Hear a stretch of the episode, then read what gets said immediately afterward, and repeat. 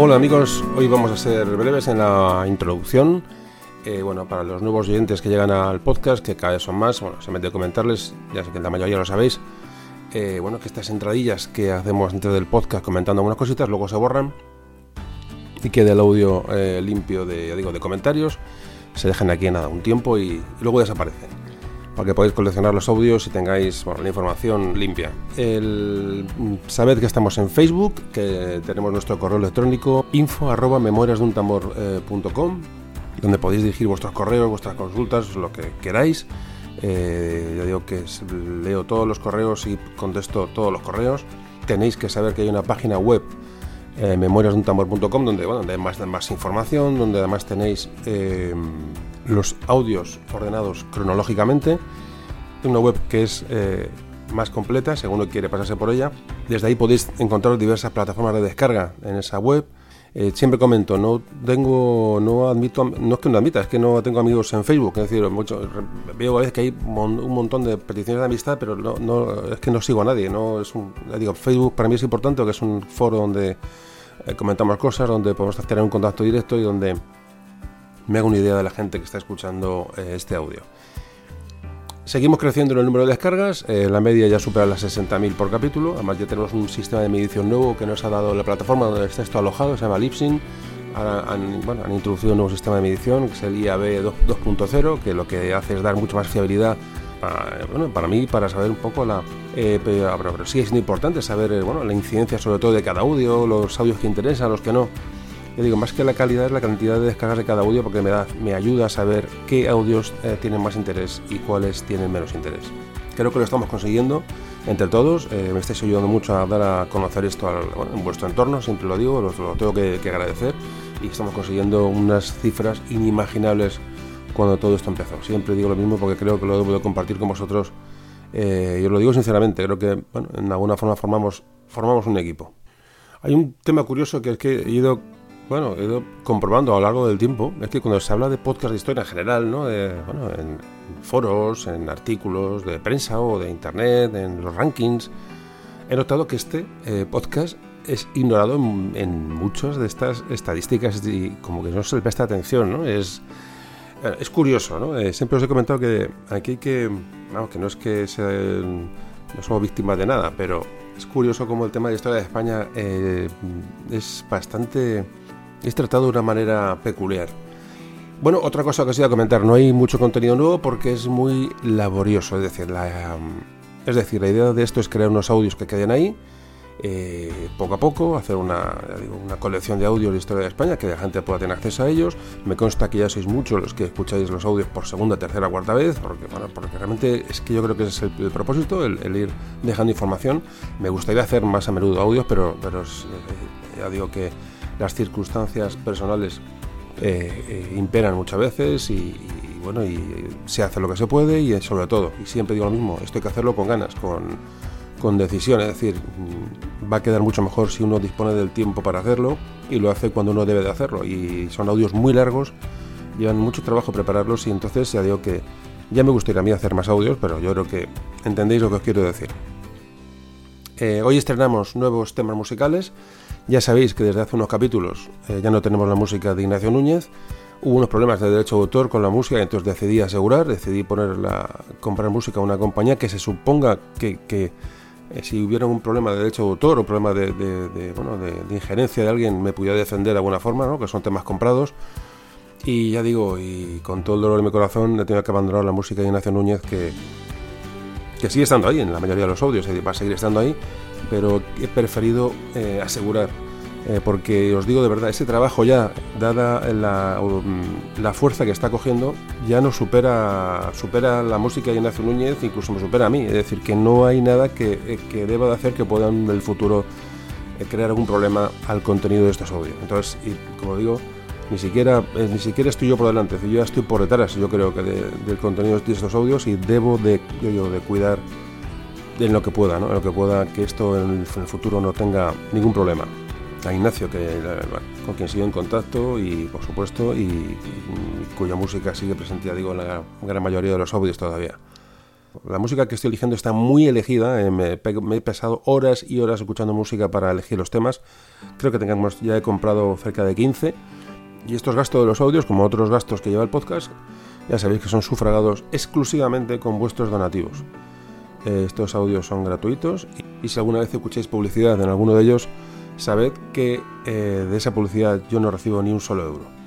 Y repito, este podcast se mantiene solo con vuestras aportaciones voluntarias que podéis realizar en la web. En la parte de abajo hay una apartado de donativos, ahí podéis donar el que quiera, puede aportar su, su ayuda a este, a ese trabajo. Ahí también en la página web eh, está, eh, en la parte inferior está, bueno, en la manera que tenéis de que podéis apuntar a las excursiones históricas. Hemos creado un grupo de excursiones en del podcast. Ahí puedes hacer vuestra prescripción y bueno, ver lo que se va haciendo más o menos. Eh, digo, la parte abajo, en la parte inferior de la, de la web. Unos viajes que reanudaremos en el mes de octubre, espero. Y es simplemente eh, pues productos, estos viajes son productos simplemente de, de, esa de esa curiosidad que tienes por conocer a la gente que está detrás. Es decir, eh, recibo muchos correos, noticias vuestras, pero no os conozco en persona y aquello se me ocurrió hacerlo y la verdad que está quedando bastante bien. La gente se lo pasa bien y bueno, y a mí yo también me lo paso bien. Repito, si no me lo pasara bien no estaría haciendo nada de esto. Es la clave del asunto. Y em, repito, os podéis inscribir en la parte de abajo de la web, os podéis inscribir en una lista de correo en la que recibís las eh, noticias sobre los viajes que se hacen exclusivamente desde Madrid, ¿vale? Desde Madrid. Como siempre digo, a la gente que no se puede apuntar porque vivís lejos por circunstancias, lo que sea, eh, eh, que bueno, sabed que estos viajes me, bueno, me vale para, para conocer a los oyentes y, y, en cierto modo la gente que viene a estas excursiones os representa al resto. De verdad que son contactos para mí muy, muy interesantes, muy productivos y me encanta hablar con vosotros. Ya acabo, se acabó. Hoy no, os cuento más cosas. Un millón de gracias por cómo me ayudáis a expandir este trabajo en vuestro entorno. Y por supuesto un millón de gracias por los correos que me enviáis cargados de tanto cariño y, tanta cercanía. De verdad, la verdad es que es un placer ver cómo esto realmente, ese trabajo, ¿no? estas horas que se echan aquí, están sirviendo de algo, están sirviendo de, bueno, de bastante, mucho más de lo que jamás pude, pude pensar. Amigos, comenzamos con el audio de hoy.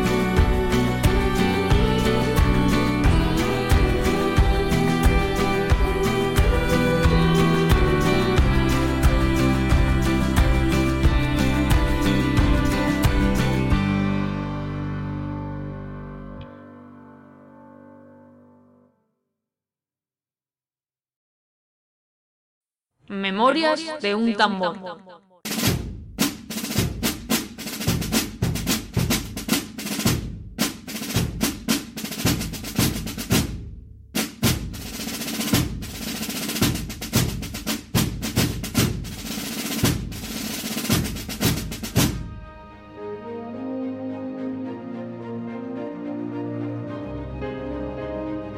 Si quieres entender tu pasado, si te apetece revivir acontecimientos narrados con sencillez y pasión, si te gustaría conocer personajes que dieron vida a nuestra historia, estás en el lugar indicado. Formas parte de Memorias de un tambor.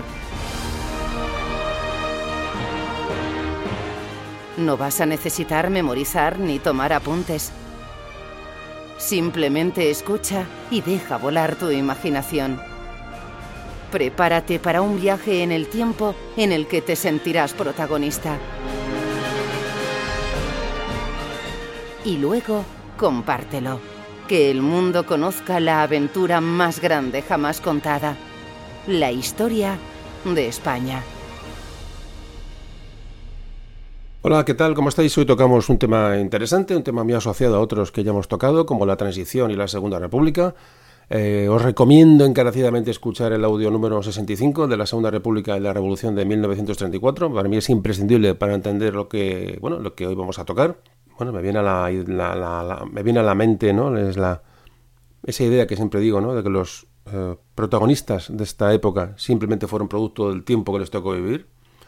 Cualquier intento de trasladar aquellos hechos de hace ya 80 o 90 años, que ya ha pasado muchísimo tiempo, eh, trasladar estos hechos a nuestros días, e intentar estudiarlos con nuestra perspectiva es un enorme error, es un, un error infantil o una enorme irresponsabilidad, es lo que pienso.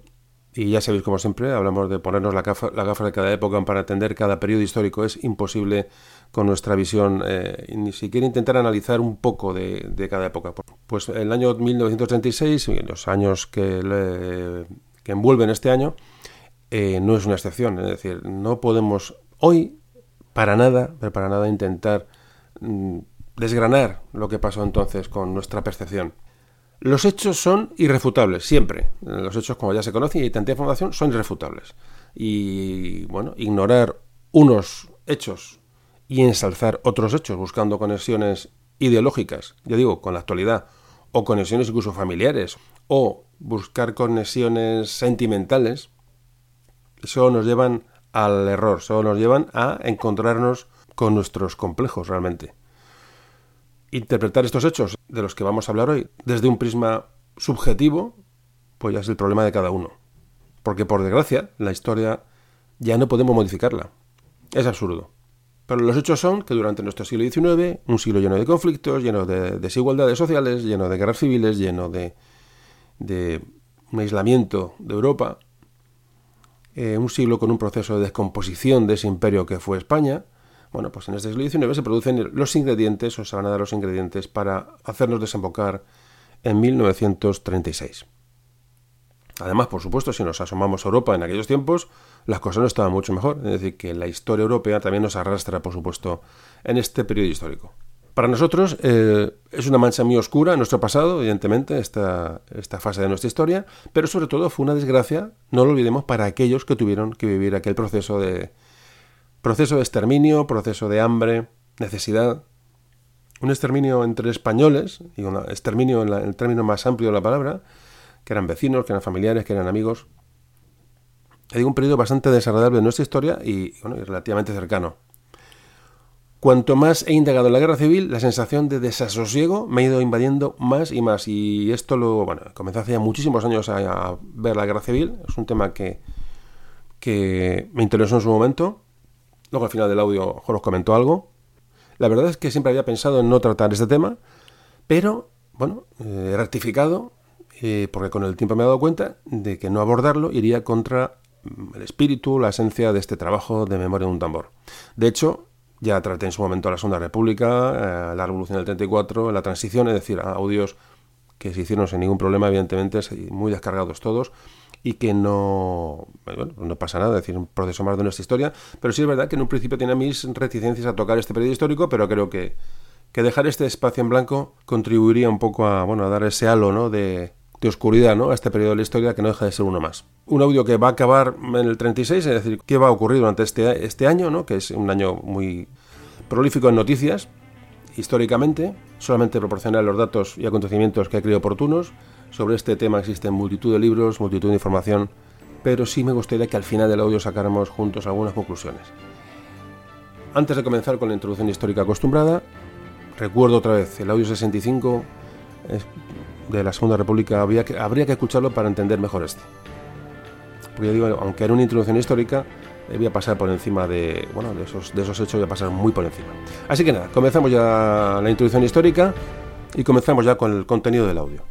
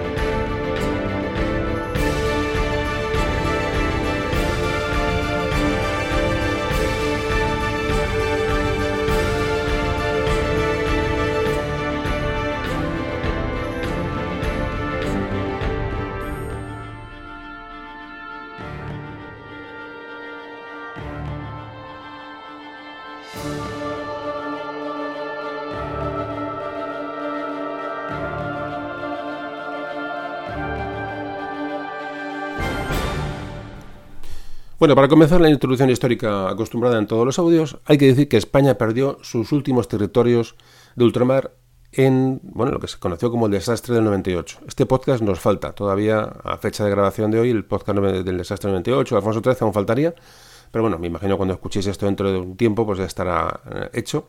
Hay que decir que Alfonso XIII jura en 1902 la Constitución de 1876. Desde 1890 el sufragio universal masculino estaba en marcha. Hablamos que en esta época de Alfonso XIII había un proceso de turnismo político, es decir, había un, se alternaban por turnos el Partido Conservador y el Partido Liberal, eh, el, gobierno de, España.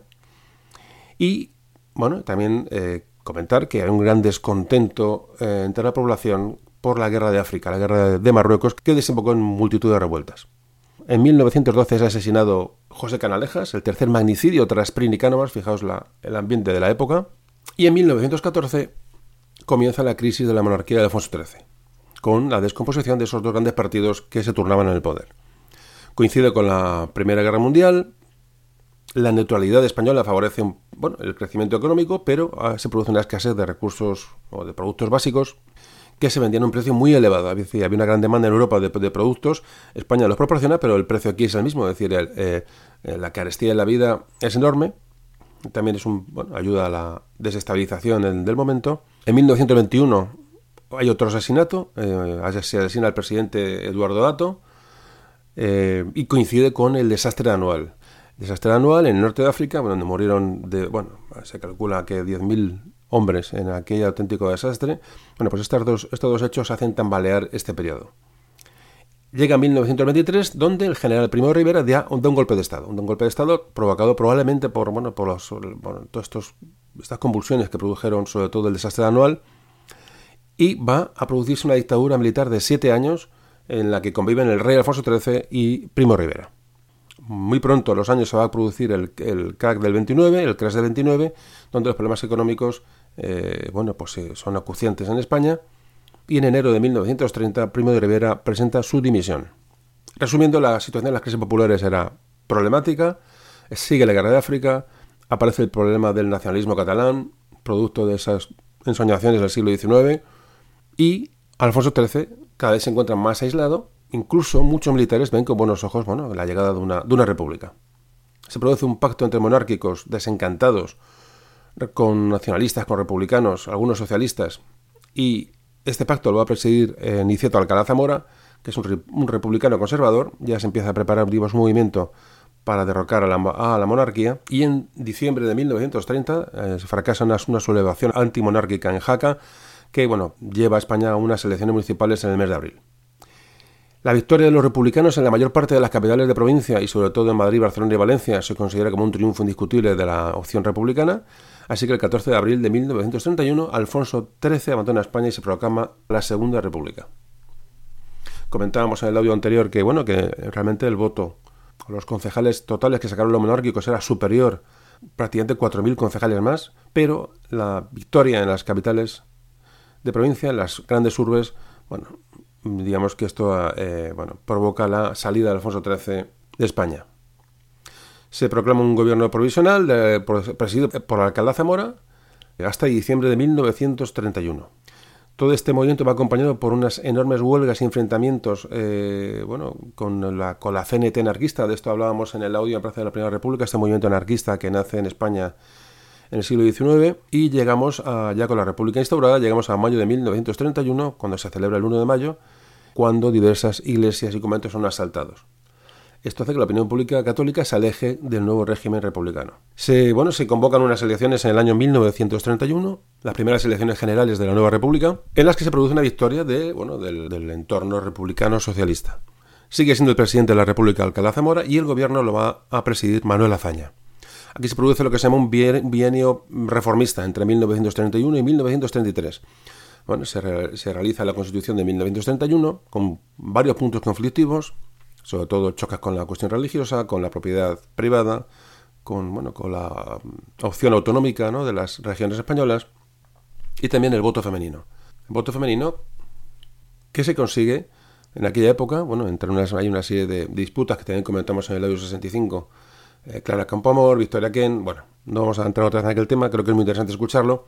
El caso es que se logra el sufragio universal femenino, fundamentalmente gracias a la tendencia republicana centrista que eh, acaudillaba Clara Campoamor.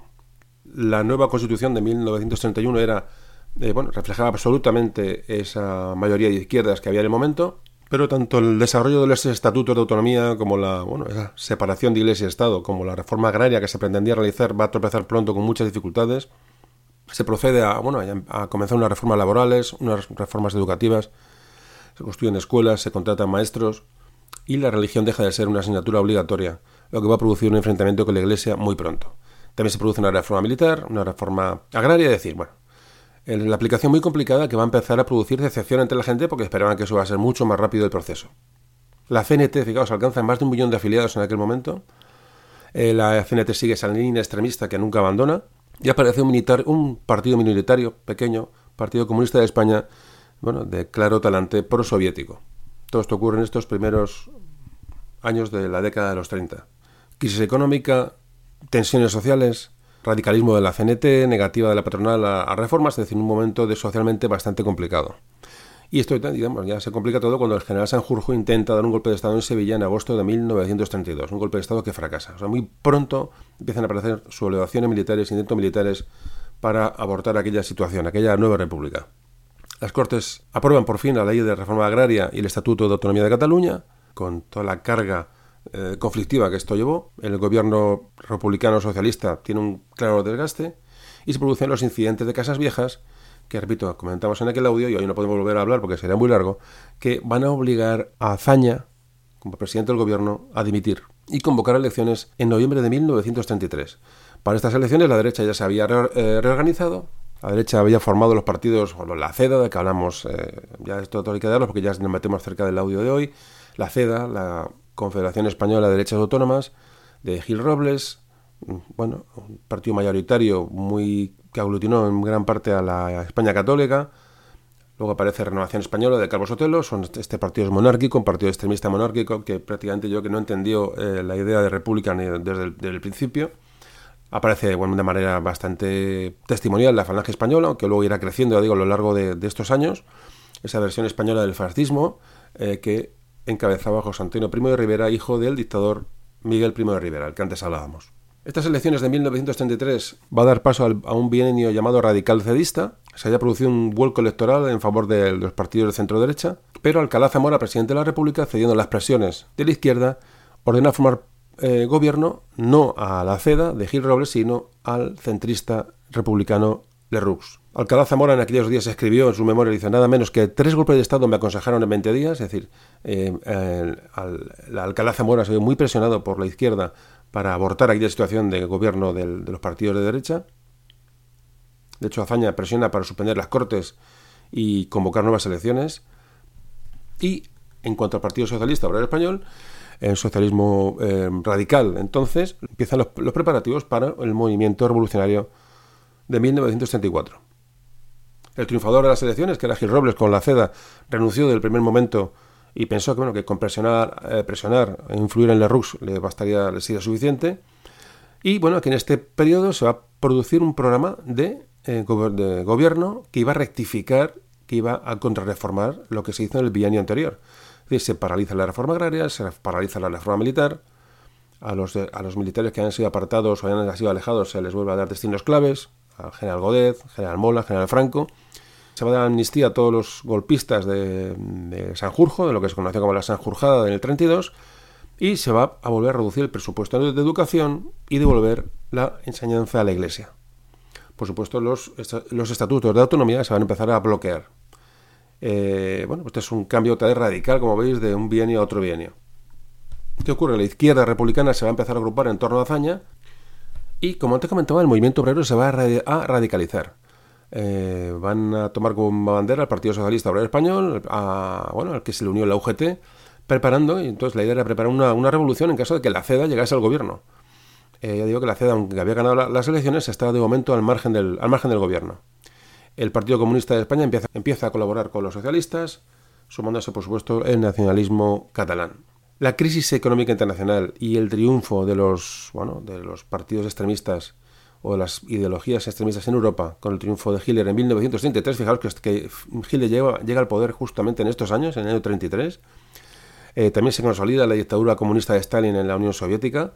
Es decir, con, con estas corrientes que nos llegaban esta información muy sesgada y muy polarizada que llegaba de Europa, la lucha política se va a radicalizar también en nuestro país y como siempre se ha dicho, España se, bueno, se convierte en un país de derechas o de izquierdas. Este programa de rectificación de este bienio conservador va a provocar enfrentamientos en la calle, mucha violencia verbal en la prensa, en las cortes, tensión entre patronos y trabajadores y va a provocar también una gran huelga general de campesinos en junio que van a crear pues, una situación muy, muy, muy complicada. Fijaos que en 1933, en diciembre, eh, se producen atentados anarquistas contra trenes en, en, marcha que producen más de 100 muertos. De hecho, el gobierno tiene que declarar el estado de guerra. Y aquí el Partido Socialista se empieza a significar contra el gobierno de la República en sí. Es decir, eh, eh, la República, que nunca gustó a la derecha, en este momento deja de gustar también a la izquierda. Para mí es un momento clave para entender todo esto. Con Largo Caballero e Indelicio Prieto, el PSOE da un viraje revolucionario al margen de las instituciones republicanas.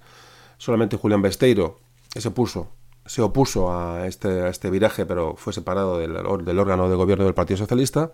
Y no solamente en el ámbito socialista, sino otros republicanos como Azaña, Martínez Barrio o Miguel Maura, eh, bueno, eh, comunican al presidente de la República, Alcalá Zamora, su ruptura con, el, bueno, con la institución republicana debido, bueno, ya digo, a, la situación de gobierno del centro derecha. Los panfletos revolucionarios que iban a, salir en Asturias, eh, de la revolución que iba a llegar muy pronto, llamaban a luchar contra la República del 14 de abril los republicanos querían acabar con la República. Eso también lo comentamos en el audio 65. Me parece, repito, muy interesante, no me canso de decirlo.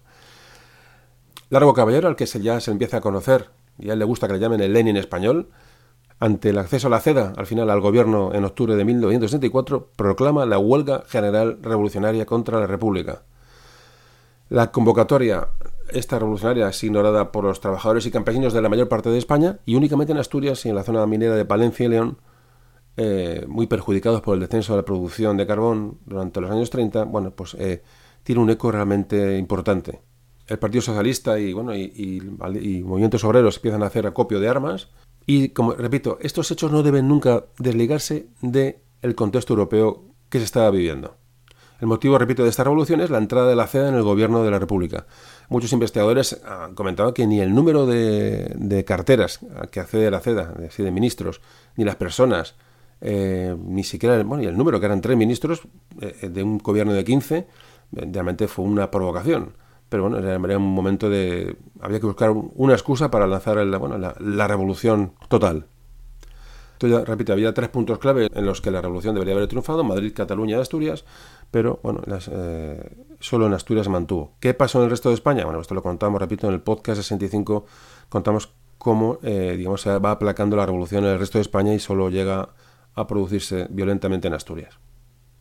Los generales Godet y Franco son llamados por el gobierno de la República para reprimir desde Madrid esta, revolución que se produce en Asturias y el ejército de África cruza la península para sofocar esta revolución. El 18 de octubre se, ya se termina la, revolución, se pone fin a las hostilidades. En, en estos 15 días que duró, que duraron estos hechos, hubo en España cerca de 2.000 muertos. Hubo gran cantidad de detenidos y sometidos a juicio, entre 20.000 y 30.000 personas. Lo que pasa es que la censura fue tan fuerte que realmente los datos son, han, sido, bueno, ha sido complicado saberlos hasta, prácticamente hasta, nuestros días. Fue una insurrección bueno, que, que, no permitió a los socialistas tomar el poder de la República. Repito, un socialismo sovietizado y muy influido por Rusia y muy revolucionario. Es decir, el socialismo de entonces era este. Se resaltan mucho los excesos cometidos por miembros del ejército y la Guardia Civil y los datos horrorosos sobre las torturas sufridas por civiles y religiosos en, durante la, Revolución de Asturias. Lerroux, presidente del gobierno, está en una, encrucijada. La izquierda le presiona para que aclare lo ocurrido con los prisioneros de, la, revolución y la derecha le acusa de cuestionar el honor de las fuerzas de seguridad de las Fuerzas Armadas. La situación se mantuvo durante el año 35 muy tensa. Eh, se producen los juicios de, bueno, de los participantes en la, en la revolución y se produce una crisis de gobierno en abril de 1935. Dirigentes del PSOE y de la UGT, como por ejemplo el Largo Caballero, fueron a la cárcel, Indalecio Prieto huyó a Bélgica y la minoría socialista, apenas 50 y pocos diputados, suspenden su eh, participación en las Cortes. Gil Robles de la CEDA mayoritario eh, vencedor de las elecciones ya exige la formación a Alcalá Zamora de un gobierno cedista, pero nuevamente Alcalá Zamora nombra a Lerroux, que esta vez introduce en el gobierno cinco ministros de la CEDA, dos más, entre ellos el propio Gil Robles. La derecha acusa al Partido Socialista Obrero Español como responsable de la revolución, del golpe del 34 contra la República y pide la ilegalización del partido, pero nadie evidentemente se atrevió a dar este paso. En este momento ya nace el bloque nacional, eh, Calvo Sotelo digamos, moviliza un poco a la, derecha más extrema, más, más indignada con lo que estaba sucediendo. Y bueno, este gobierno de, este bienio cedista radical, cuando hablamos de radical, siempre hablamos del Partido Radical, que es un partido republicano de centro, lo que dice de centro, bueno, entonces se llaman radicales. El gobierno del 35, digamos, es un gobierno que evidentemente ya ha demostrado su carácter antirevolucionario, su, bueno, su contrarreforma ¿no? de lo que se, produjo en el primer bienio republicano socialista y se intenta restaurar la reforma agraria, en defensa evidentemente de los intereses de los grandes propietarios, como te comentaba, se reduce el presupuesto de la enseñanza pública y ante todo hay una negativa clara a, bueno, a penalizar con demasiados impuestos a las clases más pudientes. A todo esto crea un clima bastante, bastante complicado. Así que el 12 de abril de 1935, Azaña, Martínez Barrio y Sánchez Román fusionan sus partidos, todo para salvar, según ellos, la República. Meses más tarde, los socialistas se unirán a esta alianza, lo que va a desembocar en el conocido Frente Popular. Frente Popular que nos va a llevar ya a las elecciones de 1936. Bueno, pues aquí acabamos el audio 65 de la Segunda República, más o menos eh, hemos resumido en unos pocos minutos y, repito, ya sé que soy pesado, me gustaría que escuchéis este audio antes del que estamos realizando hoy para entender el proceso. Damos por finalizada la introducción histórica y nos vamos ya a entrar en materia del audio de hoy, del audio de 1936.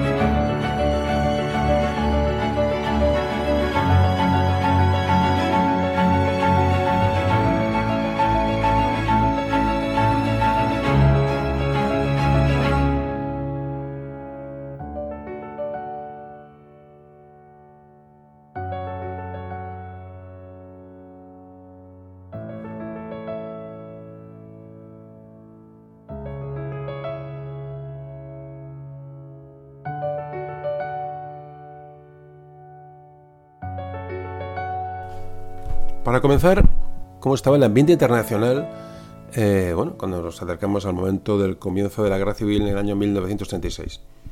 Eh, Europa era una Europa entre guerras, es decir, eh, la Primera Guerra Mundial, que se produjo entre 1914 y 1918, estaba muy reciente. Digamos que la, Guerra Mundial había acabado apenas hacía menos, menos de 20 años, 18 años. Con esto nos hacemos una idea de cómo estaba Europa y cómo estaba, cómo estaba el mundo. ¿no? En el año 1917 se produjo la Revolución Rusa. ¿Y lo importante que es esto?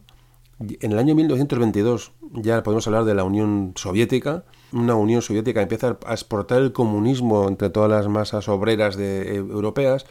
Eh, este, bueno, esta injerencia, este, esta revolución soviética realmente va a provocar, eh, bueno, y otros factores, bueno, el momento de tratarlos hoy va a provocar el auge del fascismo italiano con Mussolini, Mussolini llega al poder en 1922 Luego se produce la Gran Depresión, que antes hablábamos, el crack del 29, la bolsa de Nueva York, que produce una gran depresión mundial, pero cuando digo gran, gran depresión es una depresión sin, antecedentes.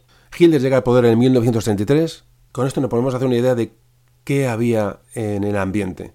Doctrinas eh, antidemocráticas, auge de totalitarismos, comunismo, fascismo, nazismo, la violencia justificada como uso político. Eh, hablamos en, ya en Europa. ¿eh? Eh, cómo entre los jóvenes más inmaduros calan estas, estas, eh, estas ideologías. De hecho, se producen muchos intercambios de militancia entre comunistas y fascistas. Esto ocurre en Europa es, a menudo. Es decir, eh, la gente buscaba salidas, salidas equivocadas, les llegaba propaganda, mucha manipulación a través del cine, la información era muy sesgada. Eh, de hecho, la gente, bueno, pues, pues sobre todo la gente joven empezó a buscar salvadores, ¿no? Salvadores de uniforme, o de un lado o de otro. Eh, todos pensaban que la Europa liberal estaba corrompida y había que, había que demoler aquello, digo, desde un signo o de otro. Ya digo que, las propagandas soviéticas eran enormes, pero, pero el auge del fascismo, del nazismo en Europa también tuvo mucho que ver en, la, bueno, en este proceso de descomposición realmente que se va a producir en Europa.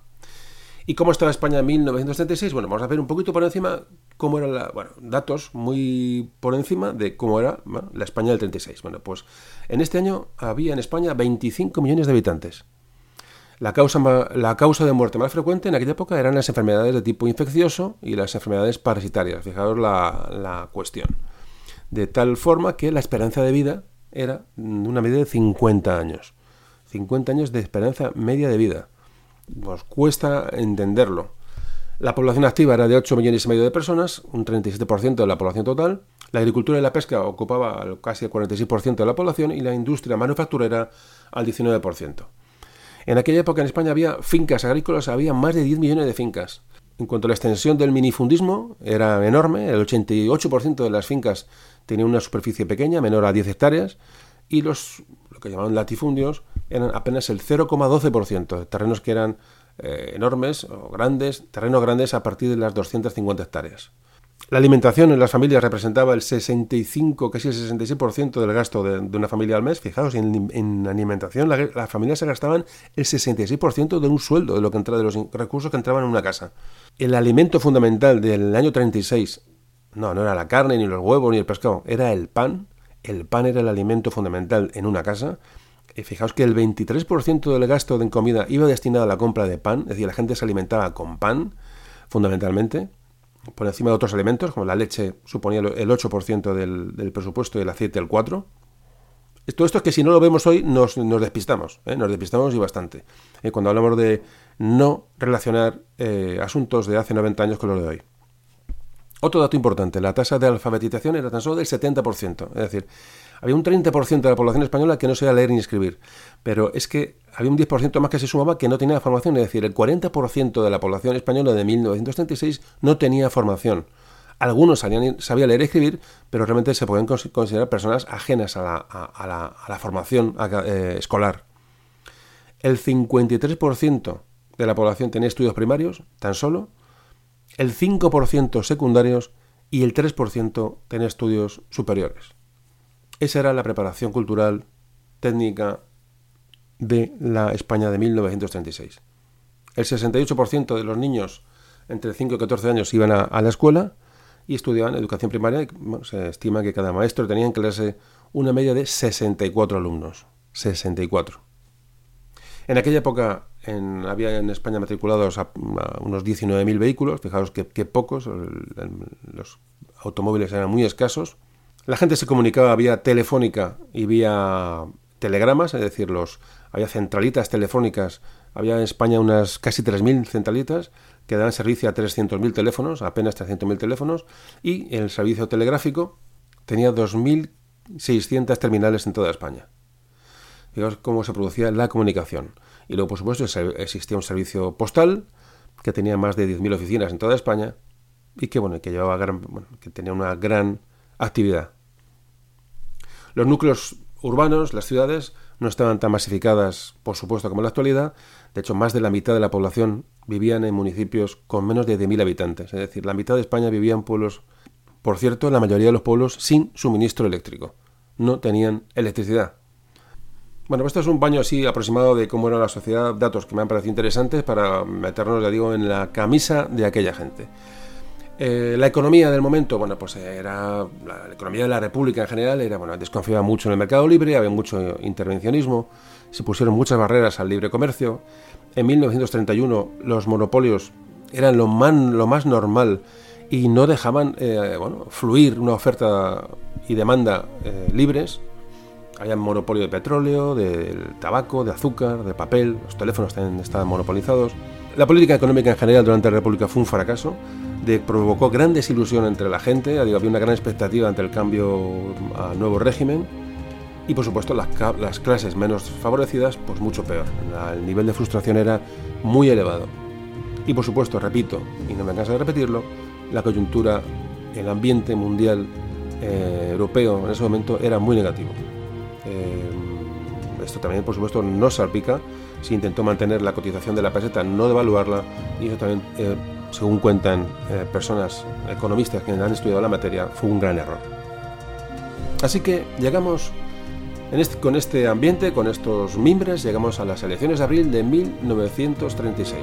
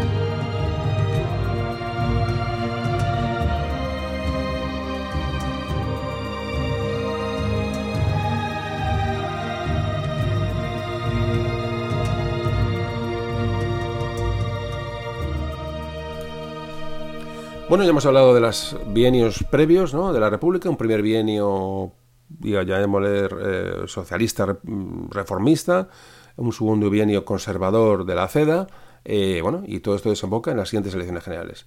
Elecciones de abril de 1936 que se caracterizan por un ambiente de violencia generalizada. Esto es lo que yo caracteriza este momento histórico la República y la violencia fueron del principio de la mano. Es decir, lo hemos hablado ya en el audio 65 y lo volveremos a comentar en este, ya digo, cuando mm, sigamos hablando.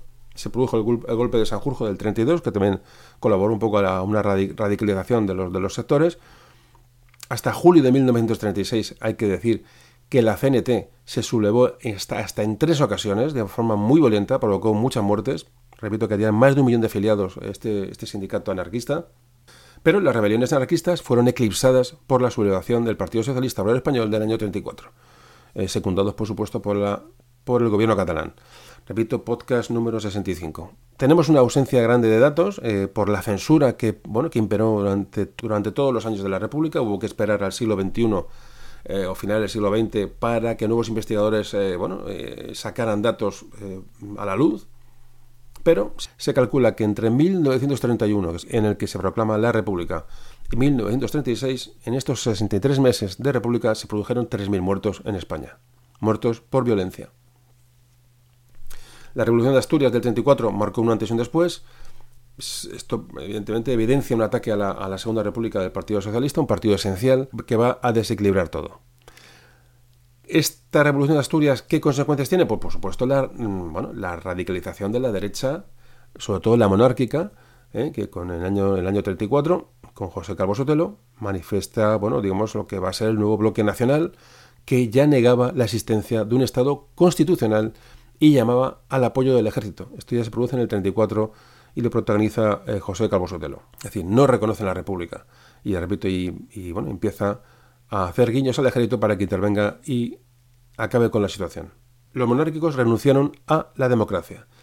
Es decir, eh, tanto los revolucionarios como monárquicos eh, querían un régimen autoritario, un régimen autoritario o una guerra. Es lo que realmente están ya empezando a, proponer los extremos. Como resumen, hay que decir que las fuerzas no democráticas revolucionarias del 34, el Partido Socialista Obrero Español, el Partido Comunista, eh, UGT, etcétera, que se levantan en Asturias, van a sumar a su causa aunque sean de otro signo, nuevos partidos, nuevos elementos contra la República. En este caso, bueno, el monárquicos, nacionalistas extremos y falangistas, que empiezan a crecer de una manera fulgurante.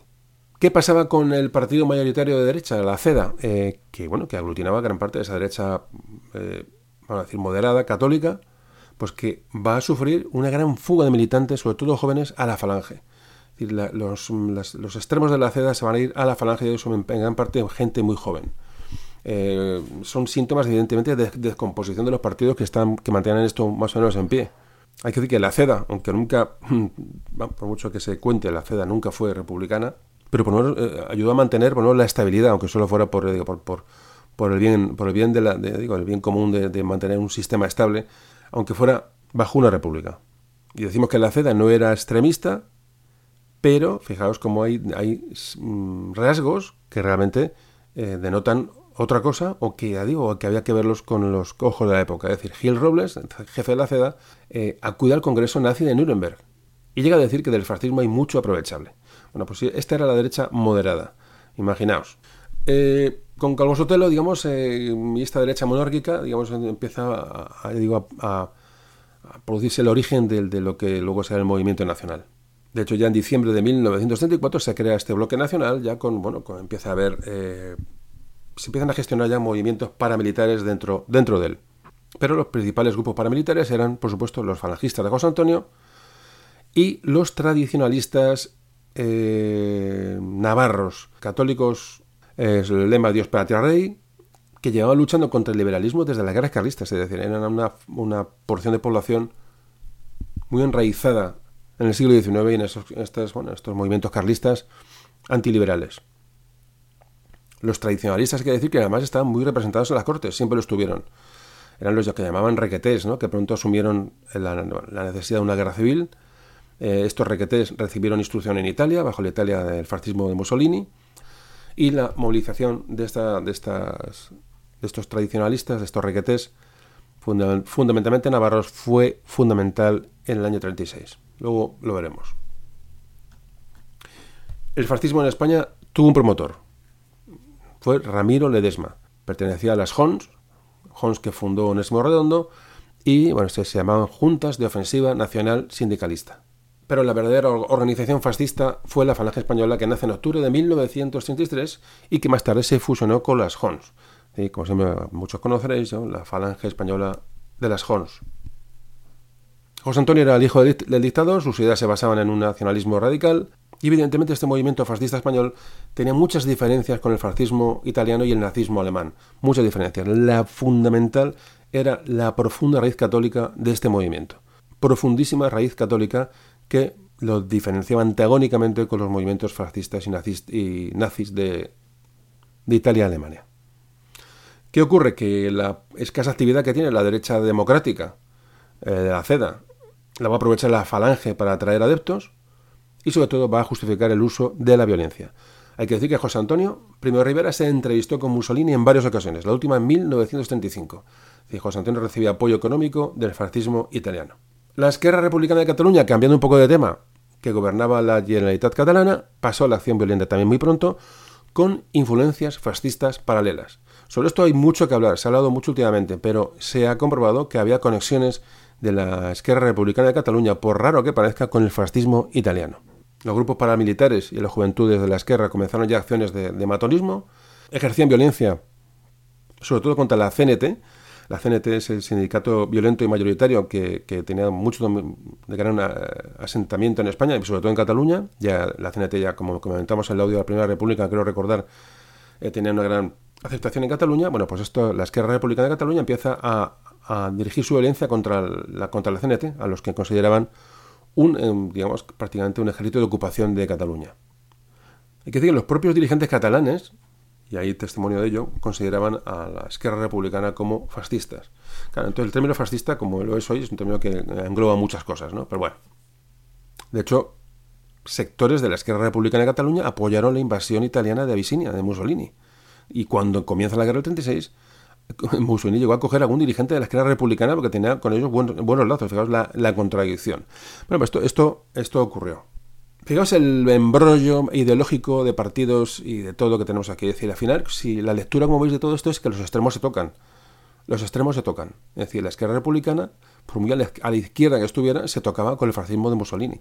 Es un poco la lectura, la lectura que nos tiene que valer para muchos procesos históricos, incluso esto sí que nos puede valer para la vida actual. Los, extremos se tocan siempre. Bueno, y hablando un poco ya de los otros partidos, eh, hemos hablado un poco de los partidos de derecha, de la, radicalización que sufre la derecha, que se convierte en extrema derecha. El Partido Socialista Obrero Español era la fuerza más organizada y numerosa en ese momento en España. Tenía un poderoso sindicato, la UGT, eh, que ya se había adherido a él, y tenía una extensa red de casas del pueblo bueno, pues que, que vertebraban todo este movimiento político del Partido Socialista. En 1930 tenía el Partido Socialista 16.000 afiliados. Bueno, pues en 1933 pasó a 75.000. Pero la UGT pasó de 275.000 afiliados en 1930 a un millón de afiliados en 1933. Eran, eran organizaciones muy poderosas. Pero, como antes comentamos, el Partido Socialista Obrero Español tendió a una clara radicalización, eliminó a su sector moderado y Julián Besteiro, presidente de la UGT, fue desbancado por Largo Caballero en 1934, cuando se produce la famosa Revolución del 34, que es la que antes hemos, ya hemos comentado.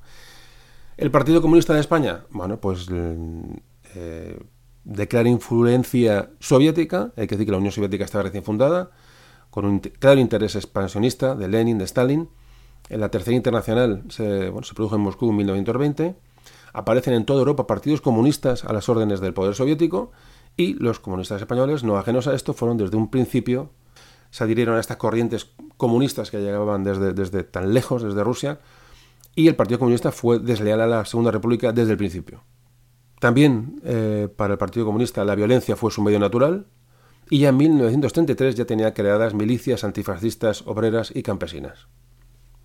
Y por último, hablar un poco, muy, muy por encima, ¿eh? hablando de esto, vemos, vemos el, cóctel que tenemos aquí, ¿no? La CNT. La CNT, eh, bueno, la CNT es diferente, o el anarquismo es diferente en España al resto de Europa. Es decir, en, en, Europa empieza a diluirse, en España em, crece. Un anarquismo que tiene su haber al llegar el año 36 los asesinatos de tres presidentes del gobierno, tres presidentes del gobierno, Cánovas en 1897, Canalejas en 1912 y Eduardo Dato en 1921, son asesinados por anarquistas.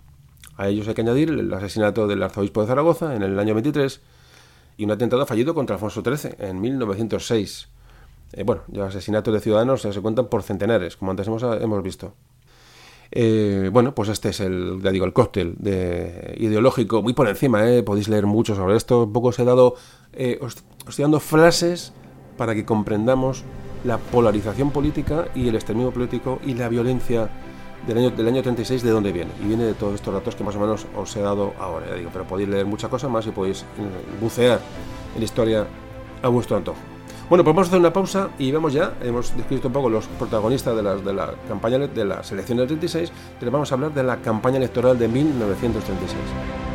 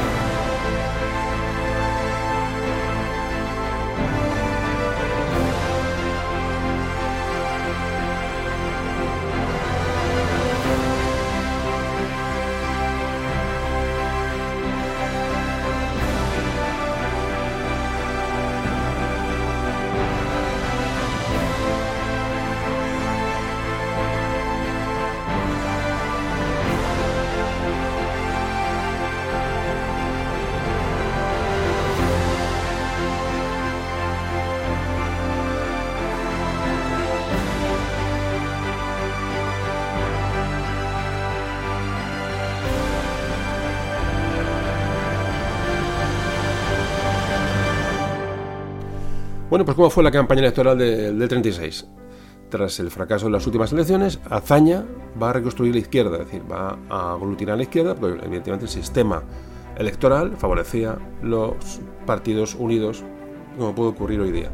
Lerroux, el presidente del gobierno durante todos estos años, se va a ver involucrado en el famoso escándalo del extraperlo, en octubre de 1935. Este escándalo de corrupción motivó que la CEDA, la de Gil Robles, se alejara de la coalición con Lerroux.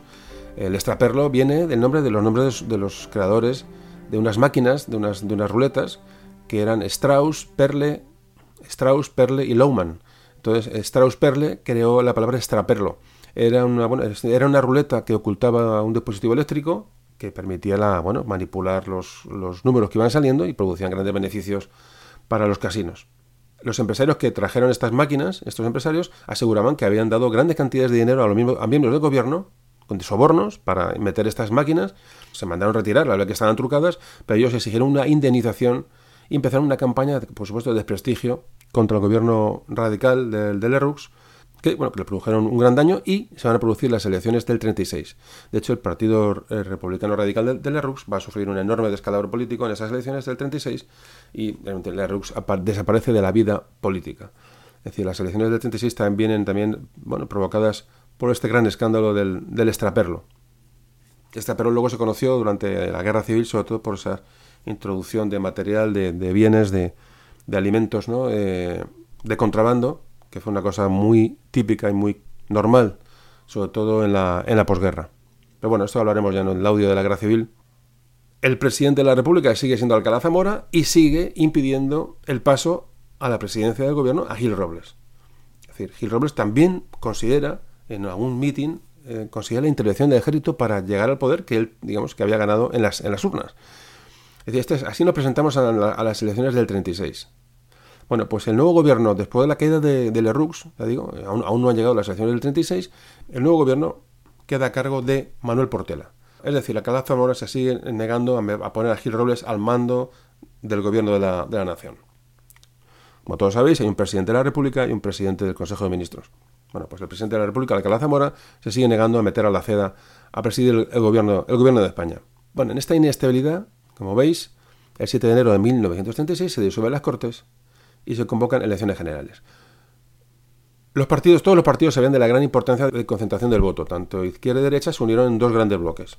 La izquierda anunció primero su bloque, llamado el Frente Popular, que antes hablábamos, que lo componía la Izquierda Republicana, la Unión Republicana, el Partido Socialista Obrero Español, la Federación Nacional de Juventudes Socialistas, el Partido Comunista, el Partido Sindicalista y el Partido Obrero de Unificación Marxista, el llamado POUM. Hubo también, se creó otro frente con partidos nacionalistas, y aunque la izquierda en este caso tenía, como veis, varias tendencias, por desgracia, por desgracia acabó por imperar la tendencia del Partido Socialista Obrero Español y los discursos impetuosos del largo caballero. Discursos impetuosos de, bueno, que os, voy a leer textualmente un ejemplo. Largo Caballero, eh, meses antes de, de, estas elecciones, fijaos el discurso textual. Si algún día varían las cosas, que las derechas no pidan benevolencia a los trabajadores. No volveremos a guardar las vidas de nuestros enemigos como se hizo el 14 de abril. Si aquellas no se dejan vencer en las urnas, tendremos que vencerlas por otros medios hasta conseguir que la roja bandera del socialismo ondee en el edificio que vosotros queráis. Las elecciones no son más que una etapa en la conquista y su resultado se acepta a beneficio de inventario. Si triunfan las izquierdas, con nuestros aliados podemos laborar dentro de la legalidad, pero si ganan las derechas tendremos que ir a la guerra civil declarada. Yo deseo una república sin lucha de clases, mas para eso es necesario que desaparezca una de ellas. Y esto no es una amenaza, es una advertencia, y que no se diga que nosotros decimos las cosas por decirlas. Nosotros las realizamos.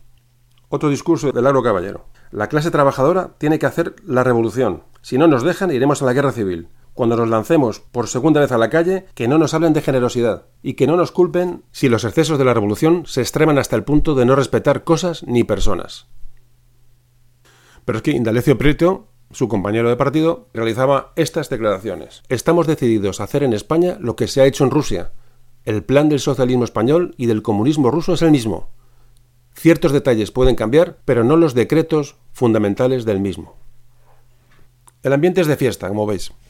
Por supuesto, la campaña electoral del 36, a nivel eh, Partido Socialista, estuvo muy basada en la, represión posterior de la, de la Revolución de Asturias del 34 donde se exageran, por supuesto, los hechos. eso, pasa hoy. la, exageración en un mitin es, es, acaba inherente al propio mitin y a los eh, propios argumentos electorales, pero eh, bueno, que, además hay que pensar que el Largo Caballero estuvo encarcelado, eh, no mucho tiempo, pero estuvo encarcelado a raíz de aquella revolución del 34. ¿Qué importancia tenía la prensa en este momento y la censura que se ejercía sobre la prensa? Tanto el bienio, digamos, progresista como el bienio conservador de la República ejercieron una gran censura sobre la prensa. Luego también hablaremos un poquito de esto. Muy importante porque la prensa era la única información que llegaba a la gente. Eh, no existía otra información. Es decir, eh, eh, la gente se, se, alimentaba de la información que le llegaban en los periódicos que todos tenían una, un sesgo político muy marcado. Por supuesto, otro de los argumentos de la campaña electoral por parte de la izquierda eran bueno, los retrocesos que se produjeron ciertamente en el bienio cedista radical. Es decir, el bienio que gobierna la derecha se producen retrocesos y se producen pérdidas de lo conseguido en el primer bienio, de lo poco que se consiguió en el primer bienio republicano socialista, porque evidentemente no había dado tiempo a, que las reformas eh, fructificaran. Y esto, como hemos comentado, esa frustración de las clases, de las clases menos, menos pudientes, bueno, pues pudo, pudo ser un elemento utilizado en esta campaña electoral. Por otro lado, la derecha de la CEDA, repito, no republicana, de Gil Robles, la CEDA nunca fue republicana, proponía la modificación del, régimen, pero siempre con un fortalecimiento de la República frente a la revolución. Es decir, la de la CEDA, que no era republicana, en esencia, bueno, veía que, que ponerse al lado del gobierno, del gobierno de la República, pues, había que parar ¿no? la, revolución de alguna forma. Ya digo que pudieron hacerlo en el bienio republicano, en el republicano cedista, el bienio conservador, el bienio que los, la izquierda llamó el bienio negro, pero no, no lo hicieron. Realmente eh, aquí hay una serie de componentes que si analizamos un poco vemos que, nadie puso de su parte para evitar, para evitar el conflicto y esta es una realidad irrefutable. De hecho, bueno, ya el bloque nacional, hemos llamado de Calvo Sotelo, diremos así, los monárquicos y la falange ya rompían directamente durante las elecciones del 36, durante, eh, durante la campaña electoral, rompían absolutamente con el régimen democrático, bueno, no era, no era una sorpresa, y de hecho ya José Antonio dijo en un acto electoral de, esta campaña, dijo textualmente, dice, no aceptaremos el resultado electoral. Es decir, eh, bueno, Tremendo. Calvo Sotelo, que antes hablamos del bloque nacional monárquico, radical, digo, digo radical es radical extremista. Tenemos unas palabras suyas textuales también en pleno proceso electoral, y dice Calvo Sotelo, hemos de procurar que estas elecciones sean las últimas. Lo serán si triunfan las izquierdas. Ya lo dicen ellas mismas sin rebozo. Pues hagan lo mismo las derechas, hasta que, saneado el ambiente y el sistema, sea factible una apelación al sufragio. Bueno, con este ambientazo llegamos a las elecciones. Como vemos, una campaña muy radical izquierda-derecha. Eh, bueno, la primera vuelta a las elecciones se celebra el domingo 16 de febrero de 1936. Las votaciones fueron bueno, eh, relativamente normales y pacíficas para la situación que se vivía. Hubo gran despliegue policial en, los colegios electorales. Eh, se intuía ya de un principio el aumento de voto de la izquierda. Parece que la participación fue de un 71%, que es bastante alta. en el año 33 fue de un 67%. Pero fijaos como hubo, 25 muertos y 114 heridos durante la campaña electoral. El día de la votación murieron 13 personas, violentamente. Es algo que debemos tener muy en cuenta. La violencia como compañera de, todo este proceso político. Eh, historiadores eh, dan, eh, dieron 47% de voto a la izquierda, 47-46. Gracias a esta lista única del Frente Popular obtuvieron una mayoría eh, en escaños. En, un primer recuento de los 473 escaños que tenía el Congreso, 259 fueron para el Frente Popular y 214 para el centro derecha. Y en marzo se reúne la Comisión de Actas Electorales, una comisión muy polémica, muy polémica, con mayoría del Frente Popular, y va a quitar el acta de diputado a 12 diputados de centro derecha y a uno de izquierda. Y va a dar orden de repetir las elecciones en Granada y Cuenca, donde había ganado claramente la derecha. Este es un tema muy controvertido. Por lo que he leído, por lo que he estado viendo, evidentemente, le doy bastante verosimilitud a, este, esta injerencia ¿no? postelectoral. Eh, de hecho, fijaros, la, repetición en Granada y Cuenca eh, de las elecciones se convocó con un grado de violencia tan grande que los candidatos del centro derecha se retiran en Granada. Y en Cuenca, históricamente, que había ganado la derecha siempre, ganó casualmente el Frente Popular. Ya digo, todo esto envuelto en este clima de, violencia, no podemos, entender las presiones que tuvo que haber. Así que al final, el, al final el, Frente Popular consigue no 259 escaños, sino 278. después de esta revisión de actas. Hay un estudio muy reciente de los profesores de la Universidad Rey Juan Carlos que concluyen que unas 50 actas fueron en realidad fraudulentas. Y dicen textualmente que las alteraciones de la comisión de actas harían engordar la mayoría del Frente Popular con al menos 23 nuevos escaños, incluyendo en el cómputo los obtenidos en Granada y Cuenca ya en mayo. Siendo esto grave, lo que fue todavía más que esa cifra se añadiera a los entre 29 y 33 escaños que las izquierdas sumaron gracias a las alteraciones ocurridas en la primera vuelta electoral. De este modo ha quedado demostrado que algo más del 10% del total de los escaños en las nuevas Cortes, más de 50, no fue fruto de una competencia electoral en libertad. Sobre estos problemas en la, eh, electorales del recuento, hay muchas, muchos, eh, sobre todo en Granada, bueno, en Granada fue un escándalo, o sea, un auténtico escándalo. Pero claro, en este clima, la gente que ni, se presentaba tenía miedo a que lo mataran directamente, o sea, es que esto ocurrió. Hay un caso curioso aquí, porque en, Cuenca eh, se, se, quiso presentar el general Franco y José Antonio Primo Rivera, José Antonio, bueno, José Antonio Rivera, que estaba en la cárcel, se quiso presentar a estas elecciones para poder salir de, conseguir un acta de diputado puede salir, pero no, no lo consiguió, y menos, menos lo iban a dejar, ¿no? Pero hay una pugna, porque incluso el general Franco se quiso presentar a las elecciones en Cuenca, eh, con motivos que tampoco... Son, temas, digo, son tantas y tantas y tantas cosas las que podemos hablar hoy, temas como siempre decimos colaterales, que, bueno, estos serían, son libros completos de, un tema como este, ¿no? Las relaciones entre José Antonio y el general Franco, las, las elecciones en Cuenca, sobre las elecciones en Granada y Cuenca se puede escribir libros, o sea, es... es pero fíjate, no podemos pararlo, ¿no? Entonces, un poco cuidando frases, sobre todo, y ubicarlos dentro de un clima de violencia tan claro que se vivía durante las elecciones de, abril de 36. Bueno, se concluyen mucho antes de saber el resultado electoral, cuando ya había atisbos de lo que estaba pasando, ya la, gente se tira a la calle, las izquierdas dan como ganadas las elecciones, un nuevo gobierno republicano y empiezan los primeros desmanes y, violencia, digamos, postelectoral. Comienzan muy pronto. Eh, ya digo, sin saber todavía los resultados eh, oficialmente. Esto ocurre el 17 de febrero de 1936. Bueno, pues el 21 de febrero de 1936 eh, se produce el primer Consejo de Ministros de, llamamos, de la República gobernada por el Frente Popular.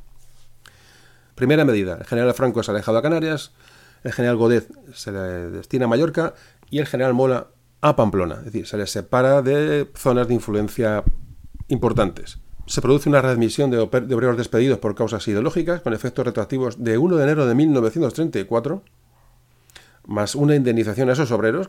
Y esta, este cambio, digamos, este, este, aquí se empieza a fraguar el golpe de Estado. Es decir, si no en este momento nada más, yo, creo que mucho antes, creo que el golpe de Estado de la, contra la República se empieza a fraguar el mismo 1 de mayo del 31, cuando nace la República, cuando se produce esa quema de convento y ese asalto de, de propiedades religiosas. Yo creo que ahí empieza a fraguarse porque, vamos, estoy por lo que he leído, ¿verdad? Por lo que he ido. Eh, yo creo que el golpe se fragua muy pronto, es decir, no hay interés para nada del régimen del 19 ¿no? español de, perder, de perder la posición. Eh, iglesia, oligarquía, ejército, no quieren estos, estos revolucionarios. Había una...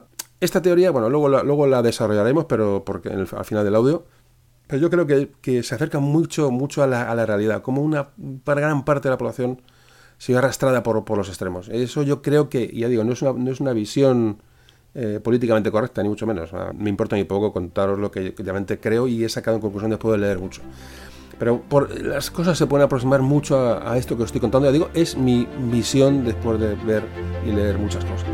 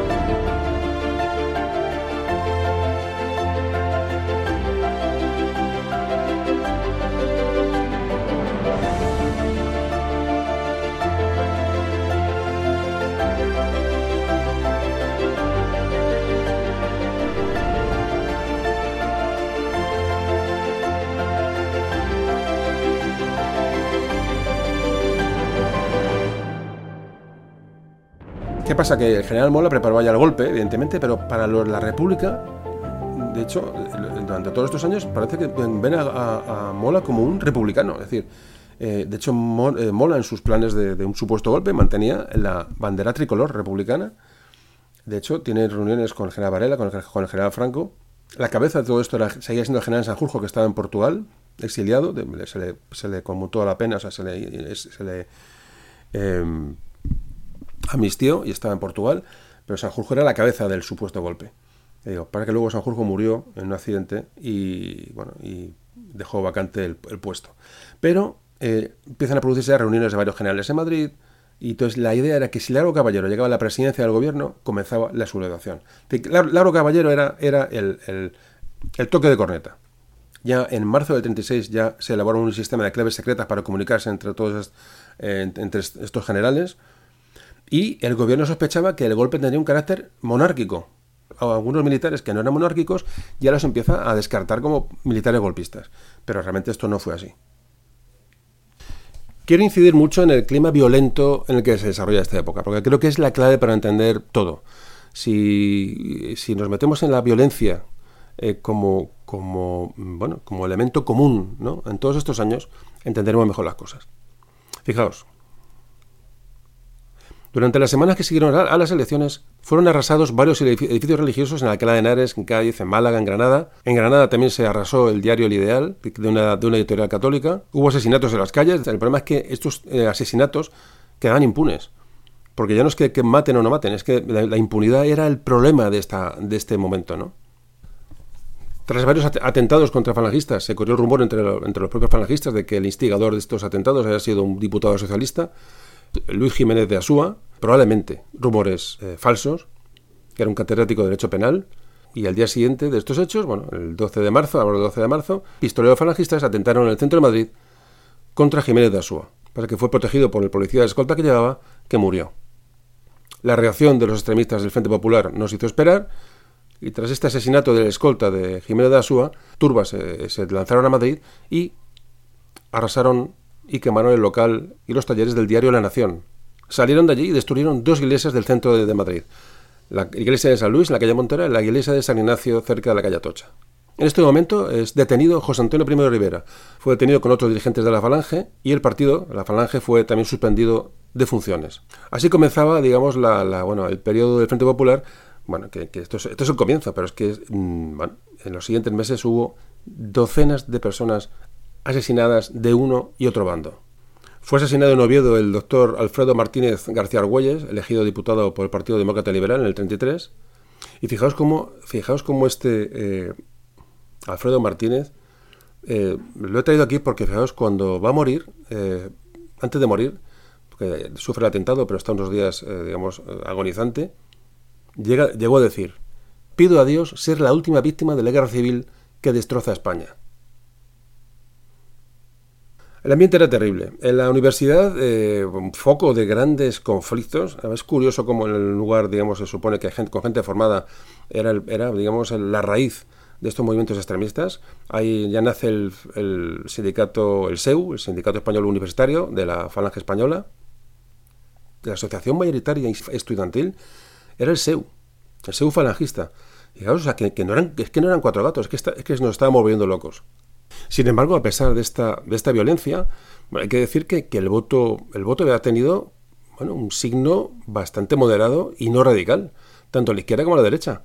Fijaos, en Madrid, por ejemplo, eh, los candidatos del Frente Popular que obtuvieron más votos fueron, porque eran listas, listas abiertas, se votaban las personas, eh, los candidatos del Frente Popular con más votos fueron el Julián Besteiro, socialista moderado, Manuel Azaña, Diego Martínez Barrio, pero y los menos votados de la izquierda fueron, entre muchos, Francisco Largo Caballero. Y muy a la cola ya el, bueno, el líder comunista José Díaz. O sea que el voto de la izquierda nominal no fue extremista. La derecha no había incluido en su bloque a la falange la, derecha no quería a los falangistas en el, bloque electoral, que les podía dar votos. De hecho, la falange llevaba un, auge tremendo en, aquel, en este momento, pero no los quieren. Es decir, ahí el voto por eh, mm, el voto había sido relativamente moderado y nada que ver, por supuesto, con los resultados que estamos viendo en la, calle realmente, ¿no? Como veis, el clima va subiendo de tono de forma exponencial. El gobierno de la República, el gobierno de izquierda de la República, atado a su alianza con socialistas y comunistas, no se decidió actuar. Uno de los grandes problemas es la inacción del gobierno de la República ante todos los hechos que se producen en, estos meses. Hay una carta de Azaña a su cuñado, me parece muy interesante traerla aquí. Esta carta la escribe el 19 de marzo de 1936, solo un mes después de ser nombrado presidente de la República por el Frente Popular. Manda una carta a su cuñado y le dice, Hoy nos han quemado Yecla, siete iglesias, seis casas, todos los centros políticos de derechas y el registro de la propiedad. A media tarde, incendios en Albacete y en Almansa. Ayer motín y asesinato en Jumilla. El sábado, Logroño. El viernes en Madrid, tres iglesias. El jueves y el miércoles, Vallecas. Han apaleado en la calle, de caballero de gracia, a un comandante vestido de uniforme que no hacía nada. En el Ferrol, a dos oficiales de artillería. En Logroño acorralaron y encerraron a un general y cuatro oficiales. Creo que van más de 200 muertos y heridos desde que se formó el gobierno y he perdido la cuenta de las poblaciones en que han quemado iglesias y conventos, hasta en Alcalá de Henares. Ahora vamos cuesta abajo por la anarquía persistente de algunas provincias, por la taimada deslealtad de la política socialista, por las brutalidades de unos y otros, por la incapacidad de las autoridades, por los disparates que el Frente Popular está haciendo en casi todos los pueblos, por los despropósitos que empiezan a decir algunos diputados republicanos de la mayoría. No sé en esta fecha cómo vamos a dominar esto. Manuel Azaña. Nos vamos centrando, ¿no? Yo creo que vamos centrando sobre todo, sobre todo el clima. Es decir, no, no. Aquí no viene nada porque sí. Carta de Azaña a su cuñado. Azaña, que estaba, era muy consciente de la situación, no tuvo tampoco ninguna iniciativa. Como tampoco lo hizo en el año del 31, cuando se quemaron en Madrid, ahí había que haber abortado. Es decir, aquella jornada violenta, ya con, el, con la República recién creada, ahí había que haber, que el gobierno tenía que haber puesto, eh, bueno, orden un orden republicano y empezará a, apartar y a, aislar a estos elementos extremistas ¿no? de un lado y de otro. Pero fijaos cómo hazaña, esta carta yo creo que es bastante significativa. Eh, en los mítines que se dan, eh, ya digo, en, postelectorales incluso, las, hay muchas reuniones de masas ¿no? que esperaban, ya digo, es que era es que había tan poca información que un mitin un mitin podía hacer mucho daño o mucho bien. Eh, no sé, es, es, lo que también poco he ido desgranando de todo este proceso histórico, es decir, las, un mitin en el Plaza de Toros o en un, un cine o donde se solían realizar, eh, podían eh, a la gente convencer, la gente de bien, llevarla al extremo por una serie de soflamas, ¿no? Y esto es lo que ocurre claramente en el año, el año 36, incluso postelectoralmente, es decir, no estamos, incluso después de las, de las elecciones ya por supuesto ya se producen ya, eh, digo, estas soflamas se llevan a la gente, la gente evidentemente desesperada, porque la gente pasaba hambre, repito, pueblos sin luz eléctrica, gente que, que, que, cuando digo que pasaba hambre es que realmente pasaba hambre y esto lo he sacado en conclusión de, no de libros, sino de charlas con personas. Luego al final del audio os explico un poquito esto. Eh, claro, los obreros se lanzan, los campesinos se lanzan a la ocupación de fincas, se ocupan ayuntamientos, se ocupan ayuntamientos aunque la derecha hubiese, ganado en ello, es decir, eh, se empiezan a expulsar funcionarios municipales de los pueblos por no ser adictos al, Frente Popular, huelgas. Eh, realmente la, República, el gobierno de la República, no es capaz de controlar este caos. No es capaz de controlarlo. Es imposible. Repito, mm, he optado por tomar la violencia como un elemento para entender lo que está pasando. Es decir, no se puede, no se puede eh, ver esta época desde un punto de vista ideológico, porque realmente, repito, vivir en aquella época era totalmente diferente a lo que hoy podamos percibir. La gente se empieza a acostumbrar a la violencia como acción plausible entonces, esto nos lleva al abismo, al abismo de la guerra civil, que, bueno, que va a comenzar con una serie de hechos que vamos a ir comentando enseguida.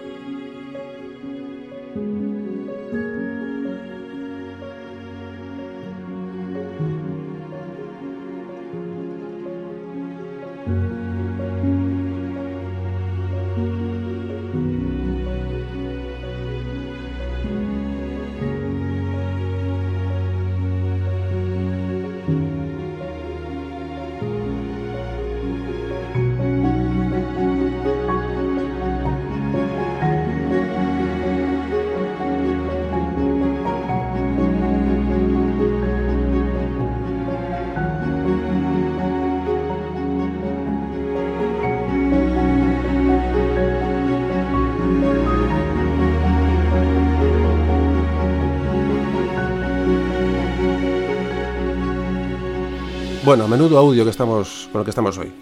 Un audio muy complicado y además, eh, bueno, pues una época que debemos de conocer. Menos mal que estamos ambientados con esta música, estamos poniendo música que, esta música que, he elegido para, para ambientar los audios, música que, música que, se compra y se compra con vuestros donativos, que, que siempre digo son el único sustento que tiene ese trabajo. Pero digo, la música ayuda mucho a, a relajar algunos temas y a y hacer unos cortes que son necesarios porque realmente los podcasts son largos y cuesta mucho grabarlos. Así que nos vamos ya hacia el fin de la fiesta. El fin de la fiesta, la, vamos a llamarle la caída al pozo, el salto al vacío, que supone los últimos meses previos al 18 de julio de 1936, donde comienza, donde comienza el golpe de Estado y donde también comienza la guerra civil. El 14 de abril de 1936 se celebra el quinto aniversario de la Segunda República. Ya hay cinco años de República de España. Hay un desfile militar y hay un hecho que se, produce que es cuando pasa una compañía de la Guardia Civil, eh, grupos izquierdistas les insultan. Guardia Civil, por cierto, que se adhirió al golpe de Estado, mm, pues prácticamente vida y mitad. Pero bueno, está todo lo que fuera llevar uniforme todo lo militar estaba mal visto, entonces estos grupos izquierdistas extremos les insultan la comunidad de la Guardia Civil. Entonces hay cinco guardias civiles de paisano que les increpan, les dicen, ¿qué estáis haciendo? Bueno, pues minutos después, esta gente, estos que se, van, ¿eh? después de ser increpados por los cinco guardias civiles de paisano, vuelven y tirotean a los guardias civiles.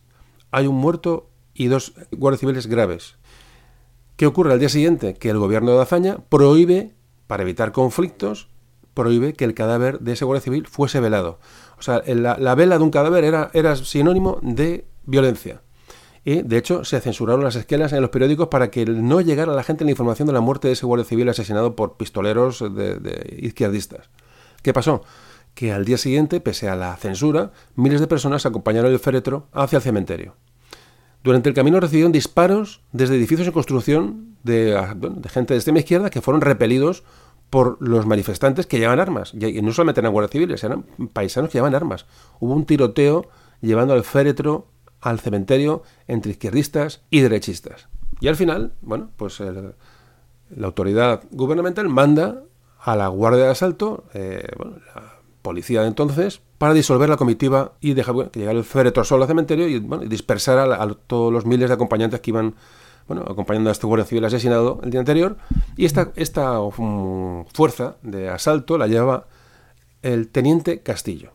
La disolución de esta marcha provocó 5 muertos y 15 heridos. Nos quedamos con este dato porque es este teniente Castillo, luego bueno, aparecerá como dentro de poco, ya vamos hablando del tema. No, nos quedamos con el teniente Castillo como eh, uno de las, de las personas que mm, digamos, van a disolver esta, esta manifestación que eh, con resultado de 5 muertos y 15 heridos todos ellos de los, acompañantes al féretro. Seguimos hablando de, violencia. Desde la llegada del Frente Popular al poder, se han producido el incendio de 106 iglesias, 57 de ellas destruidas, 154 muertos y centenares de heridos, solamente desde que el Frente Popular llega al poder. Todo esto se sabe por investigaciones recientes, o sea, de historiadores, investigadores recientes, y no, y no investigadores parte, no. Procuro sacar estos datos de una fuente fiable. Fijaos, el discurso de, y fijaos el discurso que hace Gil Robles, el dirigente de la CEDA, que dirigió al propio Azaña en el Congreso. Dijo, Desengañaos, señores diputados, una masa considerable de opinión española, que es por lo menos la mitad de la nación, no se resigna implacablemente a morir. Ya os lo aseguro. Si no puede defenderse por un camino, lo hará por otro.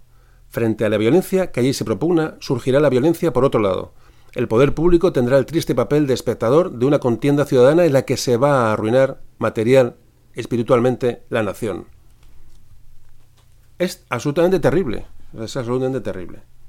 Por eso, eh, ya digo, eh, poco el mensaje que siempre me gusta trasladar cuando, cuando, bueno, cuando hablo de estos temas es la necedad que supone, usando adjetivos lo más suaves posibles, la necedad que supone trasladar estos hechos a la actualidad. Eh, necedad, irresponsabilidad, eh, en fin. Y voy a ser, soy todo lo suave que me permite ser mi educación, ¿no? Eh, pero ver hoy cómo eh, se está eh, aludiendo a estos discursos, a estos hechos, para extrapolar estas, estas condiciones a la actualidad, después de 90 años, de 90 años que han pasado ya, o casi 90, me parece, en fin, repito, me abstengo de calificarlo. El 20 de abril de 1976 ya se produce el primer intento de golpe. Los generales Rodillo del Barrio y el general Varela. Ya hay no cuaja, hay fallo de conexiones con el general Franco, que estaba en Canarias, estaba desinformado. Eh, no lo secunda porque parece que llega tarde. Bueno, ahí, sí hay muchas historias, realmente hay, esto ya es historia ficción, pero al final optan por echarse atrás. Pero ya el 20 de abril ya se intenta eh, sacar las tropas a la calle y acabar con la pobre república. Pero realmente el levantamiento fundamental se estaba gestando en Navarra.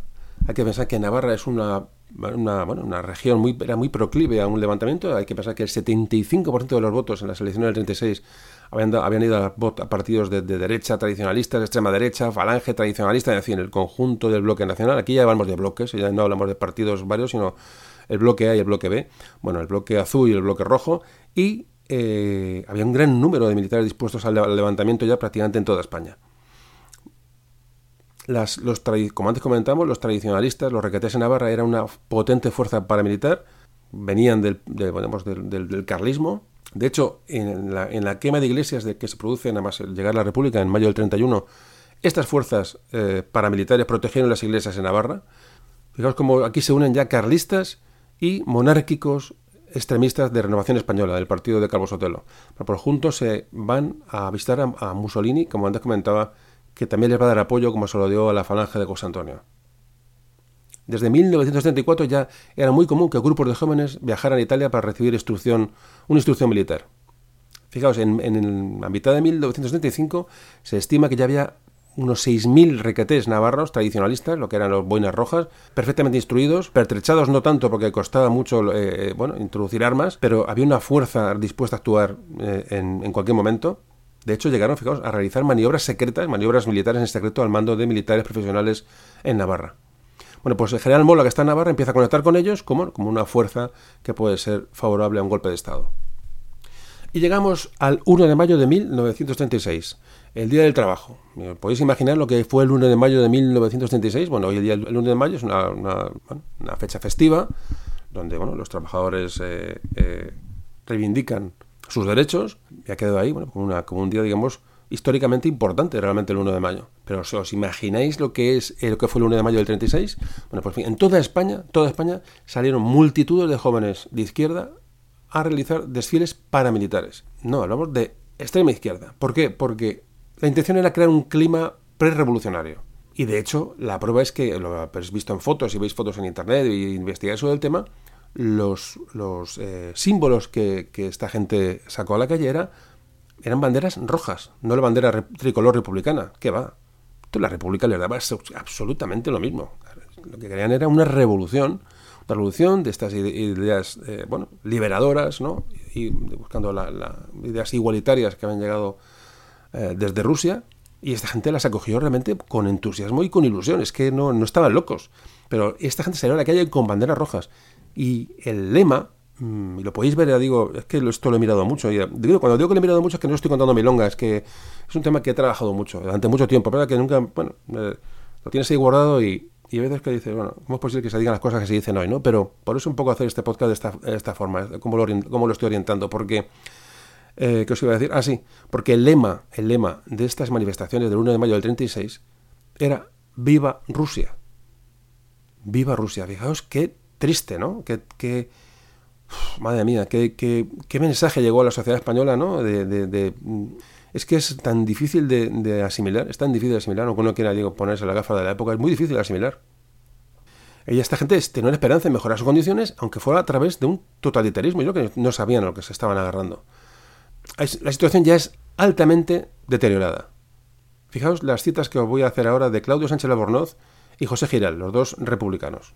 Claudio Sánchez Albornoz llega a decir, había sido ministro de la República, Sánchez Albornoz, y llega a decir en estos momentos, triunfaba la anarquía en las calles de Madrid y aún de España entera. Huelgas, alzamientos, violencias, tiroteos, odios feroces, brutal intolerancia en cada una de las dos Españas. El gobierno iba perdiendo día a día el control del orden público.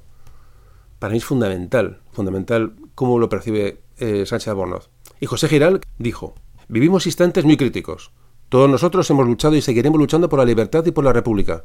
Ambas están en peligro. No podemos dejar crecer la ola de anarquía que nos invade poco a poco. El régimen no puede subsistir si no restauramos el orden público y restablecemos la paz civil. Es una hora de duros sacrificios. Será quizá preciso llegar a la dictadura republicana para salvar las instituciones y sus bases esenciales, la libertad y la democracia. Creo que el asunto es grave. Solicito que cada uno de nosotros asuma hoy su responsabilidad exponiendo su opinión sobre el problema. José Giral. José Giral fue el que luego, el, 36, eh, cuando se produce el golpe de Estado del general Franco y del general Mola, y etcétera, eh, que hablaremos ahora, eh, reparte armas al pueblo. Pues este José Giral está diciendo, vamos a, instaurar una dictadura republicana, vamos a parar esto, pero antes lo que hubiera parado la guerra civil. Dice, si la república actúa, dice, se acabó. Se acabó. Es decir, nos desligamos de todo tipo de extremismo del Frente Popular y vamos a, vamos a acabar con esto ya. El último clavo ardiendo al que se podían haber agarrado, creo que es el último momento. Este, esta reflexión de Giral es la pela la, decir, se acabó. Una república totalitaria, es lo que, es lo que está. Un, golpe republicano, es decir, la república que, que se, imponga a todas estas eh, corrientes extremistas. Pues seguimos avanzando hacia el desastre, porque el 7 de mayo, eh, un poco que queda ya para, para, para el desastre final, el 7 de mayo de 1936 es asesinado el capitán del ejército Carlos Faraudo, eh, lo asesinó un pistolero de la derecha. Faraudo era militante socialista. Es curioso ver cómo aquí los militares son militantes de un lado o de otro. Los militares se pueden presentar a las elecciones. Es que esto es un totum revolutum que realmente, repito, hoy es, imposible de, comparar. Bueno, pues este Carlos Faraudo, militante socialista, capitán del ejército, estuvo en prisión en la revolución del 34. Es decir, hubo militares que, que en la revolución se negaron a actuar, se hubo insumisiones y cuando es asesinado, su féretro fue llevado a hombros por cuatro militantes, entre ellos el teniente Castillo. Vuelve a aparecer el teniente Castillo. El teniente Castillo, que fue el que sofocó aquella marcha funeraria ¿no? de aquel guardia civil asesinado, y este capitán, cuando muere, eh, su féretro es llevado a hombros por este teniente Castillo, que ya digo que es parte importante de lo, importante, involuntaria o accidental de los hechos que vamos a ver ahora.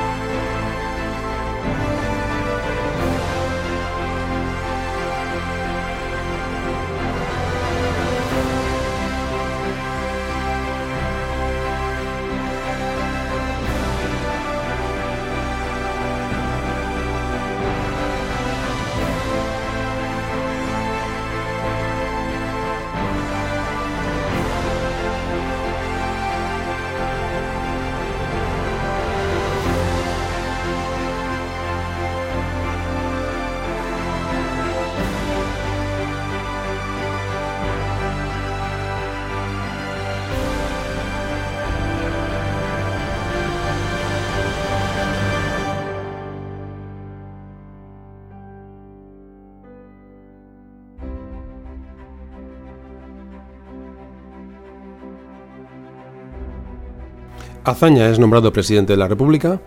El 30 de abril de 1936 fue elegido candidato único a la presidencia de la República eh, por todos los partidos que formaban el Frente Popular. Alcalá Zamora es destituido. Eh, bueno, el propio Alcalá Zamora en sus memorias considera este, esta destitución, este cambio del mismo por Azaña como una artimaña. En fin, podéis leer sobre ello. Pero el caso es que en este clima de desestabilización, casi que esto ya es una pequeña anécdota. Indalecio Prieto pudo ser presidente del Consejo de Ministros, pues, pudo ser presidente del gobierno, nombrado por Azaña, pero el comité del Partido Socialista, ahora español, no quiere participar en el gobierno de la República. Entonces impide a Prieto acceder al cargo. Así que va a ser nombrado presidente del Consejo de Ministros. Eh, repito, el presidente de la República es Azaña, pero el presidente del Consejo de Ministros va a ser nombrado Casares Quiroga. Bueno, un presidente de circunstancias, un presidente transitorio, pertenecía a la izquierda republicana, con, bueno, con raíces revolucionarias, por lo que bueno, fue más o menos bien acogido. Casares Quiroga estaba muy sometido a, a Azaña, Azaña que estaba, como antes hemos comentado en aquella carta de su cuñado, estaba desbordado. De hecho, en esta época, cuando nombra a Casares Quiroga, fijaos lo que comenta eh, Sánchez Albornoz sobre Azaña, ¿no? En, en, unas memorias.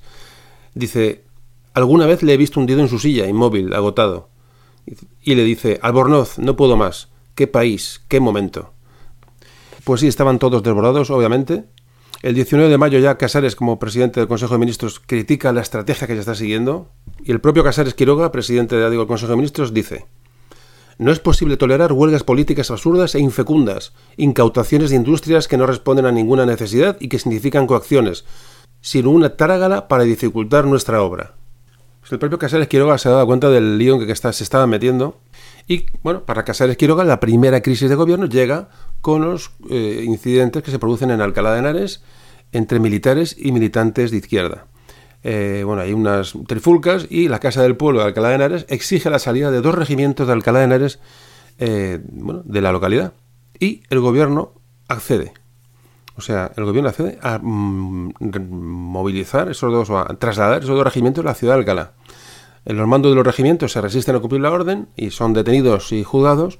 Había que tener mucho cuidado porque estos, estos pequeños, pequeñas chispas podían provocar la sublevación. Eh, entonces, ya en estos momentos, el general Mola, que ya era conocido como el director en los, los ámbitos de la sublevación, era el seudónimo con el que era conocido el general Mola, el director, el 25 de mayo de 1936 ya lanza la primera instrucción para un golpe de Estado. El general Franco, que estaba en Canarias, opinaba que el levantamiento debía producirse ante hechos de mucha gravedad. Es decir, había que esperar un motivo, había que esperar una, causa con la suficiente fuerza para que se produjese este, esta sublevación militar en, España. Mola estaba eh, ya seguido por los servicios de inteligencia del gobierno, le vigilaban, pero no hacían nada. Es, es, incluso hicieron registro sorpresa en Navarra, parece que no encuentran nada. Claro, hasta el director general de seguridad va en persona a Navarra a, a, bueno, a ver qué está pasando con el general Mola y propone a Casares Quiroga detener a Mola y detenerle porque hay pruebas suficientes para, viendo que este, este general va a, está buscando la, sublevación o la está preparando en la sombra y textualmente a Casares Quiroga le dice al director general de seguridad, dice que no haga barbaridades. Fijaos la qué inacción de la República ante todos los movimientos estamos viendo de, de, uno y otro signo. Es, es un poco el, bueno, el fin de, el anuncio del fin de esta, de esta historia, ¿no? Además, los republicanos tenían muchas. Antes comentaba que los republicanos tenían, o mejor dicho, mejor dicho, el gobierno de la República sospechaba mucho sobre los militares eh, monárquicos. Y para ellos Mola no era un militar monárquico, era un militar afín a la, República, pero bueno, era, era un enorme error. Y que los servicios de inteligencia de la República y la interpretación de la información que iba llegando al gobierno no estuvieron a la altura de las, de las circunstancias. Hay que pensar que a la vez del que el gobierno sopesaba una, bueno, una posible sublevación militar, también estaba al tanto de una posible eh, repetición de una revuelta em, extremista revolucionaria, una revuelta anarquista, es decir, el gobierno tiene varios, los tentáculos de información del gobierno estaban en varios, en varios lugares a la vez. En junio del 36 hay una huelga salvaje de la construcción en Madrid, eh, que la protagoniza fundamentalmente la, la UGT, junto con la CNT. Bueno, eh, fijaos cómo fue la huelga que llevó a encarcelar a dirigentes de la huelga y cerrar la sede de la CNT en Madrid. ¿Cómo sería aquella huelga? Junio de 1936. Esto fue en junio, pues en el mes de mayo, en el, último congreso que hizo la CNT en Zaragoza, acordaron ya por unanimidad el derrocamiento del régimen político y social existente. Además, hay que decir que el presidente Azaña y el y Casares Quiroga temían un nuevo alzamiento, como digo, anarquista y socialista, como en el 34. Entonces, esto hizo que no diezmaran la cúpula militar, porque realmente serían estos militares lo que tendrían que sofocar aquellos supuestos a pues, supuestas rebeliones o sublevaciones o revoluciones de los partidos de izquierda, los partidos eh, o de la CNT anarquista, es decir, el gobierno no podía descabezar la cúpula militar porque se quedarían sin, bueno, sin, sin personas que sofocaran esta supuesta eh, sublevación de izquierdas como ya ocurrió en el 34. Pues fijaos, tenemos el testimonio de Salvador de Madariaga, el embajador en Washington eh, en aquel momento y, representante de España ante la Sociedad de Naciones, futuras eh, Naciones Unidas, que decía, había entrado el país en una fase francamente revolucionaria. Ni la vida ni la propiedad contaban con seguridad alguna. También las palabras de Miguel de Unamuno, que había uno de los, de principales intelectuales en favor de la República en su inicio, y ahora dice, no se hable de ideología que no hay tal no es sino barbarie, zafiedad, suciedad, malos instintos y lo que es para mí al menos peor, estupidez, estupidez, estupidez. Cada vez que oigo que hay que republicanizar algo, me pongo a temblar, esperando alguna estupidez inmensa. No injusticia, no, sino estupidez. Miguel Duramuno. El, bueno, pues estas son las sensaciones de la gente del momento. Y muchas más, pero sería muy largo. Sería muy largo. Es decir, el momento que se vive es francamente de locos.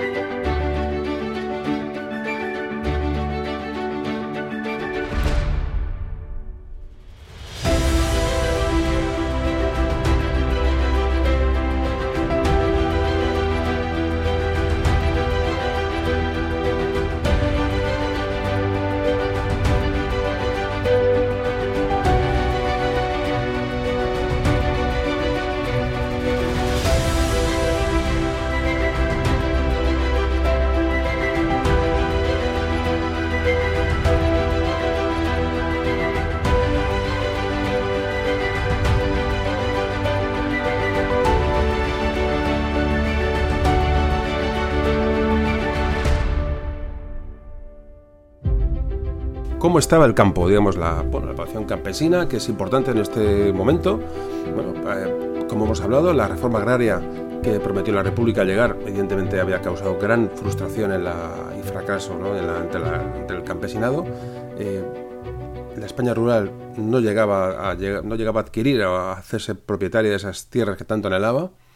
El gobierno del Frente Popular había autorizado la expropiación de tierras y a pesar de esto los campesinos eh, se han hecho con ellas, no sabían hacerlas rentables y la inseguridad que se vivía hizo que muchos propietarios, muchos dueños de esas tierras las abandonaran. Los campesinos llegaban a invadir las tierras y obligaban a esos propietarios a darles empleo. Y además todo esto se agrava con unas lluvias torrenciales que cayeron durante el año 36 que dañaron gravemente las cosechas. El resultado de todo esto bueno, es el, aumento del paro del, eh, del campesinado español eh, más de 100.000 personas en los primeros meses de 1936. Un dato que, bueno, que se suma a todo este desastre que estamos narrando, narrando hoy. Y seguimos hablando un poco del uso de la fuerza como un instrumento político, de la violencia, porque creo que es clave para entender esto. Como eh, bueno, ya llegan los, estos proyectos revolucionarios, como ha quedado claro en estas declaraciones anteriores, incluso del propio presidente Azaña, eh, los proyectos revolucionarios preocupaban a, los demócratas republicanos, bueno, los militares por otro lado muy ajenos siempre a la realidad y problemas sociales. Esto es un hecho evidente durante el todo el siglo XIX y parte, como no, vamos a entrar en el siglo XX, militares ajenos a la realidad social. Eh, sí, les preocupaba mucho la situación del deterioro de la patria, de la nación, eh, digamos, ese nacionalismo básico, que solo tenía la fuerza como solución a los problemas. Repito, ese espíritu del siglo XIX que permanece todavía en el ejército español.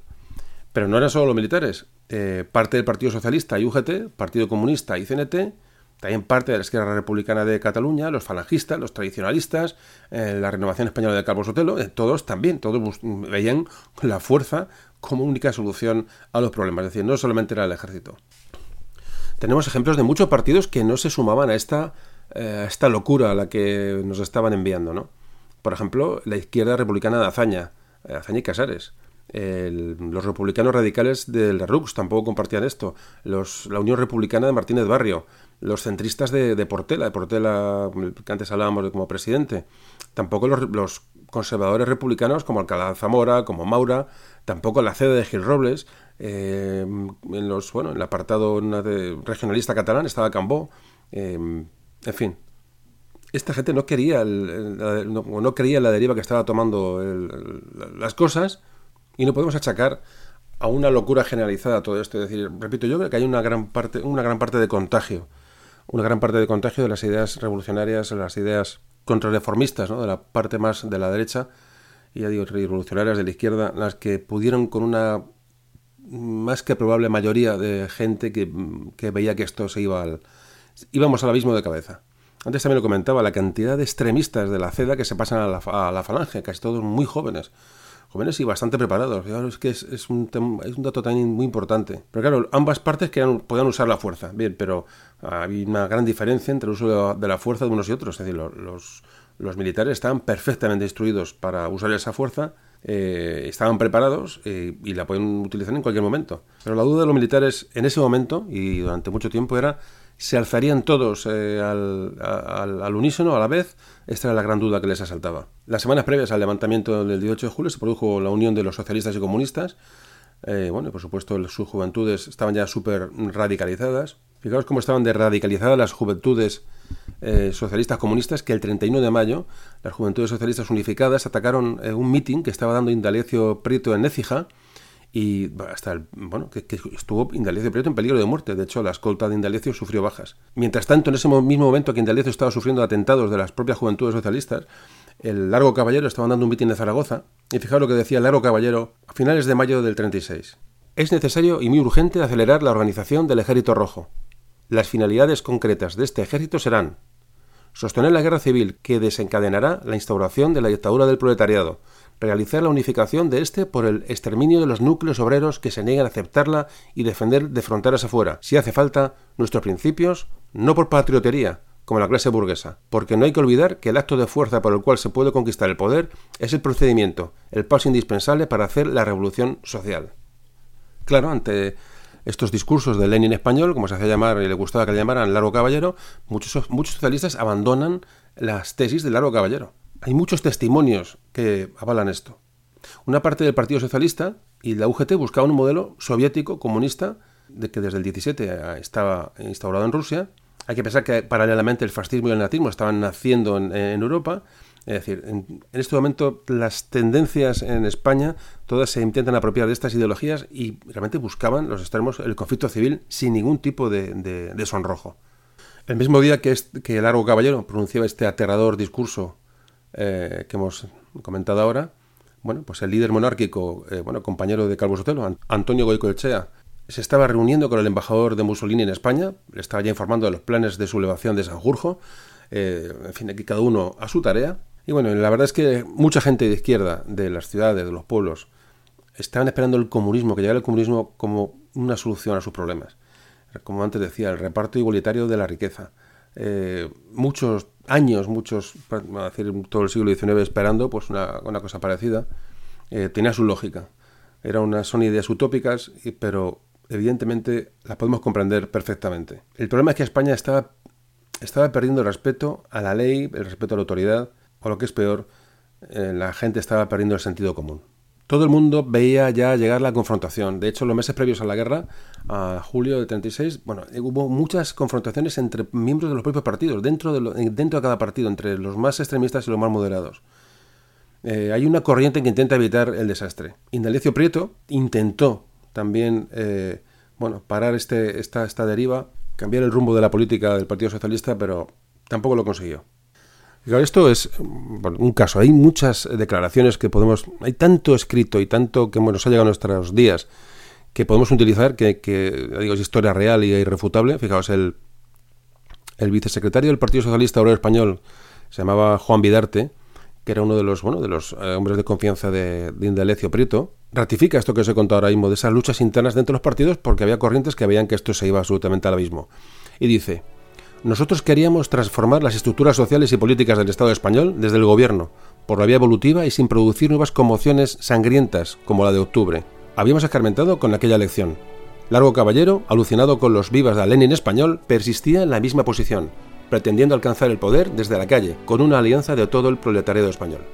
Esto lo dice su propio compañero de partido, Vidarte, sobre Largo Caballero. También Negrín, que luego fue presidente del gobierno durante la última hora de la guerra, abogó por, bueno, por un gobierno de Indalecio Prieto, eh, eh, bueno, pues le veía un poco más, más eh, moderado y más razonable.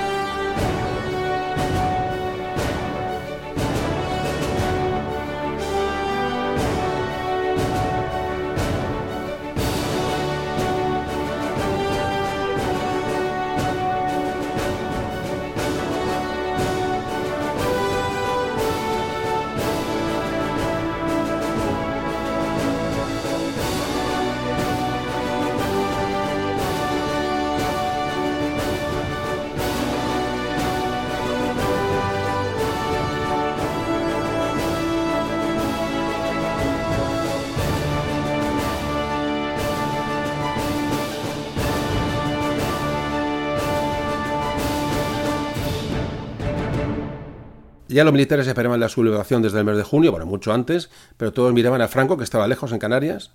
El general Franco y su liderazgo eran claves. Eh, bueno, Manuel Lafaña despreciaba a todos los militares. Bueno, hay que, no hay que ver los, eh, eh, los discursos y sus medidas, en fin, que Azaña tenía a los militares atragantados, eso, eso es obvio, pero fijaos como al general Franco le calificaba como el único militar temible a Mola, sus hombres de confianza, le aconsejaban que, bueno, que, Franco era imprescindible para, levantar el protectorado de Marruecos, aunque digo, aún Sanjurjo era, era el líder de la, del, del, futuro levantamiento. Hay que decir que el ejército intervencionista que hereda la, esa característica del siglo XIX se le cuentan ocho intentonas de golpe de Estado entre 1923 y 1934, nada, nada más y nada menos que ocho. En fin, ambientazo, como digo. Claro, todo esto añade un elemento violento a, la hora de entender la política. Todo esto que estamos hablando, es decir, hay que eh, la política ya cada vez queda un margen, es decir, es la violencia, la fuerza la que la que manda. España estaba atrasada y anclada en las guerras carlistas, como podéis ver. No, no, avanzamos absolutamente nada. Por eso es tan importante, ha sido tan importante tratar temas del siglo XIX durante, todo, durante todos los audios, ¿no? Y leer, perdón, y escuchar todo el siglo XIX antes de llegar a esta época, porque entonces, digo, si cogemos la guerra civil suelta, si no vamos a entender absolutamente nada. Hubo muchos republicanos, como estamos comentando, que, bueno, no solo, no solo de la, del Partido Socialista, que iban contra el Frente Popular. De hecho, hasta hubo miembros de la CEDA, del Partido de Derechas de Gil Robles, que estuvieron dispuestos a apoyar a Indalecio Prieto como presidente, eh, bueno, para evitar, para evitar la confrontación. El republicano conservador Miguel Maura, que fue, fue padre de la República en el, en el 31, criticaba la rendición del Frente Popular y de la derecha extrema a, estos, a estas corrientes eh, violentas, como llegó a decir, también textual, dijo Maura, que reprochaba a los gobernantes del Frente Popular la abdicación total por parte del Estado de la más elemental y primaria de sus obligaciones, cual es la de amparar el derecho, las haciendas y las vidas de todos los ciudadanos, sin distinción de colores ni matices. También Baró rechazaba la abdicación política de, de la derecha, que había dado vía libre al fascismo de los falangistas, y dice sería negar la evidencia de desconocer el hecho de que esa organización tiene hoy entre afiliados y simpatizantes a la casi totalidad de la burguesía española, que ha ido vertiéndose en ella, oponiendo en ella sus esperanzas, abandonando las filas de los demás partidos políticos, sobre todo de los emplazados en la extrema derecha. Y dice, con la pena o la angustia que tiene Maura ¿no? al ver cómo las instituciones se vienen abajo, dice, hablando de las instituciones democráticas y el Parlamento, dice, instituciones repudiadas por igual y con idéntico encono por los partidarios de la dictadura del proletariado como por los fanáticos del Estado totalitario. Y dice, entre los dos bandos opuestos, el Estado republicano, cada vez más débil, aparece minado en sus órganos más esenciales, por las mismas doctrinas de los combatientes. La debilidad congénita de los gobiernos nacidos de la entelequia del Frente Popular y sostenidos por otra facción, no menos absoluta, la mayoría de las Cortes, va minando día tras día con velocidad creciente la capacidad de resistencia del Estado y sus medios de acción para la defensa. Eh, José Giral, que antes comentamos, fijaros por lo, por lo que aboga, dice, nos equivocamos. La salvación está en una dictadura nacional republicana. Si no se quiere abrir un periodo caótico en la vida de España, Llegado ese momento, no habrá sino una solución, la de reconocer todos los errores, los vicios, los defectos que el sistema político creado en la Constitución de 1931 ha puesto de relieve en la experiencia de cinco años, y rectificar de una vez y sin paliativos el rumbo de la República, dejando en suspenso los preceptos de la Constitución, clausurando el Parlamento, es decir, despojando a la República del traje arcaico con que la vestimos, y emprendiendo una nueva ruta, con ella desnuda tal cual advino el 14 de abril, y tras un periodo cuya duración han de fijar las circunstancias y los sucesos, pensar en la confección del nuevo ropaje, más acorde con las necesidades nacionales y con las exigencias de la vida de un Estado moderno. Dictadura republicana se llama esa solución, Dictadura nacional, apoyada en zonas extensas de clases sociales, que llegue desde la obrera socialista, no partidaria de la vida revolucionaria, hasta la burguesía conservadora que haya llegado ya al convencimiento de que ha sonado la hora del sacrificio y del renunciamiento en aras de una justicia social efectiva que haga posible la paz entre los españoles. Dictadura regida por los hombres que trajeron la República, por republicanos probados que, unidos y juramentados para no escindirse ni separarse hasta, terminar su labor, antepongan el interés supremo de España y de la República toda mira partidista o de clase, gobiernen para toda la nación y acometan la obra de construir el Estado. Es que no hay, no hay ni que comentar. Es decir, esto se derrumba y los, las pocas mentes o las muchas mentes que tenían esa sensación abogan por vamos a cortar esto es decir si hay que por un proceso con menos libertades una, como dice una dictadura de la república no vamos a vamos esto se nos va de las manos vamos a cortarlo es había llamadas a la cordura había llamadas al último intento este, este texto que acabo de leer me parece fundamental. Vamos, si os queréis, a lo mejor lo he leído muy rápido. Además, hoy tengo un poco la voz un poco tomada. Os pido disculpas, tengo un poquito la voz un poco así nasal. Eh, no sé si tengo alguna pequeña alergia, no sé qué me pasa, pero empiezo a grabar y tengo la, poquito la voz diferente. Eh, os decía que si queréis volver a rebobinar el podcast y escuchar otra vez este apartado de, de las declaraciones de Maura, creo que es creo que son fundamentales. Tenemos más testimonios de, bueno, de republicanos que sufren lo que, lo que está pasando, ¿no? Por ejemplo, tenemos el caso de lo que nos dice Marcelino Domingo, presidente de Izquierda Republicana, que dice, se vive desde hace unos meses en un clima de desorden público, intranquilidad y pánico que es imposible de continuar. El presidente de las Cortes del Frente Popular, Diego Martínez Barrio, el, bueno, en junio, en la clausura del Congreso de su partido Unión Republicana, dice, en la extrema derecha o en la extrema izquierda del Frente Popular no hay gobierno posible que no conduzca a una guerra civil. Es cierto que una gran parte de la opinión española exhibe su desasosiego y no quiere ocultar su inquietud. Un pueblo no puede vivir en un continuo estado de insurrección y de violencia. Así no vive ningún pueblo. Los vencidos en contiendas políticas tienen la obligación de soportar su derrota y los vencedores la de administrar la victoria, no solo a favor de su clientela, sino en un reparto justo y equitativo para todos. Cuando esto no es así, los gobernantes son gentes que mandan, pero no gobiernan. La verdad es que da un poco de pena escuchar esto, ¿verdad? Porque había gente cabal, eh, como estáis viendo. También dice Martínez Barrio.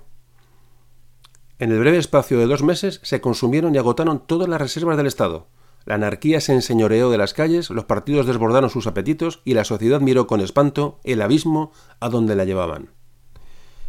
Bueno, otros personajes republicanos que, tenían, bueno, unas opiniones parecidas. Tenemos el caso de Ángel Osorio, que era un diputado independiente, y dice, Estamos presenciando cosas que solo en la patología mental pueden hallar explicación.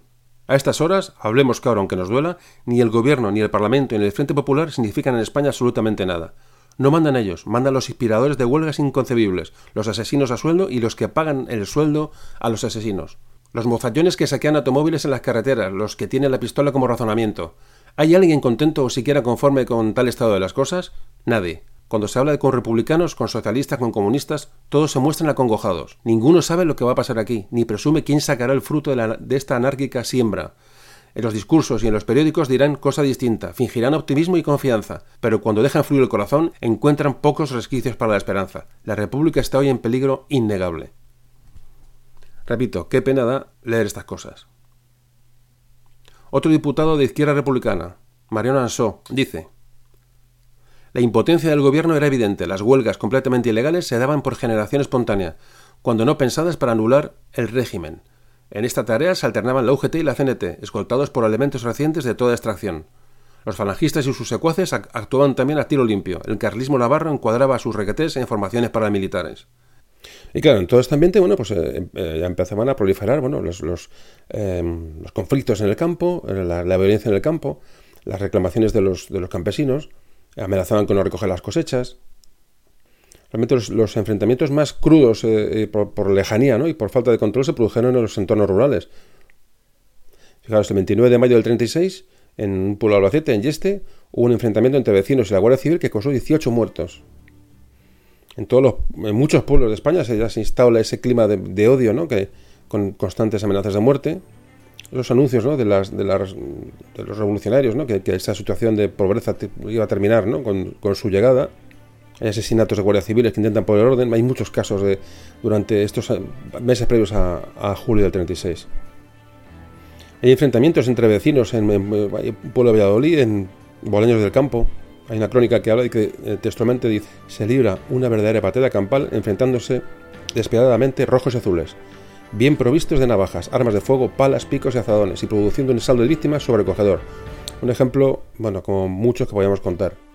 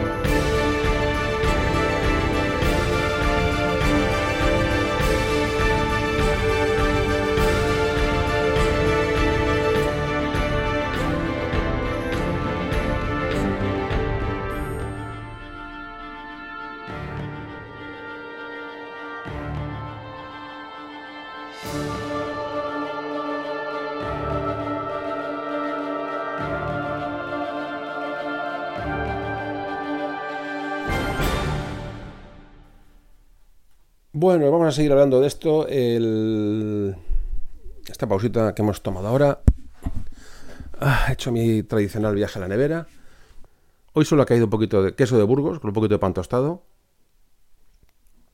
Es un poco, he, repuesto fuerzas con, con esto y, y, nada, y un poquito de descanso. Claro, vosotros solo habéis escuchado un poquito de música.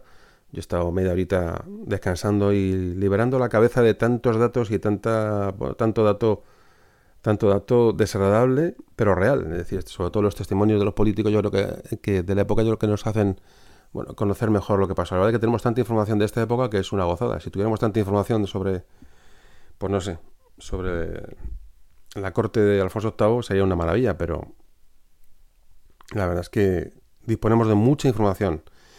Em, bueno, pues acabado el queso de Burgos, eh, vamos a hablar de datos. Vamos a ver datos de la violencia datos de la violencia en estos momentos eh, previos a la guerra civil.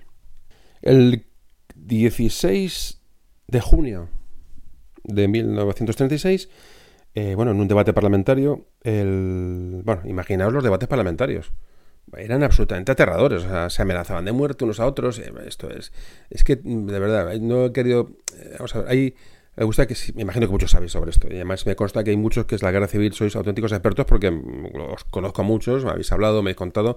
Y, pero bueno, esto quiero que sea un audio poco de dar una información eh, más o menos general sobre datos de lo que, de lo que puede suceder, no, no muy por encima, sino eh, considero que hay cosas que no, se pueden entrar a, analizar porque, porque, digo, sería larguísimo el audio. Pero imaginaos lo que era una reunión, una sesión de congreso en junio del 36. Entonces, José María Gil Robles, te digo, el, dirigente de la CEDA, presentó ese día una, lista de, las de las violencias políticas que se han producido desde la llegada del Frente Popular.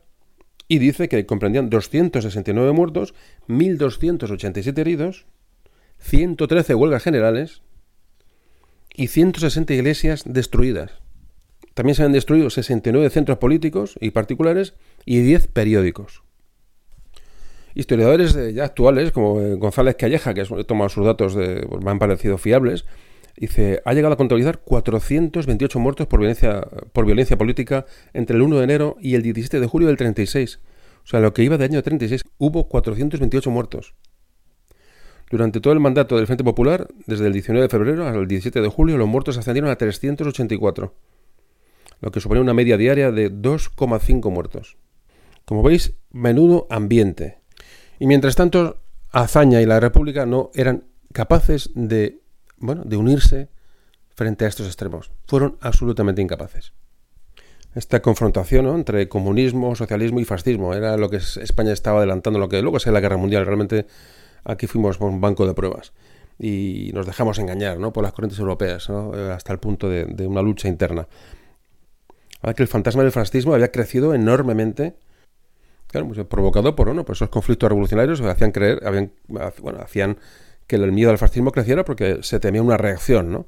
Entonces, eh, hay un artículo en La Vanguardia en aquellos últimos días de, previos a la guerra que dice, el fascismo no tiene de nuevo más que su nombre ocasional. Se trata de uno de los fenómenos más antiguos de la historia política, y su verdadero nombre es reacción. Fascista fue Julio César, y fascista fue Napoleón. Fascismo es, en el fondo, el bolchevismo. Cada vez que se pudre un Estado social, de sus entrañas brota una dictadura férrea. Fascismo es, en el caso de España y de Francia, la sombra fatal que proyecta sobre el suelo del país la democracia misma, cuando su descomposición interna la convierte en anarquía. Cuanto más crece la podedumbre, tanto más se agiganta el fantasma. Y la preocupación alucinada que el Frente Popular triunfante experimenta por el fascismo vencido no es, por tanto, otra cosa que el miedo de su propia sombra. Otro, otro pedazo de artículo. Y el presidente de la República, yo no, es crítica, eh, eh, Manuel Lazaña eh, se vio, yo creo que sobrepasado absolutamente, no tenía capacidad política ninguna para, para afrontar esta situación. Bueno, no tenía hazaña ni nadie, ¿no? Pero bueno, le tocó lidiar este toro y Fijaos cómo eh, el historiador Sánchez Albornoz, Claudio Sánchez Albornoz, que habló con hazaña durante aquellos días, ha sido nombrado embajador en, Lisboa el 14 de mayo, bueno, pues fue a, eh, vino a Madrid para unos asuntos y, bueno, y se entrevistó con, con Azaña.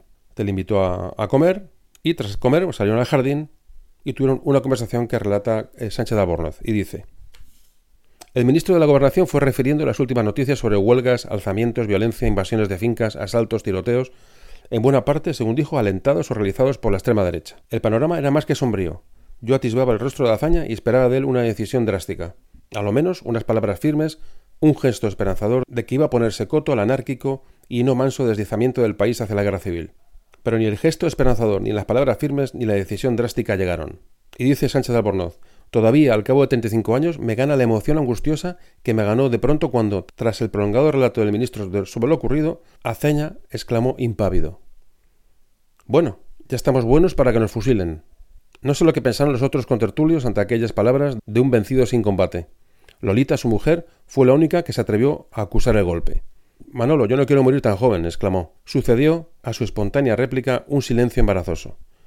Me desplomé interiormente. Todo estaba perdido. No se pondría coto a la anarquía que provocaban a la par las extremas derechas y las extremas izquierdas. La República no sería defendida a tiempo. España seguiría rodando por la trágica pendiente. Tremendo, tremendo, tremendo. Y podemos sumar a estas declaraciones, a estas, lo que escribe su memoria Sánchez Albornoz, lo que escribe eh, Santiago Casares Quiroga, presidente del Consejo de Ministros durante el Frente Popular. Dice, en realidad no había gobierno. A fines de junio aún era posible evitar la catástrofe. Pero repito, creo que en verdad no había gobierno. Había en él hombres enérgicos y decididos, pero eran los menos. Su presidente y algunos de sus ministros perdieron el control de sí mismos. Esto lo dice nada más y nada menos que Casares Quiroga.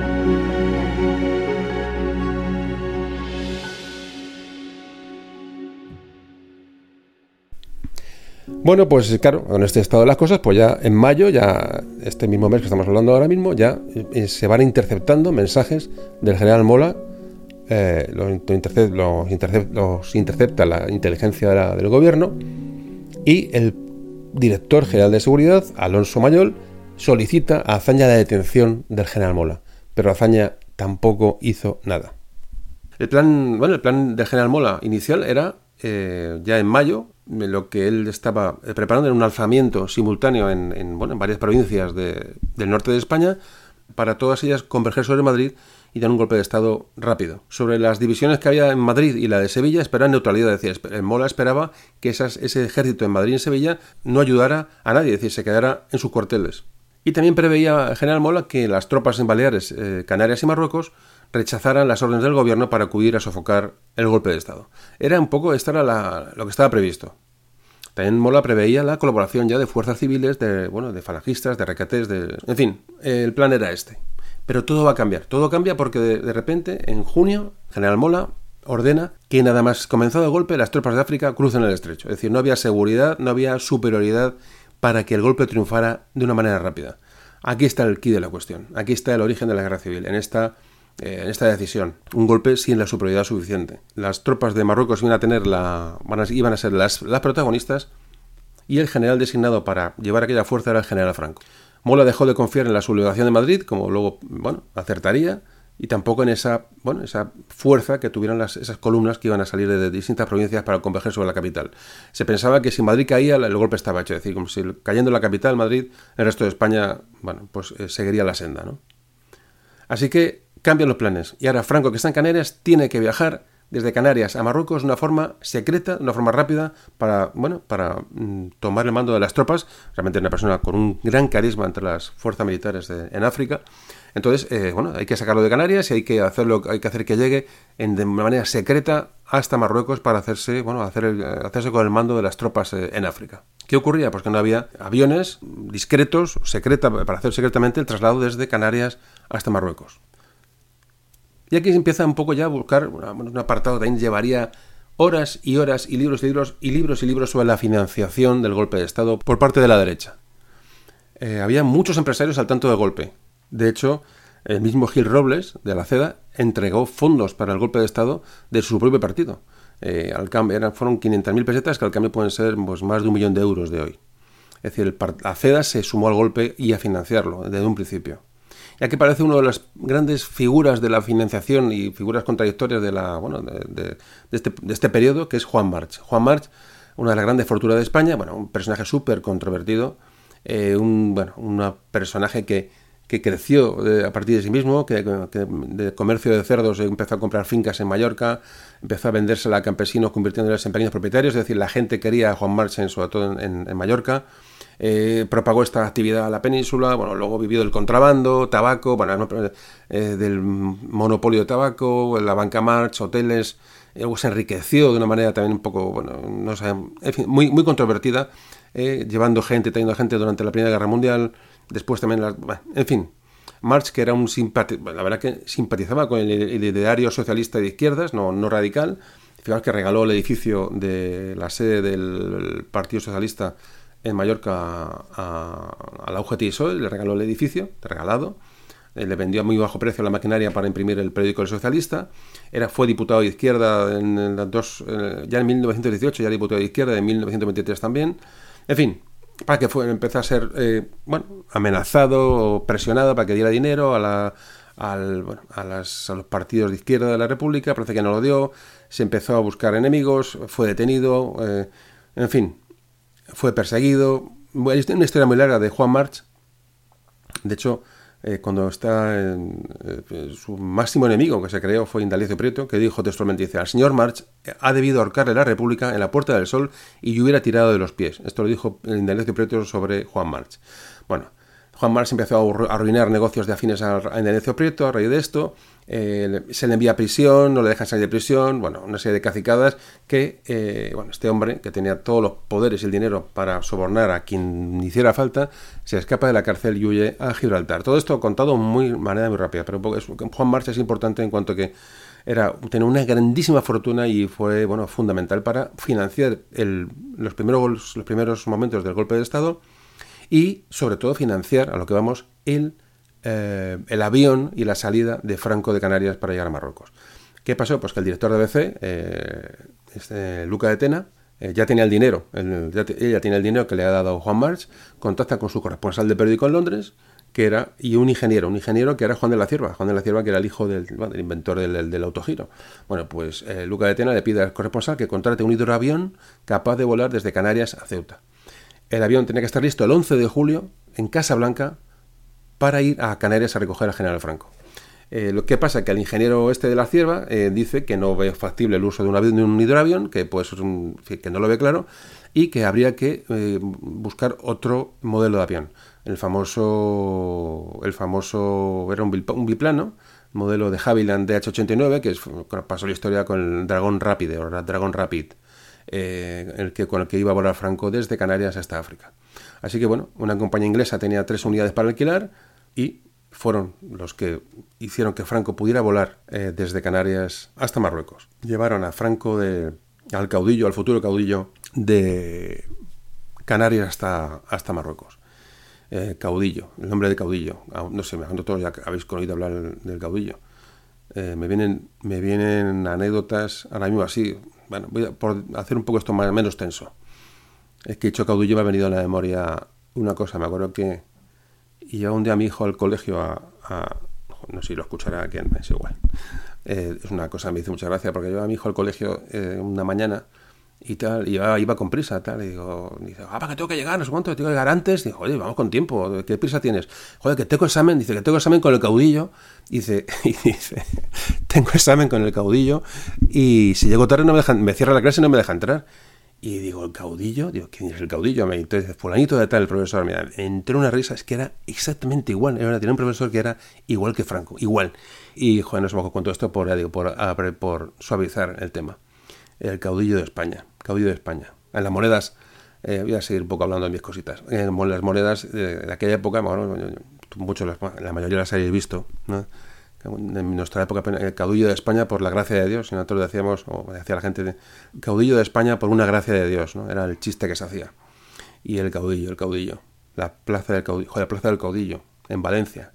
Fijaos, en la Plaza del Caudillo, en Valencia, tengo el recuerdo, entonces se llama Plaza del Caudillo, yo me acuerdo que mi padre se crió en Valencia, me acuerdo, pues yo no he visto las fallas en mi vida, y, y me acuerdo, yo no sé qué tendría yo, pues 12, 13 años, no lo sé, y me acuerdo que un, unas fiestas de las fallas, eh, fuimos a Valencia, total, que me dice, vas a ver, dice, vas a ver unas fiestas de verdad. Dice, no lo que ves por aquí y tal. Y me acuerdo que el día de la mascleta en la, en la Plaza del Caudillo, bueno, para los que son de, no son españoles o no saben tal, la mascleta es una, bueno, es un, son petardos, es una quema de pólvora con un estruendo es que es si uno no lo ve no eh, no sabe lo que es. Yo me acuerdo que era un chaval llegué allí me acuerdo que la gente ahí en la plaza rodeando aquellas unas verjas con, con petardos y tal y no sé lo que era aquello. Y yo recuerdo eh, yo era un chaval.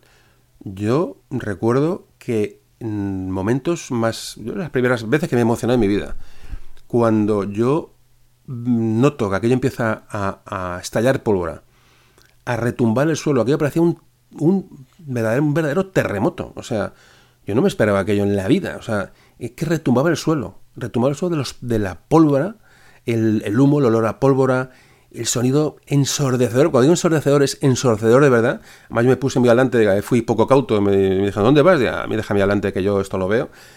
Me quedé paralizado. O sea, y, y realmente cuando aquello acabó y sonó el himno a Valencia, ese, eh, bueno, bueno, bueno, bueno eso es, yo creo que me emocionó, la primera vez que me emocioné en mi vida con aquello. Qué maravilla, la mascleta, las fallas, la falla de Valencia. Por eso asocio el nombre de Plaza de Caudillo a aquello, que para mí fue una sensación inigualable, en serio. Yo no, no bueno, pocas veces me he sentido tan, tan eh, sobrepasado por una cosa que además ni, te esperas, ¿no?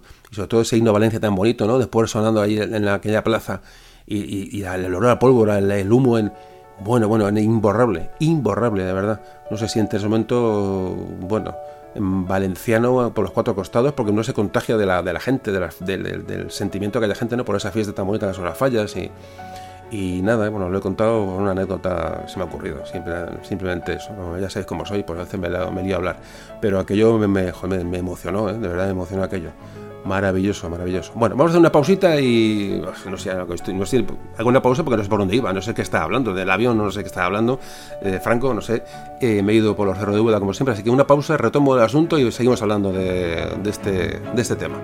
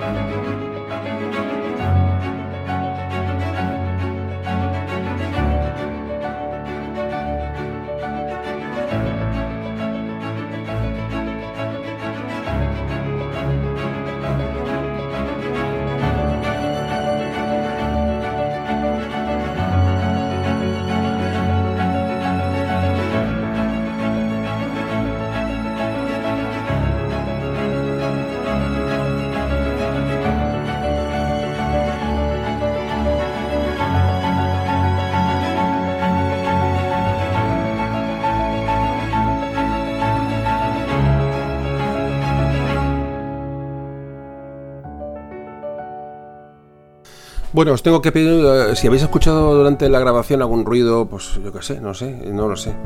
Eh, hoy, no estoy grabando en el lugar habitual, estoy grabando en otro sitio. Eh, no, estoy en el, no, estoy en el, estudio 1 de Moreno Tambor, estoy en el estudio 2 y el estudio 2 eh, tiene mucha cercanía a la calle y, y alguna vez oigo, oído por ahí un ruido que se mete, pero bueno, si lo escucháis, pues nada, que sepáis que es una grabación en un lugar que no es habitual. Y ya digo, vuelvo a repetir que me noto yo la voz un poquito tomada. Ya digo que no estoy acatarrado ni nada, pero me noto algo tengo yo por ahí, que tengo la voz un poco, ya digo, un poquito tomada, un poco nasal. Así que nada, bueno, dicho esto, y ah, vamos a retomar el asunto. Bueno, durante los días que se está preparando, se está haciendo la compra del avión que va a llevar a General Franco desde, desde Canarias hasta Marruecos, esos mismos días, el Largo Caballero está en Londres en un congreso de la Internacional Sindical. Bueno, allí se tuvo que defender de la opinión generalizada de los sindicatos internacionales de la actuación revolucionaria en Asturias. Es decir, la revolución de Asturias era criticada a nivel sindical internacional. Esto es muy importante. Largo Caballero echó como pudo la que era, ¿no? que noticia de la prensa, que habían exagerado, que tal, la prensa burguesa, pero en Europa se sabía lo que estaba pasando en España y además contenían la respiración, es decir, la guerra mundial iba a llegar muy pronto y lo que estaba, digamos, cómo se estaba envenenando España era, digamos, un, bueno, pues un proceso que podía afectar evidentemente a una guerra europea como luego ocurrió. La prensa internacional y el sindicalismo internacional no entendía el uso de la violencia y sobre todo, ¿sabéis lo que afectó mucho a aquella gente? La quema de iglesias. El asalto a, los templos religiosos, bueno, por lo que he estado leyendo y por lo que he estado viendo, afectó mucho a la opinión pública internacional, muchísimo. Eh, bueno, por lo que sea, por lejanía, por, eh, por lógica, ¿no? Pero sí es cierto que esto es un tema mm, que se puede dar como, como cierto. Claro, cuando comenzó la guerra civil, todas estas circunstancias van a dividir a la opinión pública internacional. Fijaos, ya había habido fricciones entre el gobierno británico y el gobierno del Frente Popular eh, ante los desmanes que había habido en bueno, los intereses británicos en España. Es decir, había ya una tensión, porque aquí, no, evidentemente, si no se respetaba la propiedad privada, no se respetaba la de nadie. Eh, había hay testigos en Inglaterra que hablan de los noticiarios del cine en los, cines británicos, entonces dicen que salían las imágenes cinematográficas que, salían sobre España que, que causaban auténtico vértigo, ¿no? Eh, salían iglesias en llamas y muchedumbres con el puño en alto, es decir, eh, había miedo en Europa a esa, a esa deriva que estaba ocurriendo en España, digo, sobre todo porque la gente se veía involucrada en un conflicto internacional, ¿no? Entre estas dos tendencias que el comunismo y el fascismo, que son las dos grandes lacras del siglo, del siglo XX. Eh, bueno, pues los informes de la Embajada Británica informaban que preveían que la actitud del largo caballero iba a provocar un golpe militar. Esto es lo que, los informes que se manejan en la Embajada Británica. Cómo se comparaban eh, tanto el Frente Popular francés como el Frente Popular español con los inicios de lo que ocurrió en la Revolución Rusa. Todo esto se leía en la prensa día sí día no. Fijaos, nueve días antes del 18 de julio, el Daily Telegraph escribe España será roja. El New York Times del 2 de julio habla del, un, da un informe de los desórdenes que, está, en los que está España sumida y definió a los socialistas españoles como revolucionarios fanáticos. También el New York Times informa de que 36 iglesias han ardido los dos últimos días.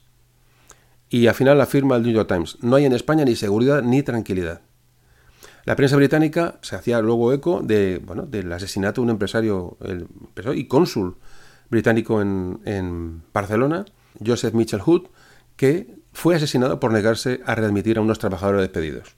Claro, todas estas noticias iban a ser muy tenidas en cuenta porque estos son fogonazos grandes que llegan, además ya digo, en esta época tan poca información, todos estos son grandes noticias que van llegando al extranjero y estas noticias, este entorno eh, violento eh, que hay en España van a ser muy tenidos en cuenta cuando la República pidió ayuda internacional tras el alzamiento. Esto es muy importante, para mí es una de las cosas más importantes, la legitimidad de unos y de otros.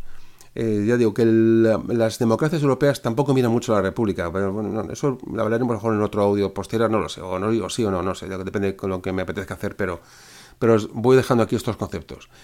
Fijaos cómo el Frente Popular francés en los mítines electorales se desmarca de los, del Frente Popular español. Eh, dice es que, no, que nosotros no somos como el Frente Popular español, nosotros no somos como ellos. Es decir, fijaos hasta qué punto el clima violento en España era, era conocido fuera.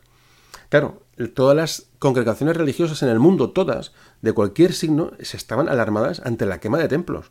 Para ellos ya no era catolicismo, ni, cristianismo, ni protestantismo, no, eh, ni protestantismo, ni eran quema de templos, de templos de culto. Todas las noticias de los asesinatos políticos llegaban, con lo, mismo que os he relatado yo aquí, llegaban a todos los países. Es decir, eh, la prensa internacional se hizo eco de todo esto. Y mientras la prensa en España, ¿qué pasaba? Bueno, para, empezar, la prensa en España no es, prácticamente ni existía, la censura acabó con ella. Fijaros, tanto las leyes de defensa de la República, que, salen en, 1931, antes de la, de la, Constitución, de la Constitución nada más nace la República, sale una ley de defensa de la República. Lo primero que hacen, pero, pero absolutamente contra las libertades generales de la gente. Es lo, que ocurre en esta ley, que si alguno quiere que se la lea. Eh, yo dejo ahí el nombre, Ley de Defensa de la República. Y luego hay una ley de orden público con el bienio eh, conservador de la República, con el, cuando gobierna Lerroux y la CEDA, que estos, estas leyes concedían unas amplias facultades a todos los gobiernos para imponer sanciones a los periódicos y censura. Así que la censura fue la tónica habitual durante toda la República, con un gobierno y con otro de una tendencia o de otra. Especialmente entre el 33 y el 34, cuando, bueno, cuando se, está, eh, se va a producir la Revolución de Asturias, la censura es absoluta. Así que esta censura no va a permitir que buena parte de la sociedad, que es el gran problema, fuera consciente de la gravedad de los hechos, ni fuera informada con, eh, con normalidad y de una manera, digamos, lógica e independiente. Ya digo, no hay datos, solo los estudios posteriores, ya, bueno, a 1975, cuando muere Franco, ya, sobre todo años 80, empiezan a salir datos ¿no? de, toda la censura que sufrió la prensa en aquellos, en aquellos años. Es que muchos diarios fueron quemados, literalmente, el ABC y el Debate en Madrid, la Unión de Málaga, eh, la Gaceta del Sur de Granada, la Verdad de Murcia, eh, no sé si he dicho la voz, sí, la voz de Levante de Alicante, la información de Cádiz, estos fueron quemados. Otros muchos sufrieron unas sanciones e, e, extremas o ya fueron cerrados a partir del 31.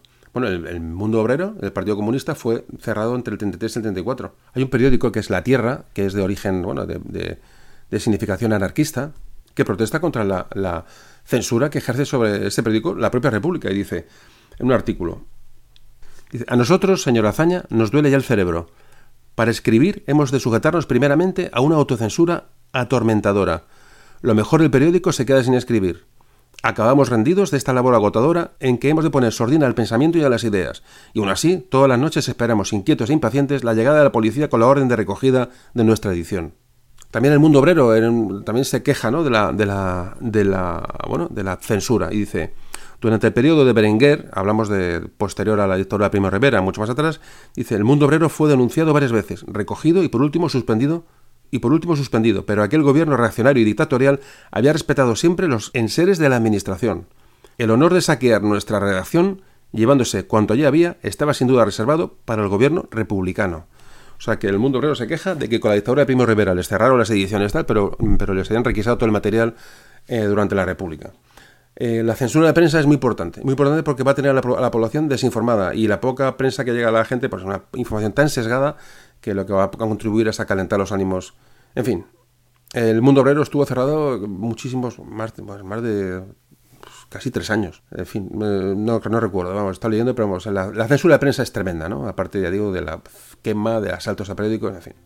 Fíjate, Niceto, Alcalá Zamora en, su, en sus memorias dice que en aquellos momentos se sufrió la censura más rigurosa que España había conocido.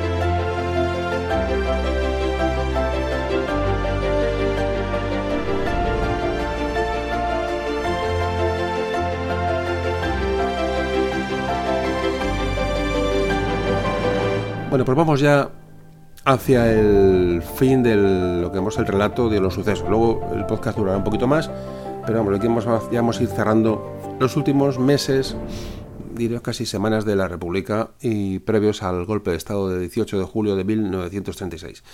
Todos pensaban, los militares, que, como todo el mundo pensaba, no los militares, los militares sabían que en el golpe no iba, no iba a triunfar, estaban muy casi convencidos de que el golpe iba a ser muy complicado que triunfara de, rápidamente, pero las, bueno, las, los afines a lo que estaba pidiendo el golpe, la sociedad civil, pensaban que el levantamiento quedaba resuelto en días, es decir, no le daban, bueno, había una confrontación, pero todo el mundo tenía esperanza de que aquello se resolviera pronto.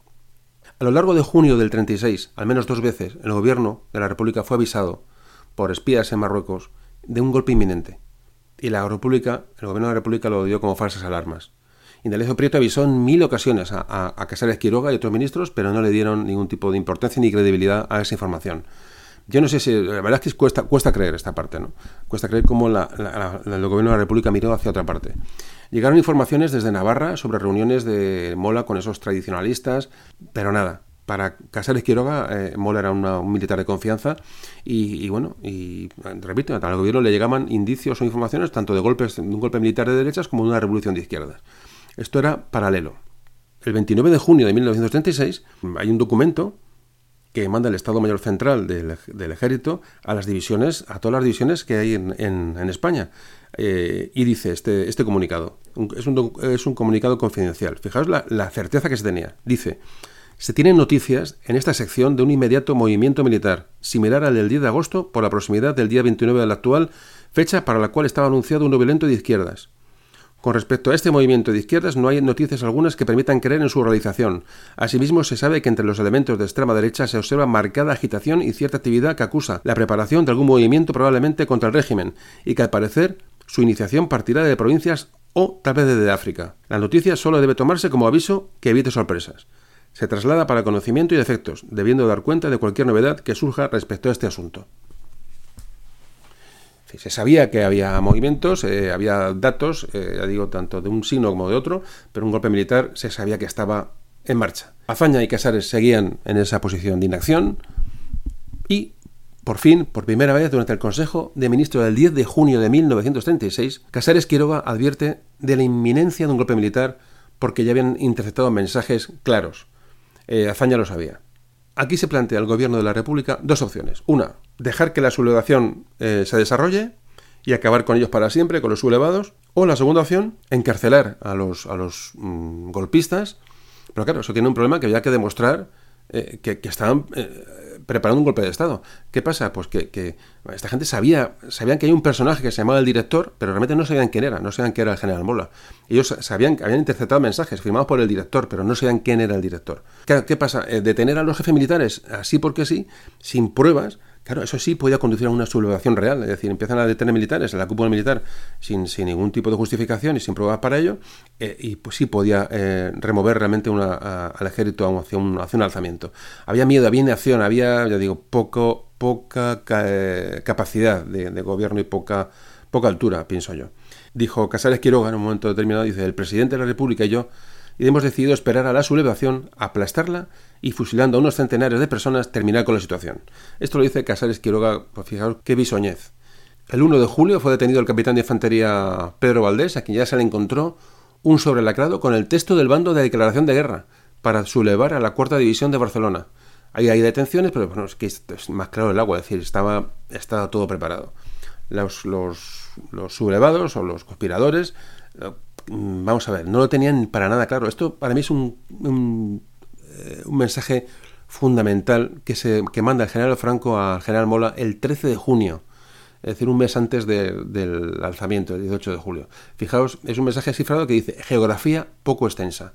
¿Qué quiere decir geografía poco extensa? Evidentemente que no estaba preparada eh, todavía la cuestión, no estaba madurada y no había fuerzas suficientes como para dar un golpe de Estado y que triunfara de una manera rápida. Mola era optimista, pero Franco sabía por sus hombres de confianza en toda España que que no había una actitud unificada al unísono para dar un golpe de Estado eh, en el año 36. Un golpe de Estado que fracasaba eh, llevaba con toda seguridad a una guerra civil, y esto lo sabían.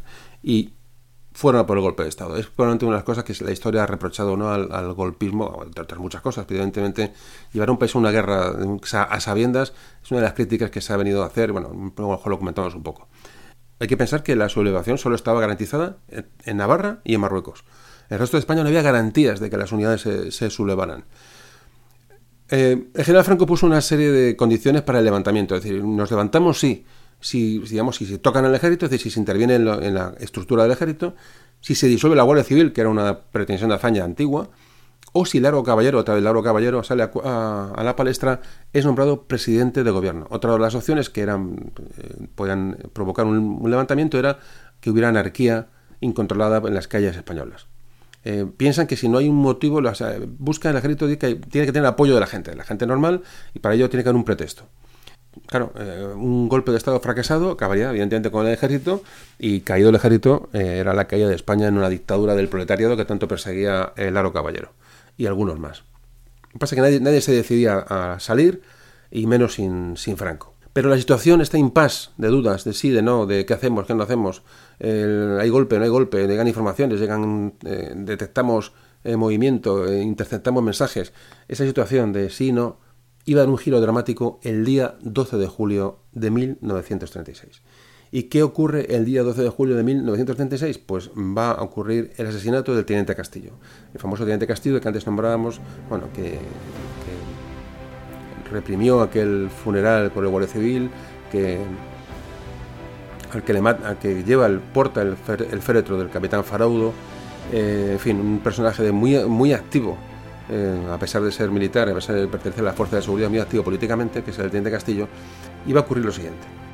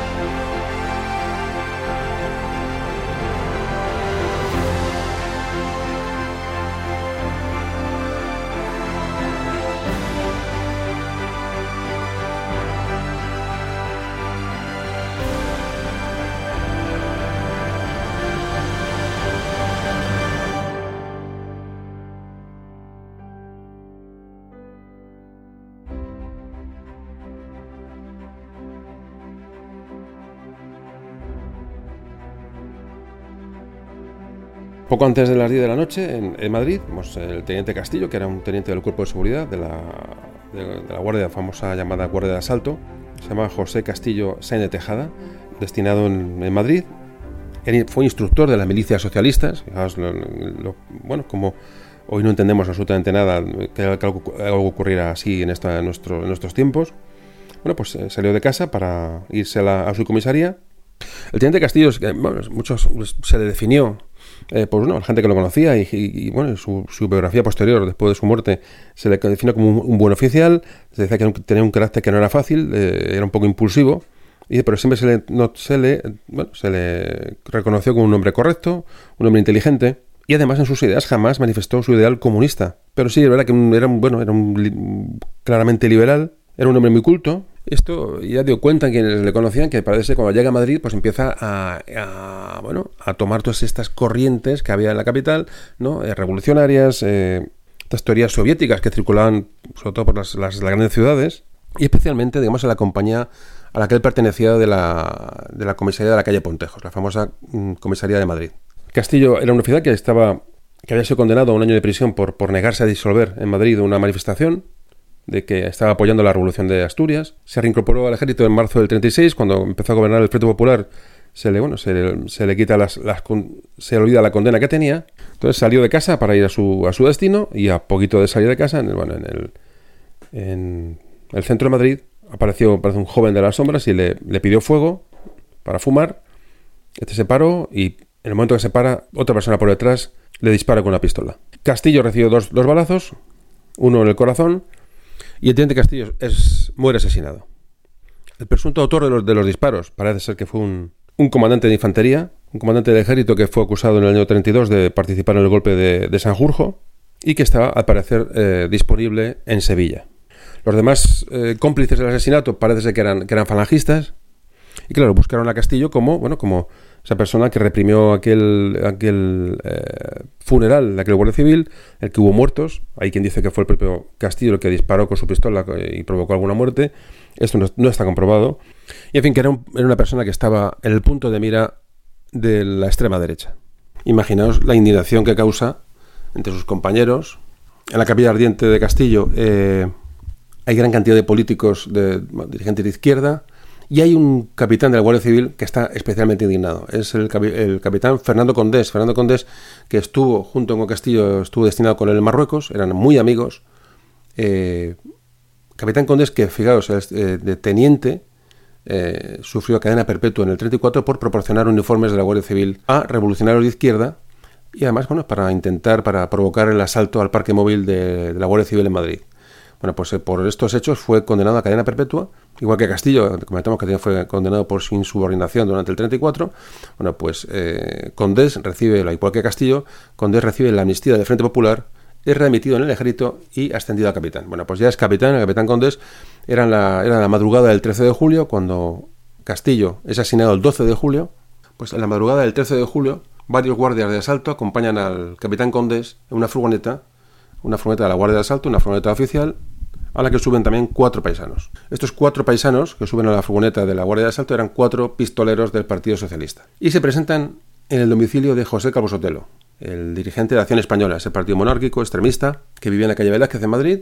Entonces suben a la casa, bueno, es una historia muy larga, se identifica Condés como guardia civil, entonces Calvo Sotelo se, tranquiliza al ver que un, un, guardia civil le dice que tienen órdenes de llevar a la Dirección General de Seguridad, se despide de su familia Calvo Sotelo, le montan en la camioneta y a unos 300 metros de, la, de su domicilio, Carlos Sotelo recibe dos disparos en la nuca.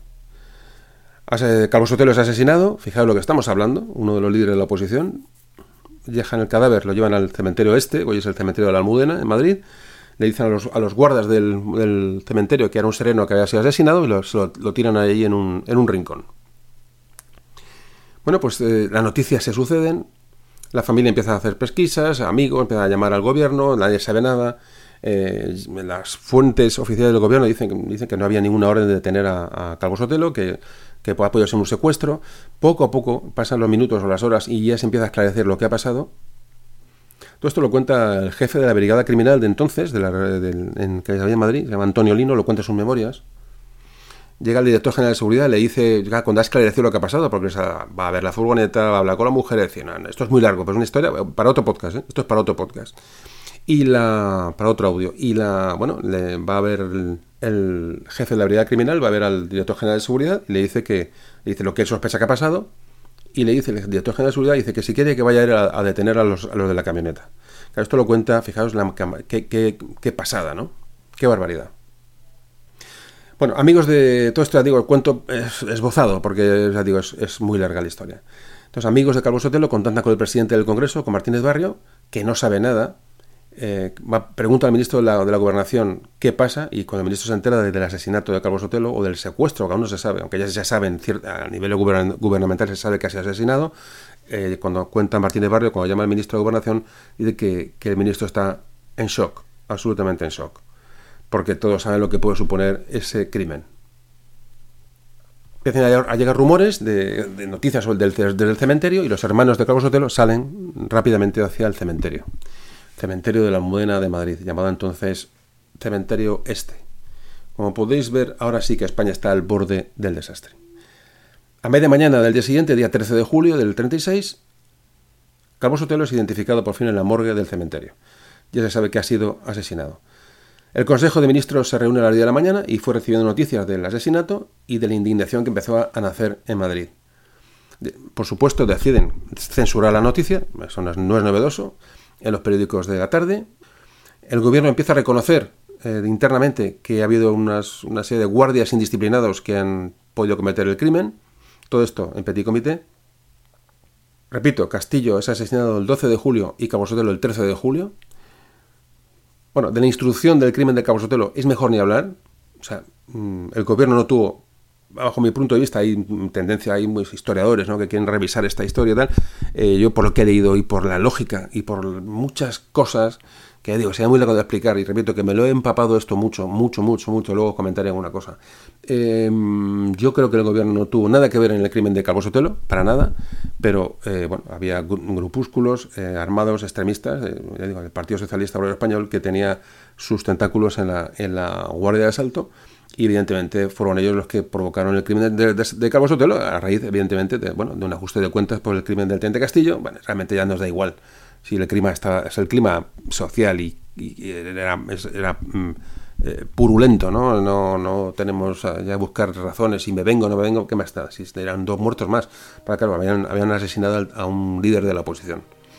Eh, por supuesto, le digo, de la instrucción del crimen es mejor que mejor ni hablar, el gobierno digo que no, no actuó en su línea, el Partido Socialista encubrió completamente a los guardias, al, capitán Condés, en fin, coaccionó incluso para bueno, ¿qué, qué voy a contar? En la noticia llega General Franco y, bueno, realmente el, golpe estaba preparado. Es decir, el, asesinato de Carlos Sotelo no iba. Hay quien ha dicho que el crimen de Carlos Sotelo provoca el golpe de Estado, provoca la guerra civil. Realmente el golpe estaba preparado. Es decir, esto evidentemente era un empujón definitivo, ¿no? Pero Franco seguía temiendo que Madrid no triunfara, como y estaba acertado. Pero la decisión estaba ya tomada. La decisión de la sublevación estaba tomada eh, Casares Quiroga, ante el, hecho del asesinato de Calvo Sotelo, de Calvo presenta la dimisión al presidente Azaña. Eh, este no la acepta. Y el gobierno sigue sin reconocer la implicación de la fuerza de seguridad. Dice que hay un crimen, fiel, hay, en fin, un, oscurantismo en torno al asesinato de Calvo Sotelo. Fijaos, además, para calentar más la cosa, el lunes, el mismo día del asesinato de Carlos Sotelo, el Partido Comunista había solicitado ya públicamente la ilegalización de todos los partidos de derecha, incluida la CEDA fijaos cómo estaba la mente del 13 de julio del 36.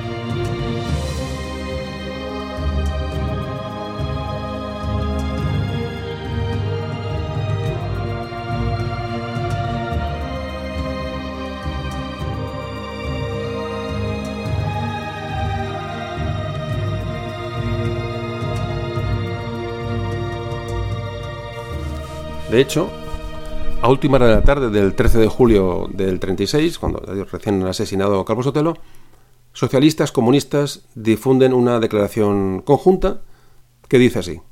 Conocidos los propósitos de los elementos reaccionarios, enemigos de la República y del proletariado, las organizaciones políticas y sindicales representadas por los firmantes se han reunido y han establecido una coincidencia absoluta y unánime en ofrecer al gobierno el concurso y el apoyo de las masas para todo cuanto signifique defensa del régimen y resistencia contra los intentos que puedan hacerse frente a él.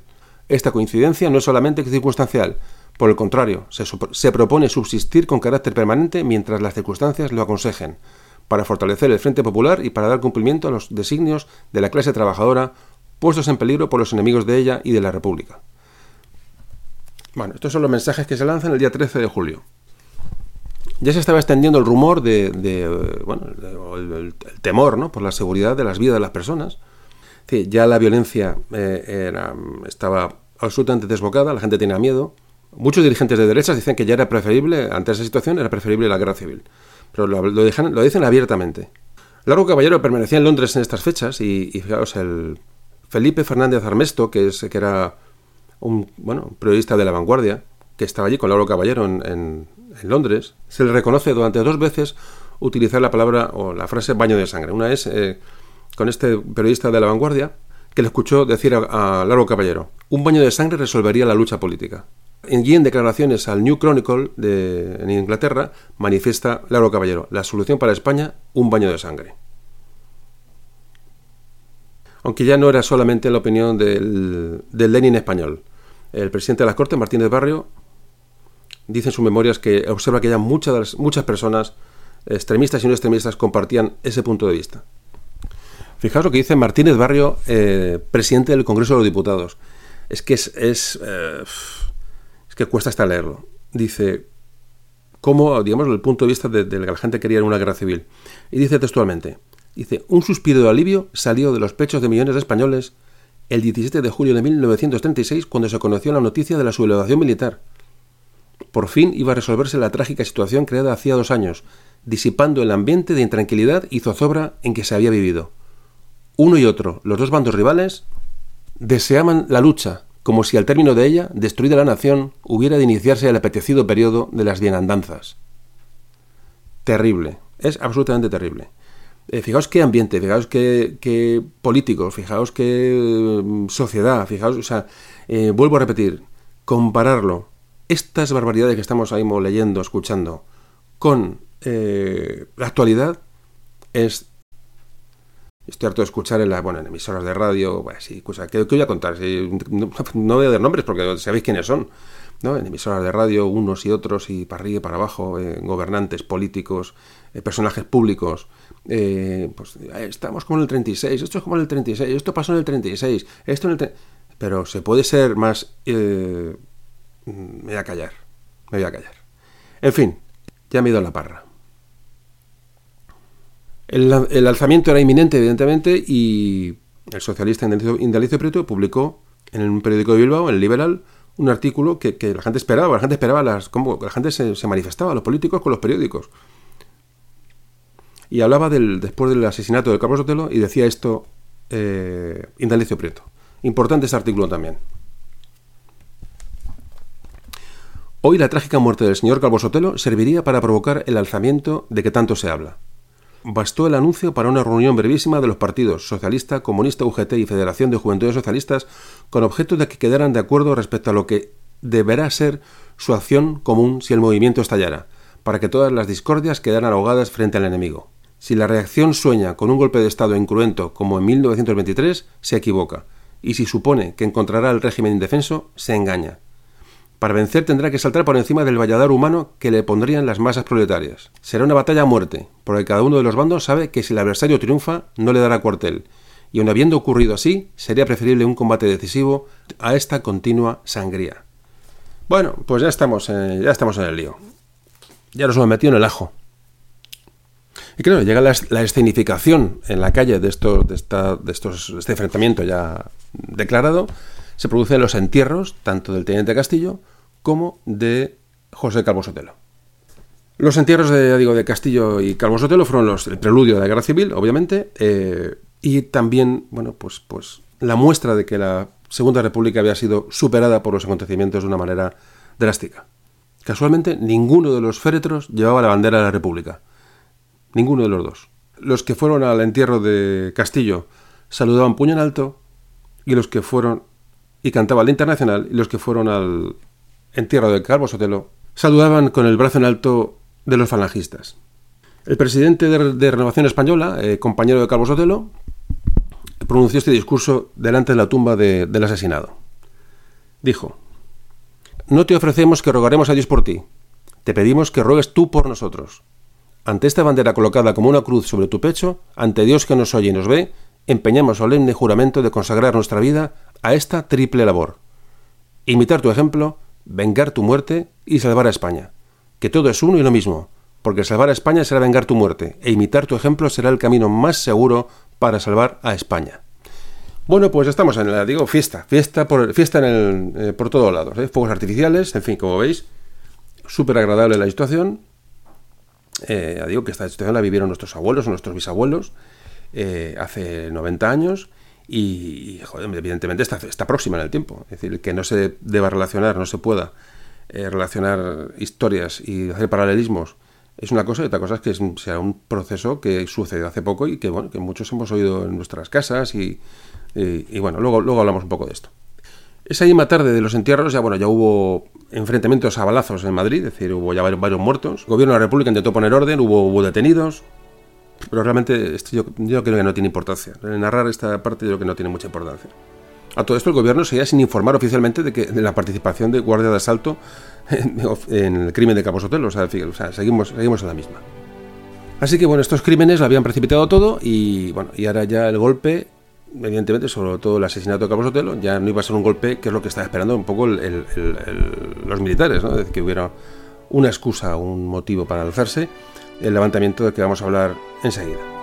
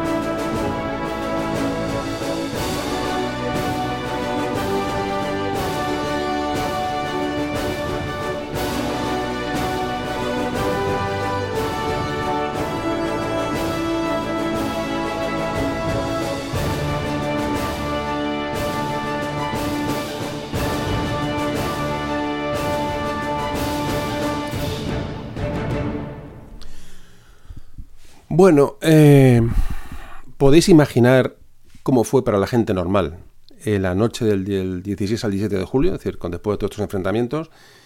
Fíjate, todas las sedes de los partidos en Madrid, concretamente, en toda España, estaban abarrotadas de militantes esperando una sublevación militar. Eso es lo que pasaba, la gente ya estaba en la calle. Eh, hubo unas huelgas tremendas el 17 de julio. Había previsto una sesión del Congreso el día 21 de julio, era la misma fecha que Franco había puesto como límite para, la sublevación. Pero el 17 de julio, el Consejo de Ministros, que se reunió a las diez y media, eh, tenía previsto una pausa a las 6 de la tarde. El Consejo de Ministros se reunió eh, mientras bolsas se, desplomaban. Y en África, los militares que esperaban ya la, orden para, el golpe estaban expectantes. Les habían dicho que Franco llegaría en un hidroavión desde a Ceuta, desde Canarias. Claro, las noticias era un, un hidroavión, como antes he comentado, esa opción se cambió a última hora. El levantamiento estaba previsto para el lunes 20 o martes 21 de julio, pero ocurrió un hecho que precipitó también los acontecimientos. Eh, ocurrió en Melilla. En Melilla no estaban al corriente de la, de la, tardanza de Franco en llegar, entonces los militares empezaron a repartir pistolas a falangistas afines en la ciudad de Melilla, y entonces un falangista que estaba infiltrado avisó a la autoridad del gobierno que lo comunicó a Madrid. Entonces se descubre la conspiración en Melilla, el 17 de julio. Cuando se, notan, se ven descubiertos, los protagonistas de, este asunto, pues ya declaran directamente el estado de guerra en Melilla y el 17 de julio en nombre del general Franco. Claro, la sesión del Consejo de Ministros de la tarde se demoró un poco porque Casares Quiroga fue a avisar al presidente Azaña del estado de, lo que estaba pasando en Melilla. Casares Quiroga no difunde la noticia, esperando bueno, que el movimiento de Melilla eh, se neutralice o que, más que nada, por no propagarlo a la, península, hacia un oscurantismo total se reanuda el Consejo de Ministros y Casares Quiroga no informa a los ministros, pero sí se lo dice a Indalecio Prieto. Eh, qué cosas, ¿no? Así que fue este, Indalecio Prieto, fijaros qué cuestión, que informa a la prensa. Sale a la prensa, la prensa no sabía nada, decía no había ninguna noticia, pero eh, Indalecio Prieto sale, imaginaos los periodistas que le abordan y dice, la guarnición de Melilla se ha sublevado esta tarde. Los trabajadores están siendo pasados a cuchillo. Eso, claro, lo de trabajadores a cuchillo, eso lo inventa, ¿no?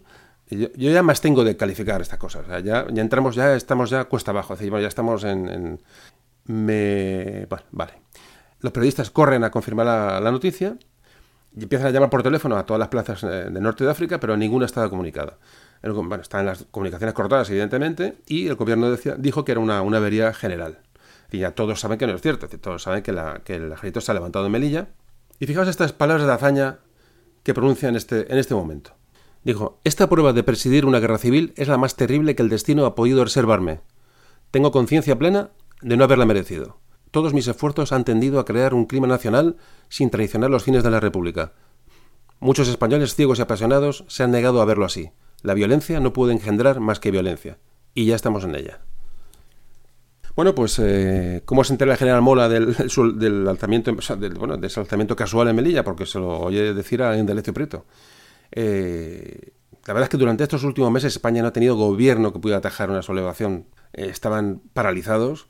Eh, de hecho, cuando informan al Consejo de Ministros, cuentan, cuando Casales Quiroga informa a los ministros de lo que ha pasado en Melilla, parece que algún, algún ministro rompió a llorar. Lo que hace el gobierno es bueno, bloquear el estrecho, manda a la Armada a bloquear el estrecho para que no haya un salto del estrecho del ejército de Marruecos a la península. Vamos, eh, bloquean esto porque saben que en África no va a haber, no va a haber resistencia, es decir, daban por hecho que el, ejército eh, el de África se iba a alzar por completo, no se equivocaban porque fue más del 90% en el que se sublevó. Eh, lo que hicieron fue reunir la, mayor urgencia, la, fuerza aérea que, de la zona centro, reunirla en Getafe, se acuartelaron todas las unidades. Luis Companys, desde Barcelona, llama a Casales Quiroga y este le dice que, que el estrecho está bloqueado y que la aviación se dispone a, volar hacia Melilla para, bombardearla. La UGT declara la huelga general revolucionaria allí donde los militares eh, se hubieran sublevado. Y el sábado 18 de julio, el gobierno difunde que el golpe ha fracasado. Estas son las, primeras reacciones de unos y otros. La realidad era que los sublevados ya controlaban todas las plazas africanas y el 18 de julio por la mañana ya controlaban las Canarias. La tarde del 18 de julio se alzaban las plazas de Sevilla, Cádiz y Córdoba. Por la noche del 18 de julio, Burgos, Valladolid y Zaragoza. El 19 de julio, Barcelona, Navarra, Vitoria, Madrid, Cáceres, Oviedo y León. Y el 20 de julio, toda Galicia y Granada. Posteriormente, todas las, eh, tropas de África cruzaron el estrecho eh, a pesar del bloqueo, lo pudieron cruzar gracias a la ayuda de los aviones de transporte alemanes que mandó Hitler. Eh, pero bueno, esto lo explicaremos en otro audio, si, si, es que hay otro audio sobre esto. Y bueno, y se produce automáticamente todo es un, como veis, es un castillo de naipes que se derrumba. Santiago Casares Quiroga dimite Azaña.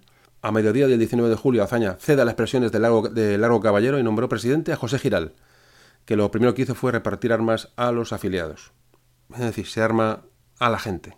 claro, es, terrible, es terrible, es terrible. La... Ya digo, estoy narrando un poco, si se lee en crónica, es, es aterrador lo que esa gente sufrió esta débil república, la pobre república, como siempre digo, con su inacción ante tanta violencia, eh, estaba cayendo. a partir del 18 de julio de 1936, el Estado de Derecho deja de existir en España y supone el fin de, del régimen republicano. Y por otro lado, en todos los territorios dominados por ambos bandos, la República también, por supuesto, dejó de existir. Dejó de existir la República y con ella dejó de, dejaron de existir todos los derechos básicos y fundamentales. Hasta dejó de existir el derecho a vivir. Y hasta aquí el relato de los hechos. Eh, bueno, hacemos una pausa y continuamos, que aún queda.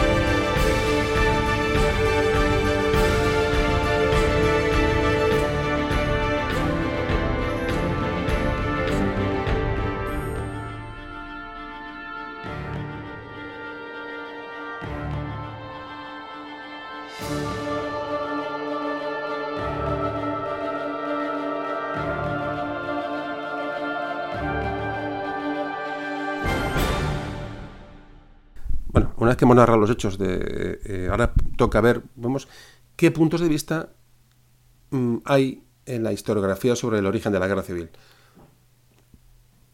Digamos, hasta los años 60 había, lógicamente, una versión de la guerra civil que fue la del bando vencedor. Una versión gloriosa, en fin, como podéis imaginar, la versión franquista de la guerra eh, durante la dictadura. Eh, ¿Qué ocurre? En, a pocos años de acabar la dictadura, va apareciendo unas, unos, van apareciendo unos historiadores conservadores, evidentemente, que suponen el primer, eh, primer punto de vista, digamos, serio del proceso de la guerra civil.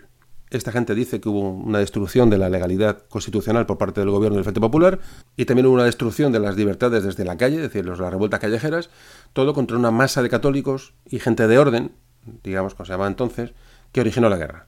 Y no fue la guerra la que destruyó la legalidad democrática republicana. Es un poco esa versión de los historiadores prácticamente en tiempos aún todavía de Franco, ¿vale? De últimos eh, años 70, en fin, años 60, 70.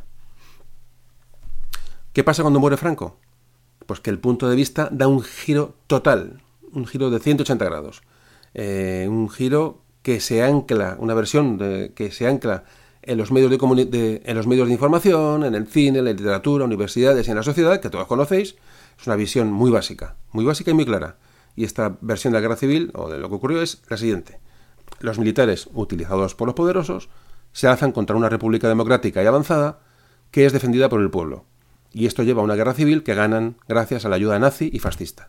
Punto y final. Esta es la versión, ha sido la que hemos escuchado durante años y años y años y años. Esta versión ha sido tan fuerte que ha borrado cualquier otra versión durante 40 años. Esto es lo que nos ha pasado desde, el año 75, como el Franco, prácticamente hasta, hasta hace cuatro días. Es decir, han aparecido nuevas corrientes, eh, últimamente incluso de no solamente de gente de conservadores, derechas, aquí cada uno evidentemente tiene una versión de la guerra civil diferente, eso está, es tristísimo, eh, es muy difícil encontrar una, no sé, ni siquiera ecuanimidad, ¿no? Eh, no sé, es muy difícil, muy difícil.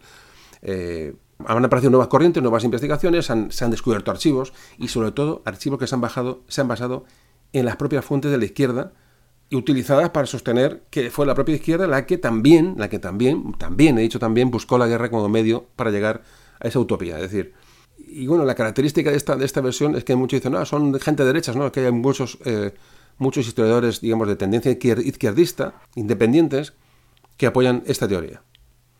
Hoy en día tenemos una tercera versión, que ahora mismo, bueno, que, es, está ahora mismo muy en boga, que es que eh, es la que ambos bandos eran bandos totalitarios eh, una guerra entre dos extremos, eh, el extremo autoritario y el extremo revolucionario, y no fue una guerra de la democracia contra el fascismo, como ha sido lo habitual. ¿no?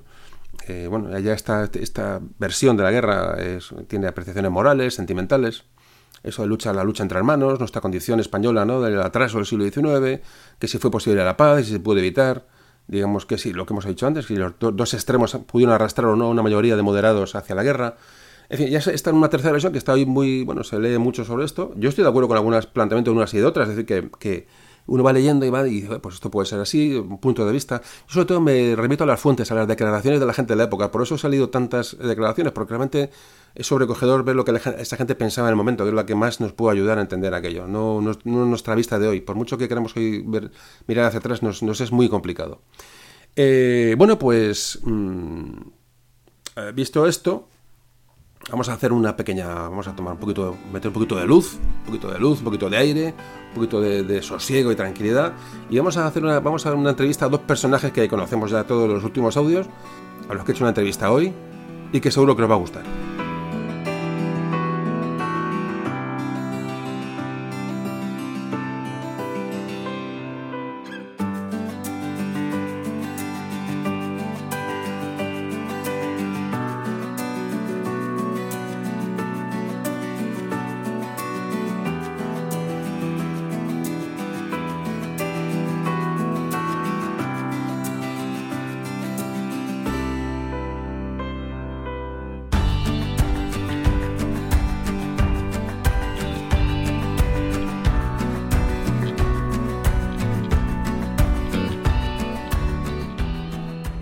Hacemos un paréntesis en el audio de hoy del 36 para, bueno, un poco, vamos a desdramatizar un poco el tema, que es un tema denso, un tema complicado. Y hoy tenemos a los habituales colaboradores en los últimos audios, que son, eh, bueno, que los que sois habituales del podcast, habéis escuchado que nos han contado pequeñas, pequeños artículos, digamos, ¿no? de, medio de los audios, que son eh, Cristina y Javier, o Javier y Cristina, que los tenemos aquí hoy a los dos juntitos. ¿Qué tal, Javier y Cristina? ¿Cómo estáis? Hola, ¿qué, tal? ¿qué tal? Pues nada, pues mm, como hoy no vais a intervenir en el audio porque no, he dado tiempo a preparar y bueno, y quería un poco, bueno, que la gente os, eh, conociera, porque aún no os habéis presentado al, a, nuestro, a nuestro amado público. Eh, ¿Quién empieza por presentarse? Cristina, ¿te parece? Yo misma, vale. Pues nada, yo soy Cristina, tengo 28 años, soy de Madrid y estudié Ingeniería de Telecomunicaciones. ¿Tú, Javier? Yo, bueno, eh, también soy madrileño, tengo 28 años también como Cristina y igual, estudié Ingeniería de Telecomunicaciones. Sois casi almas, almas gemelas, ¿no? Por lo que veo, ¿no? bueno. A ver, ¿y vuestra relación con la historia cuál es? Eh, a ti, Cristina, ¿dónde tiene la afición por la historia? Eh, más o menos, de una manera breve. Sí, bueno, desde pequeña siempre en el colegio me ha llamado la atención la historia y, ya una vez un poco más adulta, pues empecé ya por mi cuenta a indagar más en ciertos temas, ya un poco una afición, vamos. O sea que una persona con una persona con bueno con eh, formación muy técnica, ¿no? ¿no? está reñido con bueno con las humanidades, con la historia y con saber, ¿no? tú sientes que eso te complementa, evidentemente. Claro, claro. Tú, Javier, me imagino que parecido. Sí, igual, yo pues sé lo que aprendí en el colegio y luego pues lo que como afición he ido aprendiendo más adelante, durante el resto de años. Imagino que me pone un tumor te ha ayudado a ser mejor persona, ¿no? Por supuesto, por supuesto, sin duda. Y, bueno, eso es, eso es obvio, vamos, eso es obvio, se os ve a los dos, sois mejores personas. Eh, a ver, pero, no sé, a ver. Bueno, la clave de los dos es que cada, cualquier persona, lo que antes comentaba, cualquier persona, por, sea la formación o eh, tenga la formación que tenga, lo suyo es que, bueno, tenga inquietud por, por saber y por, por, estos temas históricos, por ejemplo, bueno, por otras facetas de, la cultura, no tiene por qué ser historia, pero es lo suyo, no, no está reñida la técnica con las humanidades, que es un poco la, bueno, lo que quería un poco comentar. Bueno, yo sé que me acuerdo cuando empezasteis a grabar los primeros audios, veníais los dos muy chulitos, ¿no? Esto es fácil, venga, venga, a ver, ¿qué vamos? Venga, yo preparo esto, yo lo otro, tal, pero ¿qué pasa? Al final... Sí, es verdad que al principio lo ves más fácil de lo que luego realmente es, porque luego cuando eres consciente de la gente que va a escuchar luego el, el audio, pues impone un poco más cuando te pones delante del micrófono, la verdad. Claro. ¿Y Javier? Sí, igual. El miedo escénico de, de ver el micrófono delante y saber que te está escuchando tanta gente. Sí, ¿no?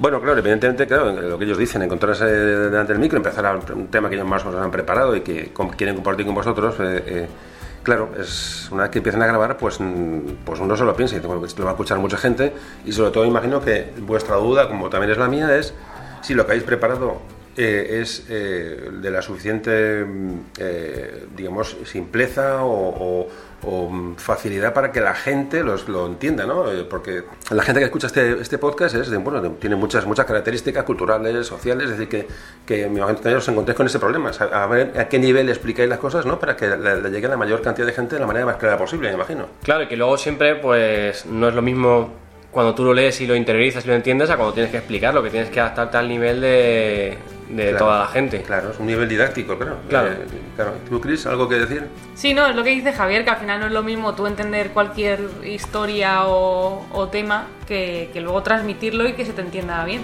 Claro.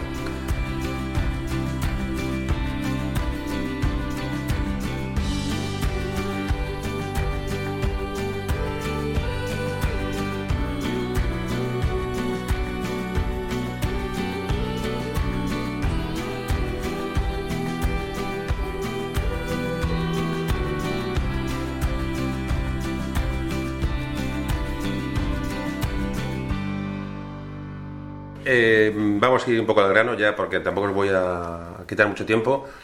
Hoy hablamos de 1936, entramos en la Guerra Civil, un periodo histórico bueno, que es complejo, evidentemente denso, como antes decía, y bueno, y que, que hay que meterse en él. Os quería hacer un par de preguntas simplemente a dos personas que sois de... ¿Vosotros sois millennials por casualidad o cuántos que sois? Sí, hombre. Sí, millennials. claro, claro. Y millennials. Millennials y orgullosos. Como te, te iba a dar yo a ti para el pelo, millennial. Que, que digo que para dos, dos personas, bueno, ya maduras, 28 años, ya no sois niños, ni siquiera casi jóvenes, pero bueno, sois pero una, generación ya bueno, muy lejana de la guerra civil. Dos personas que os habéis formado, dos personas con inquietud por la historia. Yo os quiero hacer un par de preguntas muy sencillas, simplemente por dejar aquí testimonio de, bueno, como, ejemplo, ¿no? Que sois los dos. La primera, 1936, la guerra civil. ¿Qué os dice esta fecha? ¿Qué, ¿Cómo asociáis esta guerra civil, este año, a, bueno, a lo que es, a lo que es la historia? Lo, lo, lo que sabéis, lo que habéis estudiado, ¿qué, qué me podéis contar? Bueno, al final yo creo que la, la guerra civil es una consecuencia de toda la historia que se viene dando en, en España durante el siglo XIX, tal y como has ido contando tú en los podcasts. Que al final es una historia muy negativa que hemos ido arrastrando durante todo el siglo XIX. ¿Y tú, Javier? La misma idea que comentaba Cristina, el siglo XIX, en España pasan muchas cosas, lo que ha sido contando los podcasts, y además en Europa se vive un momento de, auge del fascismo, del comunismo, y España no, es- no está aislada de, de lo que está pasando en ese momento. Y al final, bueno, por las condiciones tan negativas que, que veníamos arrastrando, fuimos el conejillo de indias de, de estas ideologías tan extremistas de Europa. Pues yo creo que habéis resumido bastante bien el... Vamos, estoy de acuerdo con vosotros, la verdad. Es, es, una interpretación a la que estoy bastante, bastante de acuerdo. ¿Os interesa a vosotros, como bueno, aficionados a la historia, evidentemente, como bueno, personas de 28 años, estamos grabando, esto hay que decirlo, estamos grabando el año 2019, porque esto lo escucha la gente mejor dentro de muchos años, y que bueno, que se ubique un poco la- en cuanto a la cronología. Eh, ¿Os interesa el tema de la guerra civil? Eh, ¿lo, veis, ¿Lo veis interesante? Sí, la verdad es que a mí sí, que me parece un periodo de la historia que es interesante, además es relativamente reciente. Y como es un tema del que tenemos mucha información, hay mucha investigación, creo que. Y que además es un tema del que queda mucho por descubrir, pienso yo. Javier, tú más o menos. Sí, bueno, yo un poco como lo, comentaba, lo, que- lo que comentaba Cristina, es algo reciente y bueno, una guerra civil no deja de ser algo muy triste y bueno, y a mí, eh, como yo creo cualquier persona que le guste la historia, es, eh, es algo que te gusta estudiar y conocer. Pero vamos, no hay que olvidar que en España no ha sido la única guerra civil que hemos tenido. Eh, tuvimos también las guerras carlistas que fueron igual o, o peores y igual que, que este periodo, pues eh, es interesante conocer eh, qué pasó, por qué pasó y cómo se salió de, de ese conflicto. Y ver cómo, cómo España entra en el siglo XX tras una guerra civil, lo que nos hace diferentes al resto de países occidentales. Y la última pregunta, pareja. ¿Pensáis o creéis que los sucesos de la guerra civil, eh, de la que estamos hablando hoy, se pueden trasladar a la actualidad eh, o pueden utilizarse como argumentos políticos mm, hoy que estamos hablando de aquello 80 años, 80 y tantos años después? ¿Qué, qué- qué os parece? ¿Se puede sacar conclusiones de aquello en la, actualidad? ¿Creéis que, está, que, bueno, que los argumentos que hoy mejor políticos o periodistas o historiadores o escritores eh, saquen hoy, eh, ¿lo veis que puede tener correlación con aquellos, con aquellos años, hace ya ochenta y tantos años? Eh, no, yo creo que rotundamente no, porque, porque lo que estamos hablando ocurrió hace más de 80 años. Es que la sociedad cambia, vamos, cada, cada nada está cambiando y comparar eh, aquellos tiempos con ahora me parece que no tiene ningún sentido. Es que al final las, mis necesidades y las de mi generación y nuestras inquietudes no se pueden comparar con lo... No pueden pasar por compararlas con lo que pasó hace ochenta y tantos años. Eh, Javier, ¿tú qué, qué opinas? ¿Te, ¿Ves que puede influir esto, la guerra civil, aquella época en la, en la, en la actualidad? Evidentemente la sociedad de hoy en día no tiene nada que ver con la de, la de los años 30. Pero es que además eh, hay que pensar que actualmente con toda la tecnología y los medios que tenemos, tenemos acceso a una cantidad inmensa de información que en aquel momento la población no tenía. Eso hizo que la gente eh, no pudiera conocer todo lo que se decía, no pudiera contrastarlo y, bueno, se les llevó a, a lo que pasó. Pero es que además, si lo piensas, eh, este acceso a la información que tenemos hoy en día no lo tenían mis abuelos que ni siquiera eh, vivieron la guerra civil. Claro, que tus, tus abuelos, tus abuelos eran niños, ¿no? Claro, Tus sí, sí, sí. abuelos. Nacieron en la guerra, en la posguerra. o Ni sea, siquiera que- tus abuelos conocieron la guerra civil. La conocieron por lo que le contaron. Claro, exactamente. Claro, y independientemente, tienes toda la razón. Eh, os tengo que dar la razón por completo. Además, dos personas, eh, digo, jóvenes, eh, preparadas técnicamente, que creo que tenéis un- una visión de la sociedad que yo creo, creo que es la real, vuestra visión, no la mía ni siquiera. La, gente que estéis preparados, que estáis, que habéis estudiado y que ya no es por haber estudiado y tener una carrera, que muchas veces digo que no es, es lo de menos, es por tener inquietudes por saber lo que os hace diferente con mucha gente de los que escucha este, este podcast. Sí, además a mí me llama un poco la atención que, que yo he crecido sin, sin escuchar nada en mi casa de acerca de la guerra civil, ni de Franco, ni nada. Y ahora me llama muchísimo la atención la importancia que le están dando los políticos a ciertos temas de la guerra civil cuando ha habido un periodo ahí en el que no se habla absolutamente nada de la guerra civil.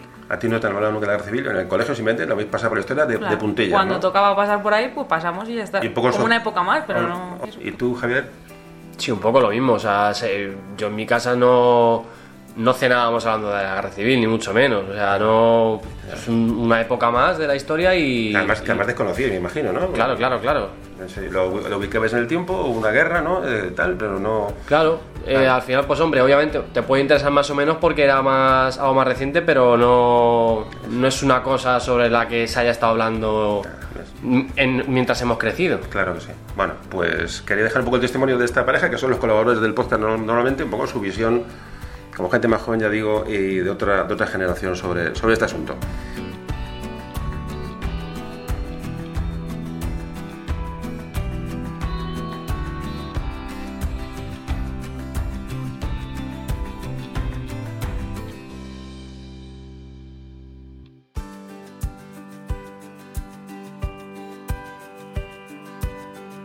Y bueno, y lo último que quería comentaros, relacionando, relacionado con Javier y con Cristina, eh, la última noticia es que resulta que Cristina y Javier, o Javier y Cristina, se nos casan. Ah, os he sorprendido. se nos casan en unos días, que has visto. Ah, Entonces, bueno, que ya, se, han puesto, se han puesto cara tontos los dos. Se han puesto, bueno, se, han puesto, se han puesto hasta rojos. Esto no lo esperabais. Bueno, la verdad que no. Bueno, se casan en unos días los dos y, y nada, pues desearles lo mejor. De, bueno, mi deseo personal, ¿me vais a invitar a la boda, por cierto? Sí. Claro. Sí, ¿no? Vale, menos mal. Eh, mi deseo personal de mucha felicidad, de verdad, para gente joven, gente que, bueno, que iniciáis vuestro, vuestra vida. Y, y nada, y de parte, imagino, de todos los oyentes del- de Memoria de un Tambor, que ya os van conociendo poquito a poco, vais, vais interviniendo, pues también imagino que os desearán lo mejor. Y bueno, que seáis muy felices en, en el futuro y nada, y que seáis un, eso, personas normales y que eduquéis a vuestros hijos como, pues, como, como vosotros creáis de la manera más correcta posible dentro de vuestra, de vuestra formación.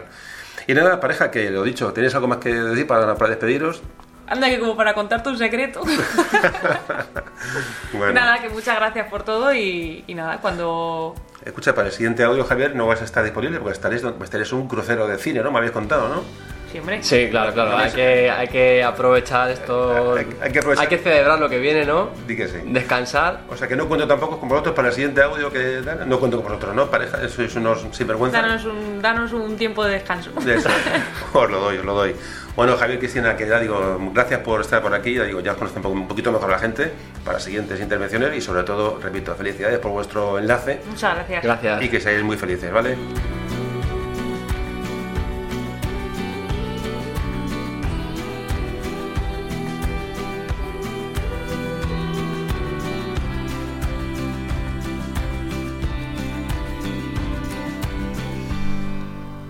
Bueno, estos son los- la juventud. Esta es la juventud, esta es, bueno, eh, tiene, hay muchos motivos por los que me gusta que sea esta gente joven y eh, en este podcast.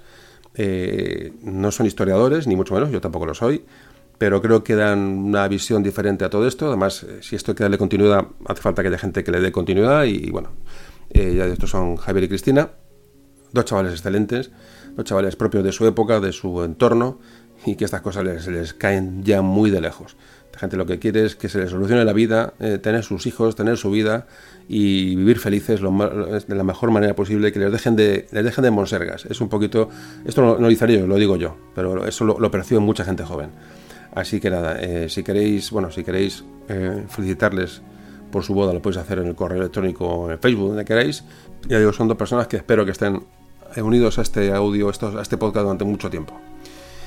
Eh, bueno, pues ahora sí me vais, a permitir que os haga unos comentarios personales de mi percepción sobre este tema. Es decir, cómo he llegado yo a este audio, cómo, eh, eh, bueno, cómo es mi, mi percepción del asunto. Es decir, no, no, no, porque creo que también es importante, ¿no? Porque aquí cada uno, cuando uno habla de la guerra civil, siempre tiene sus, sus, su punto de vista, su, su pasado, su familia, su, bueno, su visión de la vida. Es decir, fijaos, la guerra civil en el aspecto militar no me ha interesado nunca, ni creo que me interese. Es decir, vale, el frente es la batalla del Ebro, la batalla de Belchite, la batalla no sé qué, de Brunete, y si para arriba, que si para abajo. O sea, no me interesa, no me interesa. Está bien ahí, que además hay gente que lo trata mejor que yo. Este tema no me ha interesado jamás.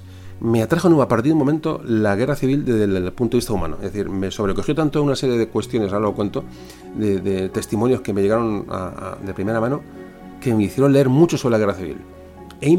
Es el único tema sobre el que bueno, he investigado sobre más temas, pero he llegado a investigar sobre la guerra civil, eh, sobre la causa general después de la guerra civil, sobre los testimonios, sobre he leído periódicos, he, leído- mm, he querido meterme en el meollo de la cuestión, pero siempre desde un punto de vista humano, de la gente que le tocó vivir aquella tragedia, realmente es una tragedia.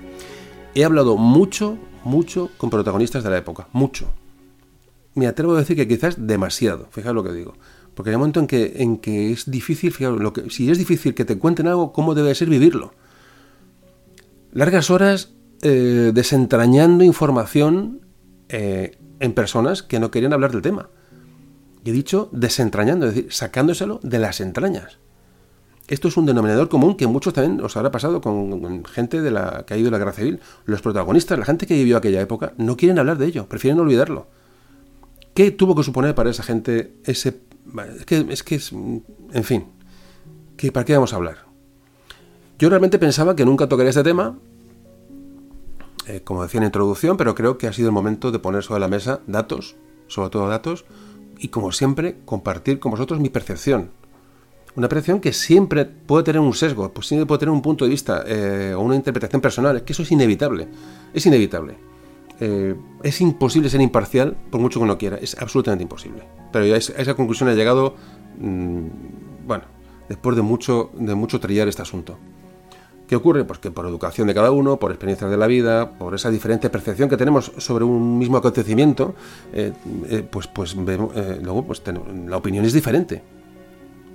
Datos que hemos que os he aportado hoy desde una larga maduración, de verdad, con toda la honestidad de la que soy capaz, de verdad. La guerra civil fue un enfrentamiento entre la mitad de España contra la otra mitad. Hay quien dice que unas minorías fanatizadas arrastraron a la mayoría de la población al desastre. Es muy posible, es muy posible. Pero nunca, nunca una guerra entre buenos y malos. Ya está bien, ya está bien. Creo que comenté en algún podcast, en- no sé en cuál, que mis dos abuelos estuvieron cada uno en un bando. Cada uno a un lado del frente.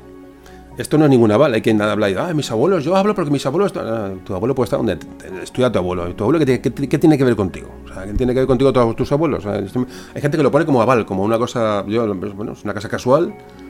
Eh, lo que sí es verdad es que esta percepción, eso, eh, tener un abuelo en cada bando, aunque no conozcas realmente lo, que pasaron, ayuda a percibir los hechos de una forma diferente. Eso es cierto. Es como decir, bueno, cuidado, porque, porque esto, esto ocurre. de alguna manera te ayuda a coger distancia, sobre todo distancia. No hay que distancia, distancia.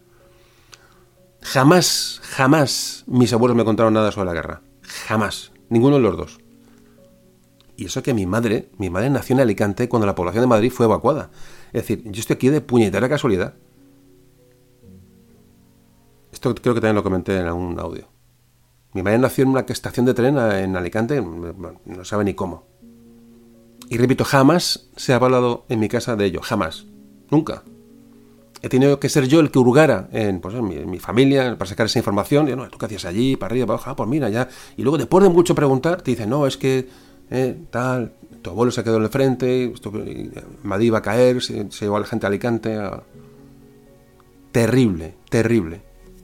Mi padre me ha contado una cosa, de que su único recuerdo de la guerra eran los bombardeos en Zaragoza como cuando llegó a vivir a Valencia, pocos años después, volvió el barrio del puerto absolutamente destruido. No me ha contado nada más, es que no se acuerda nada más que mi padre no vivió la guerra. Mi padre era un niño muy pequeño, cuatro años, eh, no sé, lo que fuera, ¿no? Eh, por cierto, por cierto, en la vida, en esta vida, podemos elegir. Claro que podemos elegir, pero podemos elegir el equipo de fútbol. Yo elegí bien, tenemos 13 Champions ya, pero que aumenten. Podemos elegir los amigos. Podemos elegir la ropa que nos ponemos. Y poquito más, ¿eh? Poquito más. Pero lo que no podemos elegir es a la familia. A la familia no la podemos elegir. ¿Quién no tiene algún tronquito en la familia? Bueno, pues con nuestros padres, abuelos o bisabuelos que participaron en la guerra civil, lo mismo. ¿Quién nos garantiza a nosotros que nuestros abuelos o los bisabuelos o nuestros padres fueron buenas personas. ¿Quién nos lo garantiza? Si participaron en una guerra. ¿Quién nos lo garantiza? Yo muchas veces lo he pensado, cuando he visto a mis abuelos y recapacitas y piensas. Cuando este tema de la guerra civil y temas históricos en general tú te los, eh, los, metes un poco en, tu entorno y dices, ¿a mí quién me garantiza que mis abuelos no cometieron ninguna barbaridad? No me consta, ¿eh? Espero que no fuera así, pero ¿quién me lo garantiza? Nadie. Y los vuestros tampoco, ni vuestros abuelos ni vuestros bisabuelos, tampoco, tampoco, o vuestros padres, depende de la edad que tengáis. Lo digo esto porque es muy común escuchar historias sobre abuelos y bisabuelos, que aquí el personal las hace suyas como un dogma.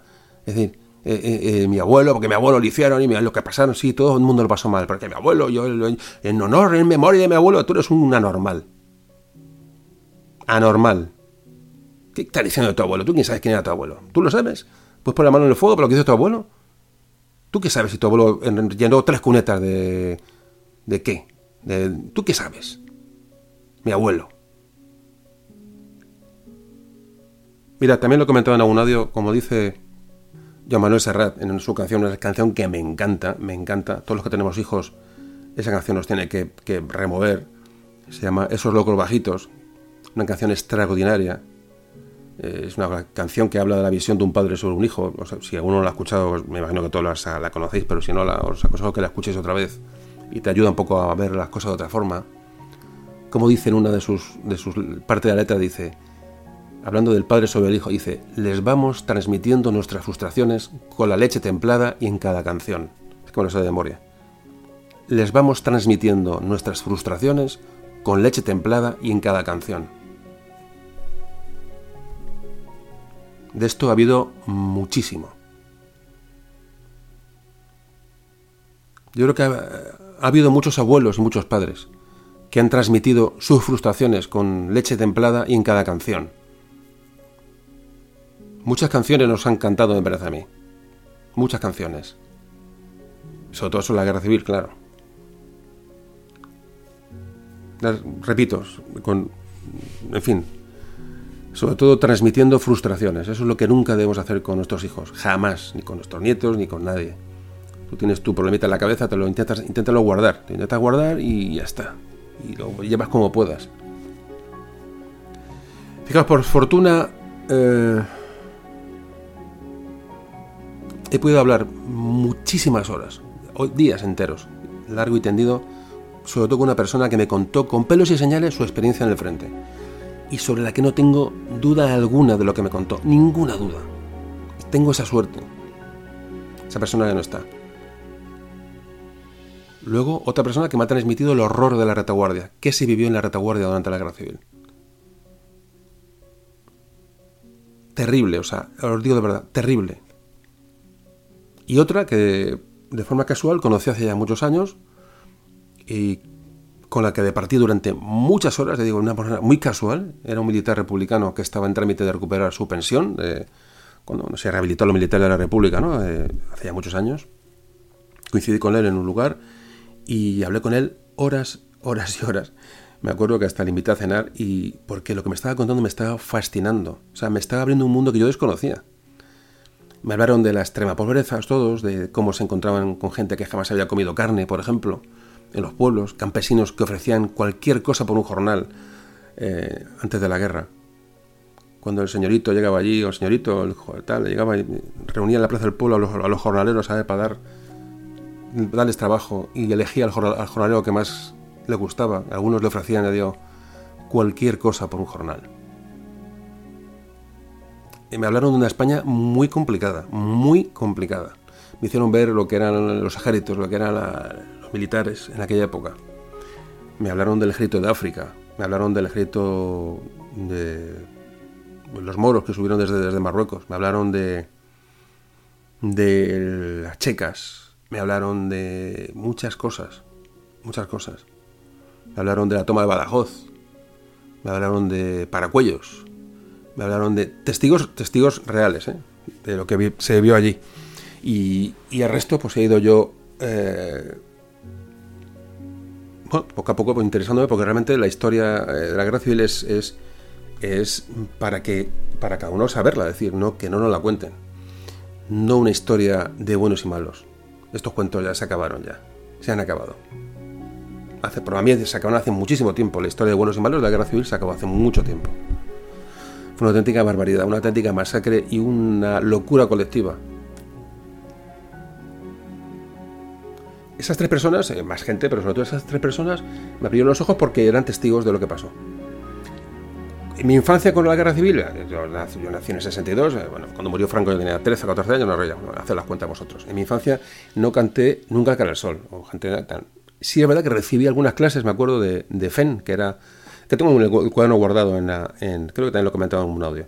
Tengo el cuaderno, mi cuaderno guardado por ahí por casa, eh, Formación del Espíritu Nacional. Di las últimas, nada, prácticamente unos meses de esta asignatura, luego la quitaron, los últimos coletazos el colegio me llevó a visitar al Alcázar de Toledo, que era una visita casi obligada, ¿no? De un símbolo. De la guerra civil, del franquismo, el Alcázar de Toledo. Eh, en las lecturas, de, en las clases, pues eh, había muchas, había alguna lectura, ¿no? Sobre los malos, lo malos que eran los rojos.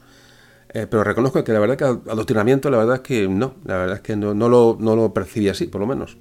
Yo no tenía ni idea de lo que pasó en la Alcázar de Toledo, ni nadie me lo explicó. Yo llegaba allí, veía aquello, lo que habían bombardeado, que hay un general, un coronel que lo defendió, que su hijo lo mataron, que no sé qué. Y yo veía aquello, bueno, pues como un niño, lo los ojos de un niño inocente, realmente no tenía, era muy pequeño. Pero esas, cosas, lo poco yo tengo que vivir con, digamos, los últimos años de la dictadura.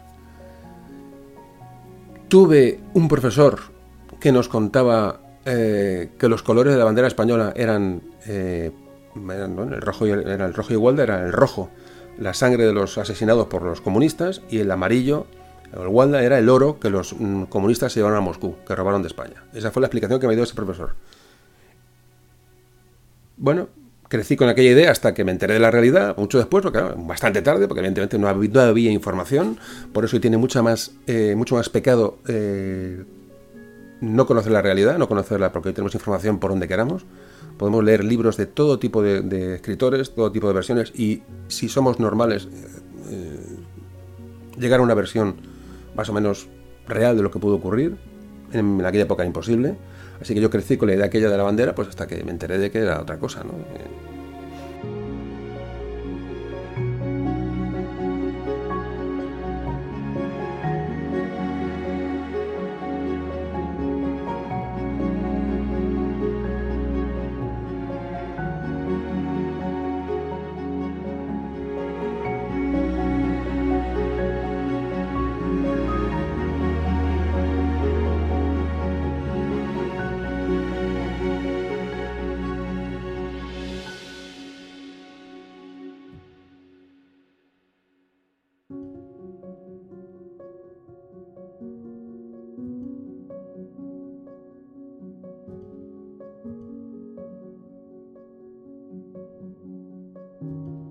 Con los años eh, supe quiénes eran los comunistas y, como contaba la transición, me enteré de que tenía un abuelo rojo. Menuda sorpresa. Empecé a enterarme de que el bando rojo no estaba compuesto por, eh, por alienígenas, que también eran españoles, incluido mi abuelo. en aquella época no había acceso a la información y la que me había llegado era, pues, eh, bueno, bueno, es que en aquella época no había acceso a la información, como os digo, entonces, bueno, pues uno crecía, pues eso, la absoluta ignorancia y eso fue lo que pasó. Estoy convencido que aquel profesor que me dijo lo de la bandera, yo creo que él tampoco lo sabía. Eh, estoy convencido, no lo hizo por mala fe aquel hombre. Él pensaba que la bandera era por aquello motivo, la, historia que se contaba entonces, ¿no? De, la dictadura, ¿no? Pues esas tonterías había muchas. No era la única. De verdad que creo que aquel hombre, honestamente, nunca me hubiera contado una mentira. Era un profesor excepcional. Y, creo que realmente él pensaba que esa teoría era la, cierta, porque no, había información, no había cómo enterarse. Entonces, bueno, esa era la sociedad del momento y, bueno, pues, pues la que nos tocó vivir. Volviendo a mi interés por la guerra civil, pues, pues me, puse a investigar sobre lo que sucedió en Madrid, sobre todo, simplemente por, por cercanía. Es decir, ¿qué tengo más cerca de Madrid? Pues me puse a, ver cosas de Madrid, qué pasó en la guerra civil en Madrid tal. Y fue entonces cuando descubrí el horror, de verdad, de la represión de la retaguardia en, Madrid. Las checas, asesinatos en las cárceles. Paracuellos, bueno, Paracuellos es espeluznante. Visité Paracuellos. Yo pensé que Paracuellos era un mito, lo digo en serio, porque ya después de tantas cosas que te cuentan y dices, ah, esto es mentira, no sé qué, exageraciones, yo os prometo que Paracuellos, yo, con esa falta de información, yo no sé, entonces qué edad tendría. Ya fue después, ya yo era más, más jovencito, pero no, no, de verdad no había, no había posibilidad de información, no había internet, no había tal. Y y bueno, pues eh, me fui a ver si era verdad aquello o qué había allí. Esto es una. Esto se lo han inventado, ¿no? Y visité Paracuellos pensando que era una leyenda y os juro que no pude reprimir las lágrimas. Imposible. Era horror tras horror tras horror. Eh, historias, además, bueno, luego más tarde tuve la oportunidad de que me lo enseñara alguien, más gente que me lo explicó de una forma bastante eh, distante, como siempre me gusta decir, y me contaron historias de adolescentes fusilados junto a sus padres, porque en aquella época no te podían, noches los hijos no se separaban de los padres, prendían a un padre por motivos súper remotos. Personas inocentes asesinadas con sus hijos por el hecho de tener un negocio o de ser sacristán de una parroquia. Y como cuando se llenaron las fosas de Paracuellos, abrieron otras en Torrejón y también se llenaron visiones de verdad que me quitaron el sueño, lo digo de verdad. Más de 15.000 personas, como mínimo, fueron asesinadas en Madrid. Se habla de 20.000, no sé, me da igual. ¿Qué más da? 15, 20.000, 30.000, 10.000, ¿qué más?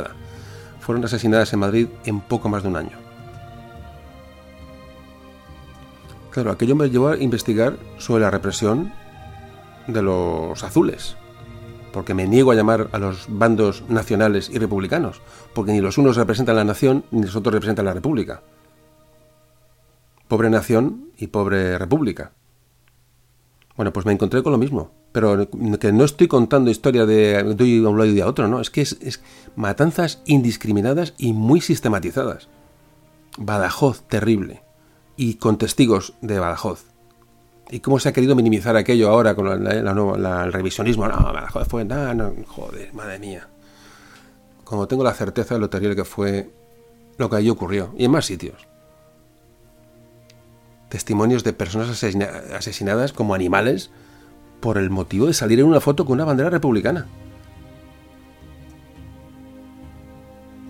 Encuentran un periódico de no sé qué y ahí sale un tío con la bandera republicana llamándote en una manifestación, pero sería de cuando llegó la República, o un 14 de abril, o un 1 de mayo, o de lo, me da igual.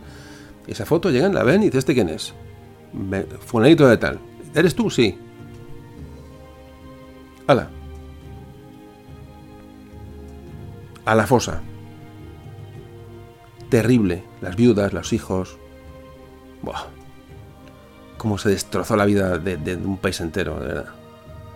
Eh, la de los maestros, eh, un maestro que había dado clases o, no sé, o había cantado una cierta canción, había hablado de libertad a sus alumnos, fueron fusilados sin más, pero sin preguntar. ¿eh?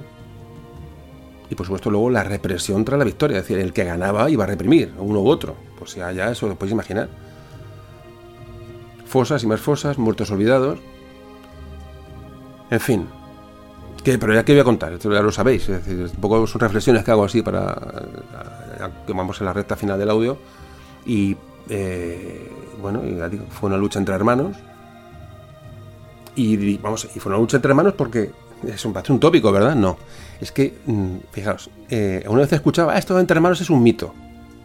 Pues esos que dicen que es un mito lo de lucha entre hermanos, eh, mi abuelo se enfrentó a su hermano en el mismo sector del frente, casualmente. Qué cosas, ¿no? De hecho, parece hasta que se llegaron a ver. Hermano contra hermano en un sector de frente, en el mismo, en un bando y en otro. Eso pasó a mi abuelo, no le pasó a. No, eso no me lo ha contado nadie. Ningún pseudo historiador, estos que salen ahora en la radio y tal. Eso, eso lo sé yo porque me lo pasé a mi abuelo. Mira, además luego cuando uno mira, dice, cualquier atrocidad que veas en un sitio la ves reflejada en el otro, pero además sin ningún problema. Asesinatos indiscriminados, sobre, bueno, sobre todo personajes de la cultura. Fijaros cómo se asesina a García Lorca. ¿Cómo es posible que se asesine a García Lorca? O a Muñoz Seca. Que iba a hablar de García, de García Lorca, todos lo conocéis, a García Lorca. Muñoz Seca, el autor de La venganza de Don Mendo. Un autor de teatro de comedia. Más un tío con un humor fuera de toda duda, una persona, una buena persona. Parece, que era, parece que era monárquico. Había escrito un artículo, ya que sé. Una auténtica tragedia. Sin precedentes en Europa, sin precedentes. Y bueno, yo me centré en los escalofriantes, de verdad, días previos al 18 de julio y me centré mucho en las muertes del teniente Castillo y Calvo Sotelo. Os he contado la, infinitésima parte de lo que tengo recopilado. Leí, leí, leí, leí. La mayoría de la información no la he mostrado, ya digo, porque he procurado sintetizar. Recorrí los lugares, los domicilios, descubrí el lugar del cementerio de la Almudena donde arrojaron el cuerpo de Carlos Sotelo. Un día me fui con mi mujer y vamos a, venga, identificar, pero no por morbo, por morbo, sino por, no sé, pisé el suelo donde fue abatido el teniente Castillo, Solo intentaba revivir los acontecimientos eh, aquellos con, con la esperanza de comprender qué pudo ocurrir para que las buenas personas se volvieran auténticas alimañas. ¿Qué pudo ocurrir? La verdad es que ni encontré respuesta entonces ni la tengo ahora. Yo creo que es inexplicable, ¿no? Como se llega a un proceso. Hay que vivir la época para entenderlo, es imposible entenderlo. Por eso repito, hoy buscar paralelismos es de un auténtico eso. Eso que estoy pensando. Mira, pasé horas reconstruyendo, reconstruyendo aquellos hechos, además me gusta, ya sabéis que, bueno, me gusta, porque si alguno me conocía las excursiones, veis como las excursiones son excursiones muy eh, atípicas, es decir, vamos a lugares muy lejanos, muy raros, muy... porque me gusta eh, reconstruir, reconstruir hechos que son desconocidos, entonces con las pocas fotos de la época que había en los periódicos, porque estaba todo censurado, me, bueno, me senté, reconocí los lugares, eh, eh, sobre todo digo el asesinato de Calvo Sotelo, eh, como donde, los, donde se veló el cuerpo, donde cómo se llevó, el recorrido del cementerio, no sé, aquello mm, intenté no sé, digo, revivir aquello, ¿no? Los, aquellos acontecimientos de que nos llevaban a la guerra civil y, y aunque luego digo, fui con mi mujer, he ido con algunos amigos alguna vez a enseñárselo, la verdad que estos han quedado mudos, todos. O sea, todas las personas a las que me han, acompañado en el recorrido que hay por Madrid de la guerra civil, cuando acaban el día, la gente no, no quiere ni hablar. Pero es común. Personas que llegan sonriendo a la jornada y también voy a enseñar esto. Visitamos lugares y cuando acaba el día van mudos. Se despiden y ¿Qué pudo pasar por la mente de aquellas miles de personas que acompañaron a aquellos féretros aquel día en los, en los, cementerios? Eso es lo que yo me, quería meter, ¿no? En silencio. Claro, una persona sola en un cementerio allí mirándote, y este tío es un rarito. Pues no, pues la verdad es que estaba allí intentando, como decía antes, desentrañar toda esta historia. Aquella experiencia de viendo estas cosas, como la es, no sé, un campo de batalla medieval, o de Alarcos, o la Granada de Tolosa, es decir, no solamente esto, es decir, es la historia de verdad. Esta es la historia de verdad, la que quiero compartir con vosotros desde mi punto de vista, evidentemente, eso es obvio, como eh, podéis pensar cualquier cosa. Alguna vez os lo he contado que yo no soy historiador, yo no tengo la carrera de historia. Aunque la verdad que lo intenté varias veces empezar, me saqué alguna asignatura, pero al final desistí. La última vez la hice hace unos pocos años. Era talludito, talludito, como decía José María García. Talludito, talludito. Ya lo dejé porque ya muy, muchas canas. Y aquello no era la cuestión, pero intenté estudiar historia. Al final, pues lo, digo, lo dejé. Pero pocos, os digo, pocos historiadores han parado a investigar el factor humano. Y esto se estudia pasando largas horas en los lugares. Delante de una lápida, como pasó digo, en, el, cementerio de Almudena, viendo digo, las lápidas de Calvo Sotelo y de Castillo a imaginar lo que allí tuvo que ocurrir, a meditar sobre los hechos y luego eso se explica mucho mejor si uno tiene esa, eh, esa experiencia asumida. La inmensa mayoría, ¿sabe lo que han hecho? Se han dedicado a escribir, a escribir o a, a hablar en medio de comunicación y contarnos una historia, una historieta de buenos y malos. Los buenos y los malos. Y en la guerra civil no hubo ni buenos ni malos. Y puede parecer esto, eh, lo repito, eh, equidistante, políticamente correcto. No, es que no hubo ni buenos ni malos. Hubo víctimas, hubo un desastre. Hubo gente tocada mentalmente para el resto de su vida.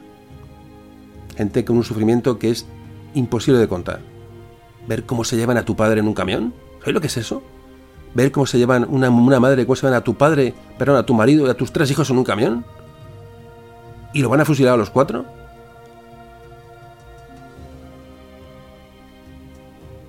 Bah. Una mierda.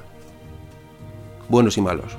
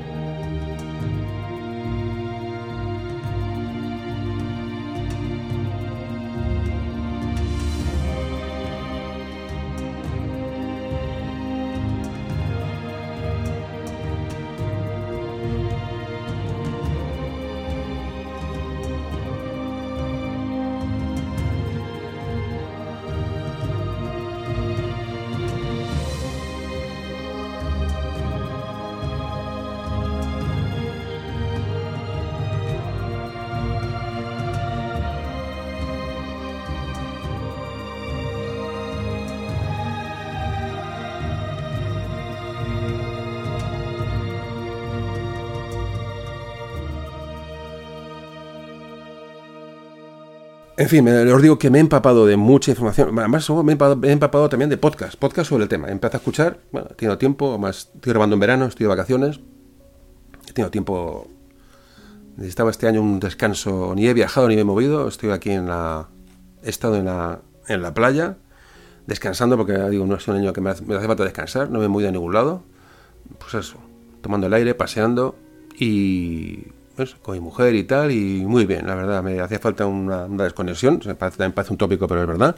Y bueno, y me ha dado tiempo a escuchar podcasts, que no, escucho muchos podcasts, la verdad, ¿eh? escucho unos cuantos, pero me he puesto a escuchar, a ver qué opina la gente sobre la guerra civil, ¿no? Eh, y no he encontrado, de verdad, ninguno aprovechable. Hablo de podcast no hablo de los podcasts independientes como este, no, de gente que se lo ocurra y de trabaja, no, hablo de podcasts profesionales eh, con intereses económicos procedentes de emisoras de radio, la mayoría, todos, eh, ya digo, con intereses y con sesgos ideológicos. Los podcasts que hace una persona como yo los respeto, diga lo que diga, hombre, diga lo que diga, no, pero evidentemente eh, ya tiene bastante en persona porque sé lo que se trabaja haciendo esto y solamente el hecho de querer contar tu, percepción de las cosas eh, delante de un micrófono, por amor al arte me parece ya loable. El, ya digo, hablo de podcast a nivel profesional. Eh, todos toman partido, todos toman partido con tópicos, muchos tópicos. Eh, pa, pa, pa, pa. Y al final, con el sello del conductor del programa. Siempre lo mismo, los buenos y los malos. Además, fijaos, que siguen siendo, siguen, todos siguen el, mismo método. ¿Qué hacen? Llevan a un invitado en quien descargar la responsabilidad de su mensaje. Y claro, le hacen las preguntas las que ellos creen oportunas. Es decir, llevan el programa por donde ellos quieren. Además, es que es, que es matemático. O sea, eh, llevan al invitado y ellos como que se desligan de la opinión del invitado. Pero ¿qué va? Le hacen las preguntas oportunas. Y luego al final siempre hace el locutor, hace un pequeño guiño a la imparcialidad, ¿no? Como diciendo, bueno, pero es que pero Esteban no también haría esto. Porque, bueno, no, sería todo malo lo que hicieron, o no sería todo bueno, como diciendo, bueno, vamos a dejar aquí un, eh, un guiñito, ¿no? Una perlita para que no me llamen sectario, ¿no? Pero muy pequeño. Y viven de eso, que de verdad he oído auténticas basuras. En el podcast, eh, o en la radio, o en fin, de emisoras, evidentemente con tendencias políticas y tendencias ideológicas. Por supuesto no voy a decir nombres, no esperéis que diga nombres. Si todos sabéis quiénes son. No hace falta que diga nombres. Eh, por eso tenemos que valorar a las muchas personas que independientes, y repito, independientes, nos cuentan cosas. Es posible que alguno no esté de acuerdo hoy con el planteamiento de este audio, es posible, otros sí, pero repito, lo que cuento son experiencias muy personales y que deberíais de valorar. Porque estoy hablando, bueno, con, desde, desde, lo más honesto que de verdad, de verdad, en serio, tras estudiar mucho este tema. Imparcial es muy difícil pero sí honesto, de verdad, conmigo mismo sobre todo y sobre todo con vosotros, que ya llevamos mucho tiempo hablando de, historia aquí juntos.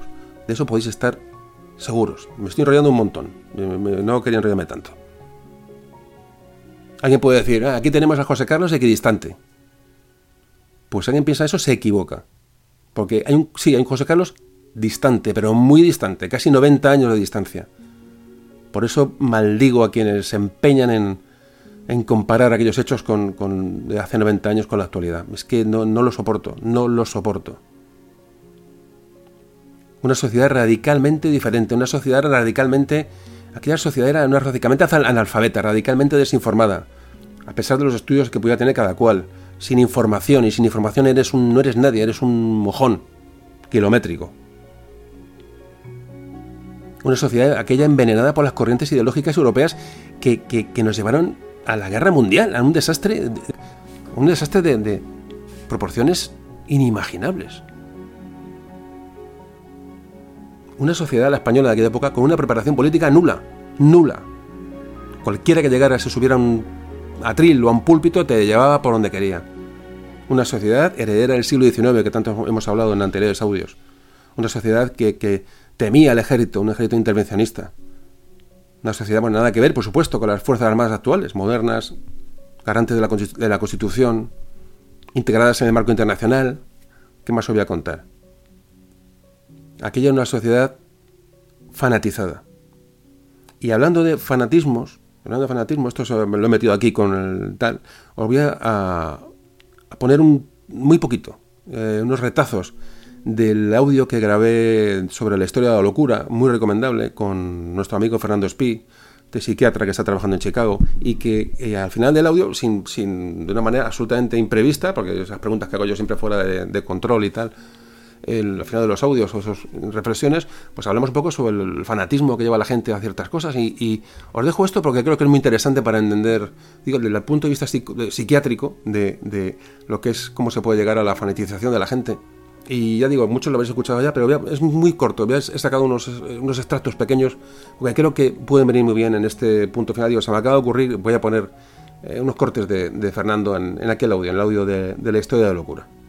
Os dejo con ello.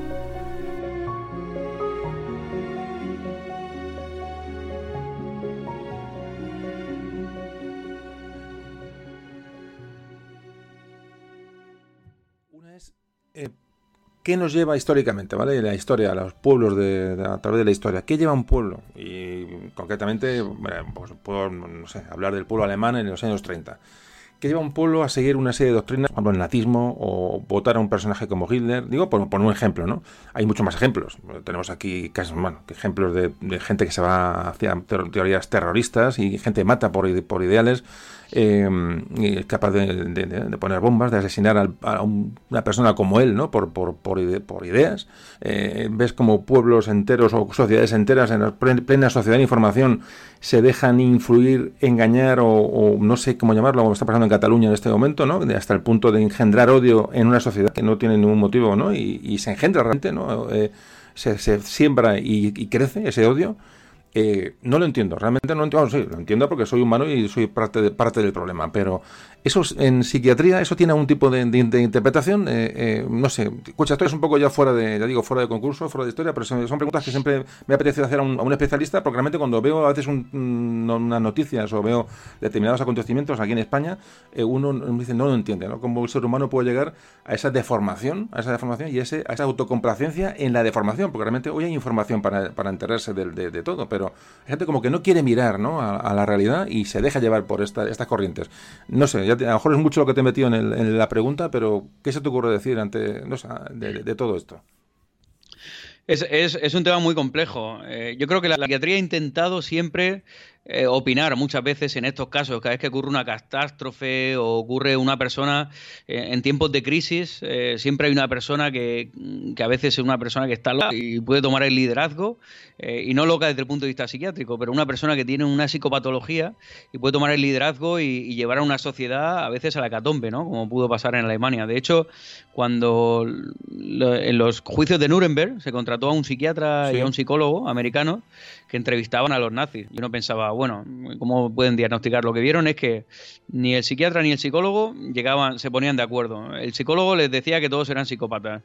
El psiquiatra decía que ninguno tenía una enfermedad psiquiátrica. Y es que no es necesariamente que una, una persona tiene que tener una enfermedad psiquiátrica para radicalizarse o para fanatizarse o para llevar mm, a un país o, tomar un liderazgo que puede llevar a un país a la catombe haciendo, haciéndoles creer una cosa que no es. Eso puede pasar a nivel de grupos pequeños o puede pasar a nivel de grupos muy grandes o a nivel de una nación. Pero lo, que sí que es probable es que la mayoría de, de esta gente no tuviera una enfermedad psiquiátrica en el sentido de enfermedad mental severa, como una esquizofrenia o un trastorno bipolar, un trastorno mental grave, porque si no eh, habría sido difícil que hubieran llegado tan lejos dentro de la sociedad como, como, llegar, como llegaron. Entonces, Eso, eso es una teoría. Lo que pasa es que muchas veces a lo largo de la historia la entendemos muchas veces de una forma, eh, yo creo que dualista, ¿no? El ser humano siempre tiende a competir. Es nosotros eh, contra ellos, ellos contra nosotros. A lo largo de la historia nos hemos pasado eh, a veces peleándonos. decimos, venga, cristianos contra musulmanes, griegos contra persas, comunistas contra capitalistas, el bien y el mal desde el punto de vista biológico, ¿cómo podemos demostrar el bien y el mal? Desde el punto de vista biológico no se puede demostrar esto. Esto son creencias de las personas. Y así nos pasamos luchando y compitiendo a lo largo de toda la historia. Es siempre, eh, cambiamos el continente, pero, pero siempre es el mismo contenido que es lucha de ellos contra nosotros o nosotros contra ellos. Esto se puede entender de muchas maneras distintas. Cuando las cosas van bien, pues la gente eh, normalmente se relaja, pero cuando las cosas van más mal, eh, somos vulnerables de que aparezca un líder que, nos lleve a una crisis. Eh, una crisis para bien o para mal, otras veces. Yo creo que el ser humano tiene una tendencia a obedecer la autoridad. Esto no lo digo yo, esto se ha mostrado por estudios. Eh, por ejemplo, en el juicio de Eichmann en Alemania, cuando, cuando, cuando lo pilla el Mossad, que creo que lo pillaron en Argentina y lo trajeron a juzgarlo lo juzgan y él dice, yo solo obedecía a la autoridad, yo solo quería hacer mi trabajo. Mi trabajo era administrar el campo de concentración y yo lo quería hacer mi trabajo lo mejor posible. Yo obedecía a la autoridad. Yo, pues la realidad es que yo creo que la mayoría de las personas, el 70 o el 80% de las veces, somos vulnerables de hacer esto en nuestra vida. O sea, a lo mejor para algunas cosas no lo hacemos, porque tenemos más conciencia, pero por otras cosas que no tenemos conciencia o que no las comprendemos bien, lo haríamos. Entonces yo creo que para esto lo importante no es decir, ah, algunos se salvan, otros no, es todos somos vulnerables de esto, hacerlo en algún periodo o en algún aspecto concreto de nuestra vida. Somos propensos a obedecer, pase, pase lo que pase, y saltar nuestras propias normas eh, morales, ¿no? Yo creo, yo, o sea, mi, mi, mi opinión es que todos yo, tú, todos, somos vulnerables. De que en el 70% de los aspectos, y dependiendo de la gravedad que eso llevara, eh, somos vulnerables. De que en unas cosas no, pero en otras cosas sí, de obedecer a la autoridad, cuestionarla, aunque eso sepamos que, vaya a llevar eh, consecuencias negativas. Entonces, claro, cuando llega una autoridad y una autoridad crea un comportamiento, o sea, ¿por qué no? uno pregunta, ¿por qué nos pasamos toda la vida peleándonos, no? ¿Por qué pasamos toda la vida luchando? ¿Por qué, aunque las cosas vayan bien, aparece la lucha, no? Y uno, pues, hay muchas teorías de eso, hay teorías de poder, de quitarle al vecino lo, tuyo, teorías económicas, teorías sexuales, eh, hay muchas teorías, pero eh, yo, a mí me gusta enfocarlo esto desde tu punto de vista existencial. Eh, nosotros somos arrojados a este mundo y no tenemos nunca clara cuál es nuestra cuál es nuestro sentido en la vida. Y a veces buscamos esta creencia, eh, que es una ontología, y esta ontología nos ayuda a tener ese sentido, ¿no? Es decir, yo creo en esto. Cada uno puede creer lo que quiera. Puede creer en que el comunismo va a salvar el mundo. Otro puede creer que el capitalismo va a salvar el mundo. Otro puede creer que eh, lo que nos va a salvar a todos es la religión. Otro, pero estas creencias te produce una seguridad ontológica, ¿no? Una seguridad existencial.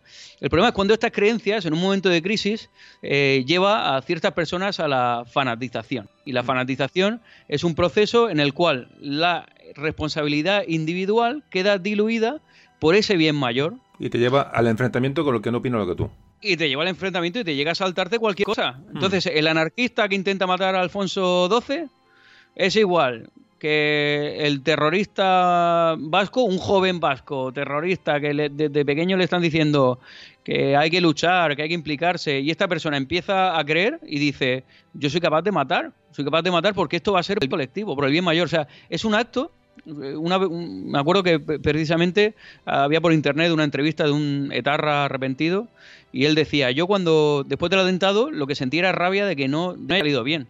Él es una mala persona, no, él, él lo que está es intentando como Eichmann, hacer bien su trabajo. Y tú lo que quieres es hacer bien tu trabajo. Mira, el otro día, eh, el otro día estuve viendo, bueno, ya estamos derivados. Eh, tu ética individual, en la que todos has aprendido de niño, queda absolutamente diluida por la ética de la autoridad que impone la ética colectiva en ese momento. Tú ahora mismo en, el, en, ese momento eres una máquina de hacer lo que te dicen que tienes que hacer. Entonces esto pasa igual, pues como... Eh, y además es con un fin bondadoso. O sea, eh, ¿a ti te parece paradójico? Ellos, están ungidos por la razón y por la toma, por supuesto. el, anarquista tenía un fin bondadoso. Él, él ah, tenía mm. un atentado terrorista por un bondadoso. El terrorista islámico de España eh, que cualquiera que haya, él tiene un fin bondadoso, que es decir, el Islam, que es la religión verdadera, que hay que protegerla, que es la que Dios ha elegido, y que la auténtica está bajo amenaza. Y está bajo amenaza de todos estos herejes. Y yo voy a sacrificar mi vida, y sacrificas tu vida por un fin puramente bondadoso, que es salvar la religión de Dios. O sea, tú, eh, fíjate hasta el que llega una persona. Ese, ese mecanismo psicológico es el mismo. Sí, porque no estamos, hablando, de que hacernos es El, el, mensaje, la introspección personal de decir, si tú intentas una persona que se ha fanatizado a esa persona tú intentas convencerla con argumentos o demostrarle evidencia, ya puede ser demasiado tarde, porque esa persona ya no va a querer creer otra cosa, porque se convierte en una cuestión de fe y de luchar contra esa fe. Entonces, eh, yo creo que lo, importante es que todos, a través de, la introspección y del pensamiento, nos hagamos ese análisis autocrítico de, hasta qué punto nosotros podríamos ser ese, esa persona. Estamos hartos de ver ahí, bueno, yo estoy harto de Claro y revelador el análisis que hizo Fernando en su día. La verdad que es una, bueno, en fin, una joya. Bueno, pues ya estamos acabando el audio, queda poco y, bueno, eh, un poco a modo de conclusión, decir que, hay muchas cosas de conclusiones, podemos decir, pero mm, bueno, por encima. España quedó dividida en el 36 en dos bandos. Eh, ambos bandos buscaron la legitimación internacional que no consiguieron a pesar de la ayuda que recibieron. Esa es la gran prueba de la, de la ilegitimidad de ambos bandos. Es decir, ninguno consiguió eh, legitimación, legitimación internacional, ninguno. Eh, de hecho, los dos bandos recibieron apoyo de estados totalitarios, ninguno de democracias, por mucho que hablen de las, eh, brigadas internacionales. que hay mucho que hablar sobre ello. Pero los dos bandos tuvieron apoyo de quién? El bando rojo de Rusia y el bando azul de Italia y Alemania. Estados totalitarios. Ese fue el apoyo y el reconocimiento que, que, que tuvieron y no fueron legítimos, además, porque ambos comenzaron desde el mismo día 19 de julio, empezaron a matar. Empezaron a reprimir cada uno en su, territorio. Y ya no solamente que matan, sino que es la impunidad con la que asesinaron inocentes ambos, bandos ilegítimos, por mucho que nos queramos a, darle vueltas al asunto. Fue un exterminio sistemático por parte de las organizaciones de ambos eh, bandos. No hubo buenos y malos, no hubo nacionales y republicanos. Ambos tenían ideales, pero que eran ideales mm, deplorables, residuales, porque excluían al otro hasta buscar su auténtico exterminio, es decir, se buscaba el exterminio del contrario. No hubo buenos y malos. Dejadnos en paz ya con este cuento. Meteo los buenos y los malos por... Dejadnos en paz. Dejad de utilizar la historia como argumento de desunión. Que sois unos mediocres. Y aquí, por lo menos la gente que escucha esto, como siempre digo, os trato como gente, por lo menos inquieta. Siempre digo que somos élite.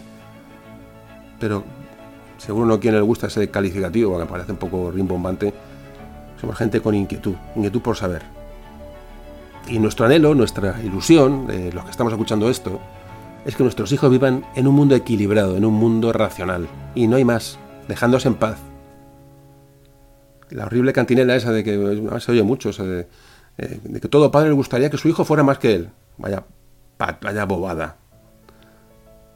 Que sea más que él, no. Que sea mejor, que sea mejor persona, que sea más formado. Que tenga más, que, tenga un piso más grande, un coche que corra más. Eso, eso es lo que tú quieres para tu hijo, que tenga más que tú. Aunque sea un botarate. que sea mejor persona, que sea más formado que sea mejor en general, pero no que tenga más. Mira, la España que queremos para nuestros hijos es, y os voy a dar algún dato, es esta. Esta es la España que, mm, de la que debemos presumir. El primer país del mundo en donación y trasplantes de órganos. La lengua española como segunda lengua más hablada del mundo. Sexto productor mundial de energía eólica. Se espera que España sea en el 2024 el noveno productor mundial de energía solar.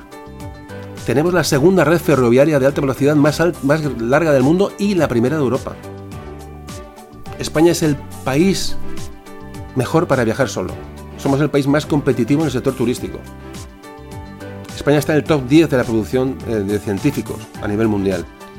Ocupamos el puesto 14 con mejor reputación del mundo. Estamos entre los 15 países con mayor impacto internacional. España es el segundo país con la tasa de criminalidad más baja. El segundo país con mayor esperanza de vida. Nuestro sistema sanitario es el tercer mejor sistema sanitario en el mundo. Nuestra democracia está entre las mejores del mundo hoy día. Primera posición en el ranking de Europa en cuanto a sostenibilidad. Ocupamos el puesto 24 de 113 países en el índice sobre la fiabilidad de nuestro Estado de Derecho. España está entre los 20 países del mundo con más contribución al bienestar del planeta. Y estamos entre el top 10 de libertad económica. ¿Podemos hablar de más? Estas son las diferencias con la España de hace 90 años. ¿Os parecen pocas? Hoy no tenemos que preocuparnos por el comunismo de Stalin, ni el nazismo de Hitler, ni nada. Pero tenemos, evidentemente, eh, retos diferentes a, bueno, que tenemos que afrontar, por fortuna. Nada que ver con lo que aquí pasó hace 90 años. Bueno, eh, ya cerramos el audio, vamos a las conclusiones, así, así que estamos ya en la última parte, y en las conclusiones, y ya digo, vamos, vamos acabando. Que esto hoy está siendo largo, largo, largo.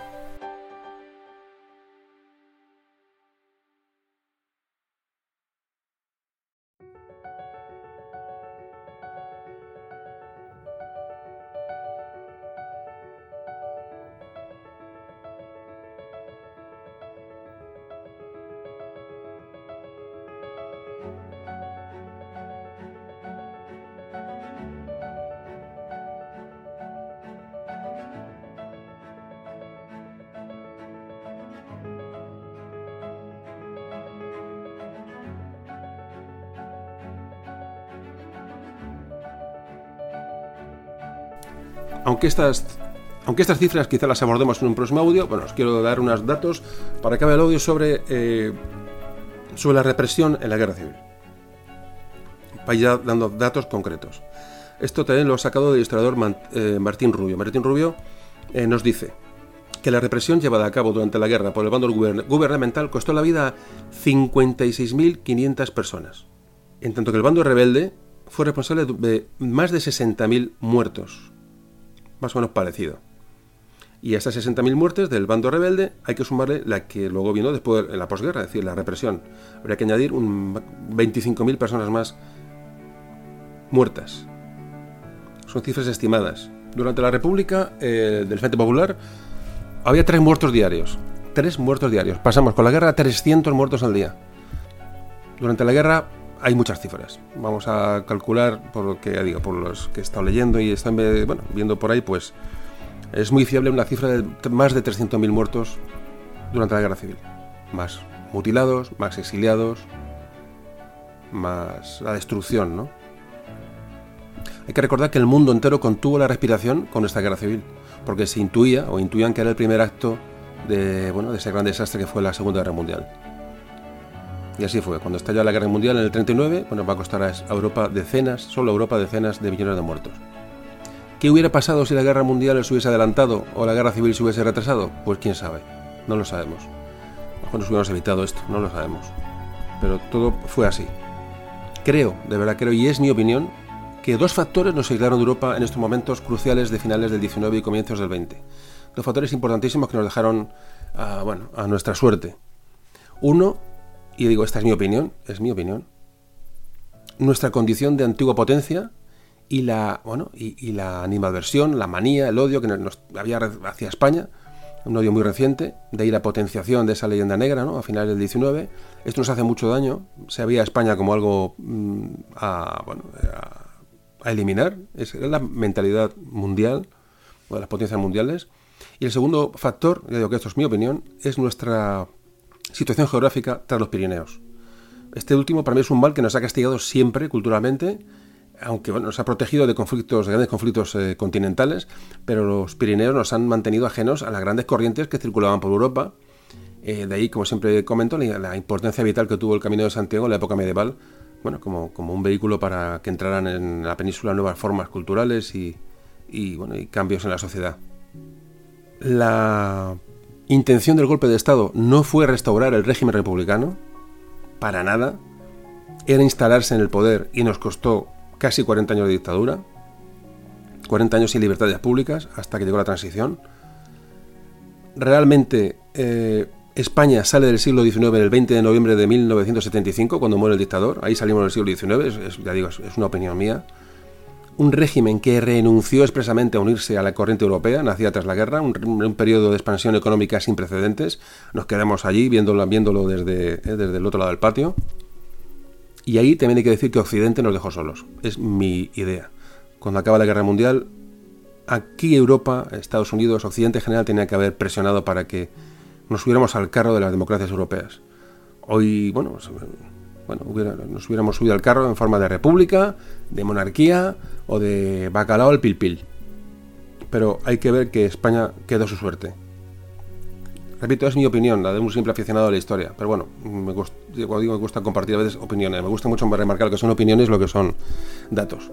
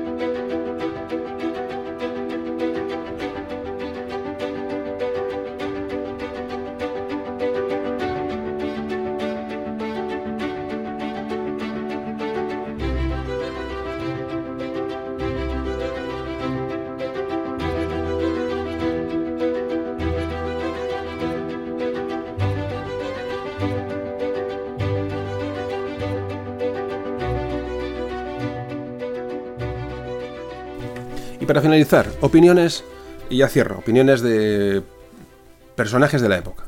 Y con esto cierro el audio. La opinión de, Stanley Payne, un historiador, un hispanista, que dice lo siguiente. El carácter y la extensión del colapso de una administración coherente e imparcial de orden público y de las garantías constitucionales bajo los gobiernos Azaña Casares Quiroga carecen de precedentes en la historia de los regímenes constitucionales y parlamentarios europeos. Una opinión del filósofo eh, Julián Marías, que tenía al empezar la guerra 22 años, dice, la impresión general era desoladora. Sin embargo, esto no provocó en mí la menor simpatía por el levantamiento, me parecía que, fuesen los que fuesen los motivos de, descontento, no autorizaban a la destrucción de la legalidad, de los instrumentos de convivencia, que en todo caso correspondía a los sublevados la responsabilidad mayor de haber desencadenado la violencia total. Nadie tenía razón, pero la República poseía lo que quedaba de ella. Otro personaje, Manuel Chávez Nogales, que últimamente ha sido, bueno, ha sido rescatado del, desconocimiento, un periodista de la época que realmente tiene eh, pensamientos y reflexiones verdaderamente increíbles, verdad, para entender lo que pasó. Tenía 39 años en el 36. Escribió relatos de la guerra que están, bueno, en el libro que escribió que se llama Sangre y Fuego, que os lo, os lo recomiendo. Y en el prólogo de ese libro describe la situación así. La estupidez y la crueldad se enseñoreaban de España. ¿Por dónde empezó el contagio?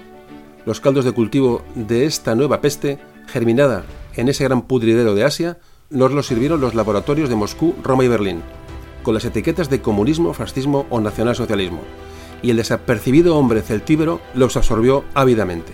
Después de tres siglos de barbecho, la tierra feraz de España hizo pavorosamente prolífica la semilla de la estupidez y la crueldad ancestrales. Es vano el intento de señalar los focos de contagio de la vieja fiebre cainita en este o aquel sector social, en esta o aquella zona de la vida española. Ni blancos ni rojos tienen nada que reprocharse idiotas y asesinos se han producido y actuado con idéntica profusión e intensidad en los dos bandos que partieron España.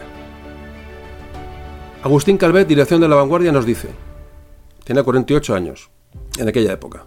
Así, la República, primero abandonada en plena calle y luego carente de republicanos auténticos y honestos, cayendo en las sucesivas manos de la extrema izquierda y la extrema derecha y siendo maltratada descaradamente si se les seguía el juego revolucionario, iba de Herodes a Pilatos y se iba debilitando a cada paso.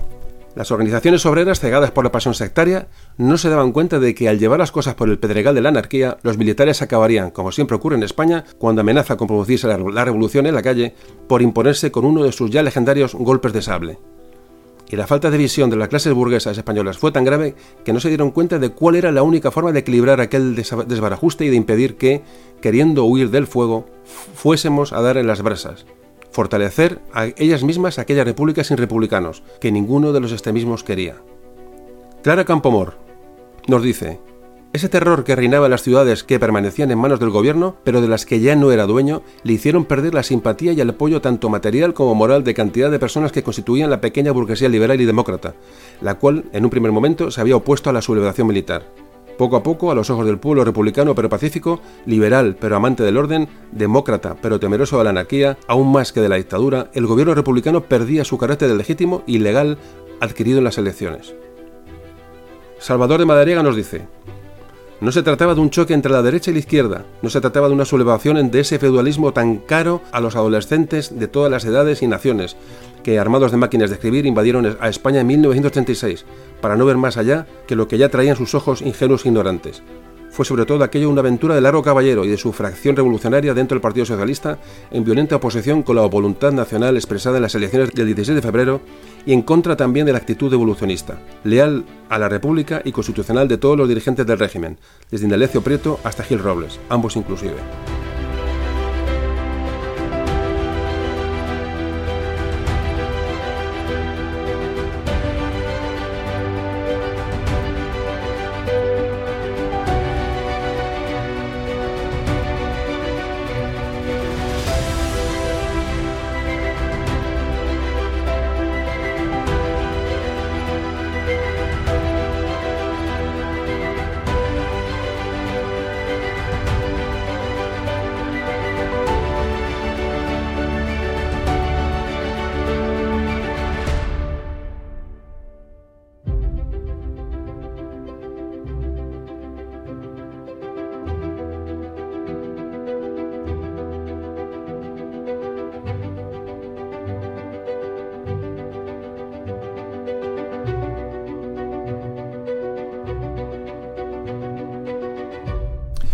Bueno, ya acabamos. Ahora sí que ya mm, acabamos eh, con una unas conclusiones, eh, bueno, que pueden ser para ahí válidas. Como última, última frase, de, bueno, de, para casi casi ya cerrar el audio, aunque de alguna, pero la penúltima. Eh, la Segunda República Española fue una gran oportunidad perdida. Una oportunidad para establecer un régimen de libertades. Pero fracasó. Los motivos, pues los hemos visto hoy. Y por último, ahora sí que es lo último. Vuelvo a Julián Marías, intelectual de la República. Y este, esta, eh, esta visión es la que, con la que quiero cerrar el audio. Dice Julián Marías. Creo que la clave de la discordia real a la que llegó España en 1936 está en el hecho de que dos fracciones muy reducidas del país, resueltas a no convivir, desgarraron el conjunto del cuerpo social y lo arrastraron a posiciones extremas que no compartía. En lugar de eliminar y descartar a los partidarios de la discordia y dejarlos fuera de juego, la sociedad se dejó dividir y lo siguió pasivamente con el frenesí de la alcoholización promovida por la propaganda y la violencia. Bueno, pues terminamos el audio. Em, audio grabado en 2019, por si alguien lo escucha dentro de muchos años, que se sitúe. Esta, visión a lo mejor puede cambiar dentro de muchos años, cuando en el año 2019 se ha grabado esto. Y poco más. Nos queda el audio de la Guerra Civil que cerrará el siglo XX y bueno, solo agradeceros una vez más vuestra ayuda fomentando este trabajo, vuestra complicidad y el cariño de que, bueno, que demostráis día a día con los correos electrónicos y los comentarios. De verdad que ah, ya ponerse delante del micrófono es como hablar para unos amigos, os lo digo de verdad, lo digo sinceramente. Y por último, bueno, otra vez felicitar a Cristina y a Javier, a nuestros colaboradores, que sean muy felices, que, que vivan una vida próspera y que todo les vaya bien. Y bueno, ya acabo, pero antes de acabar os dejo yo con un documento sonoro que resume de alguna manera el mensaje de hoy. Os lo pongo ahora enseguida. Así que familia, un abrazo fuerte y a ver si nos vemos pronto en otro audio. Os dejo con el documento.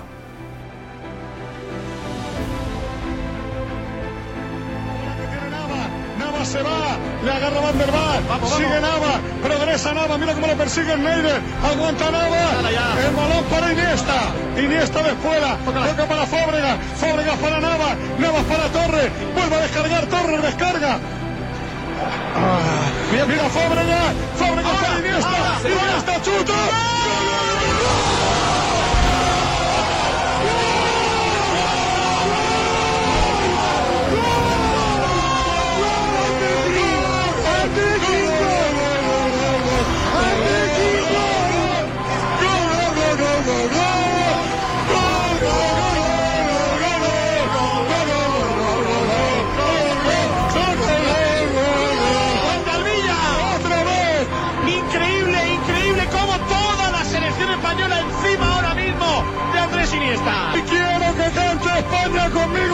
Conmigo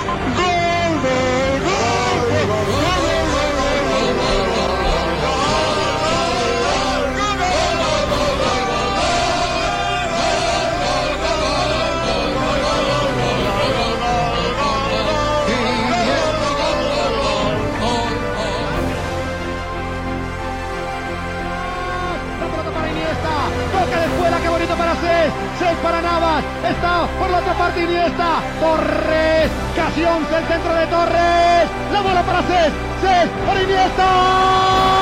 caricia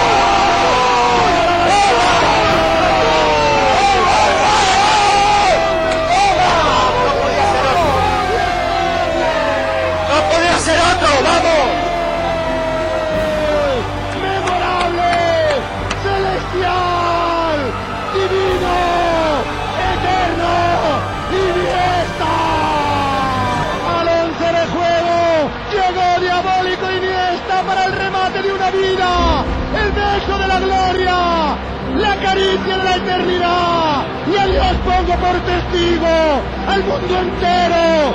Quiero llorar, quiero gritar, quiero abrazar a España entera. ¡Qué grande es nacer español! ¡Al fin! ¡Al fin! ¡Al fin lo conseguiremos! ¡España uno! ¡Serás eterno Iniesta! ¡Serás inmortal Iniesta! ¡Holanda cero! ¡Viva! ¡Viva! ¡Viva España! ¡Somos campeones!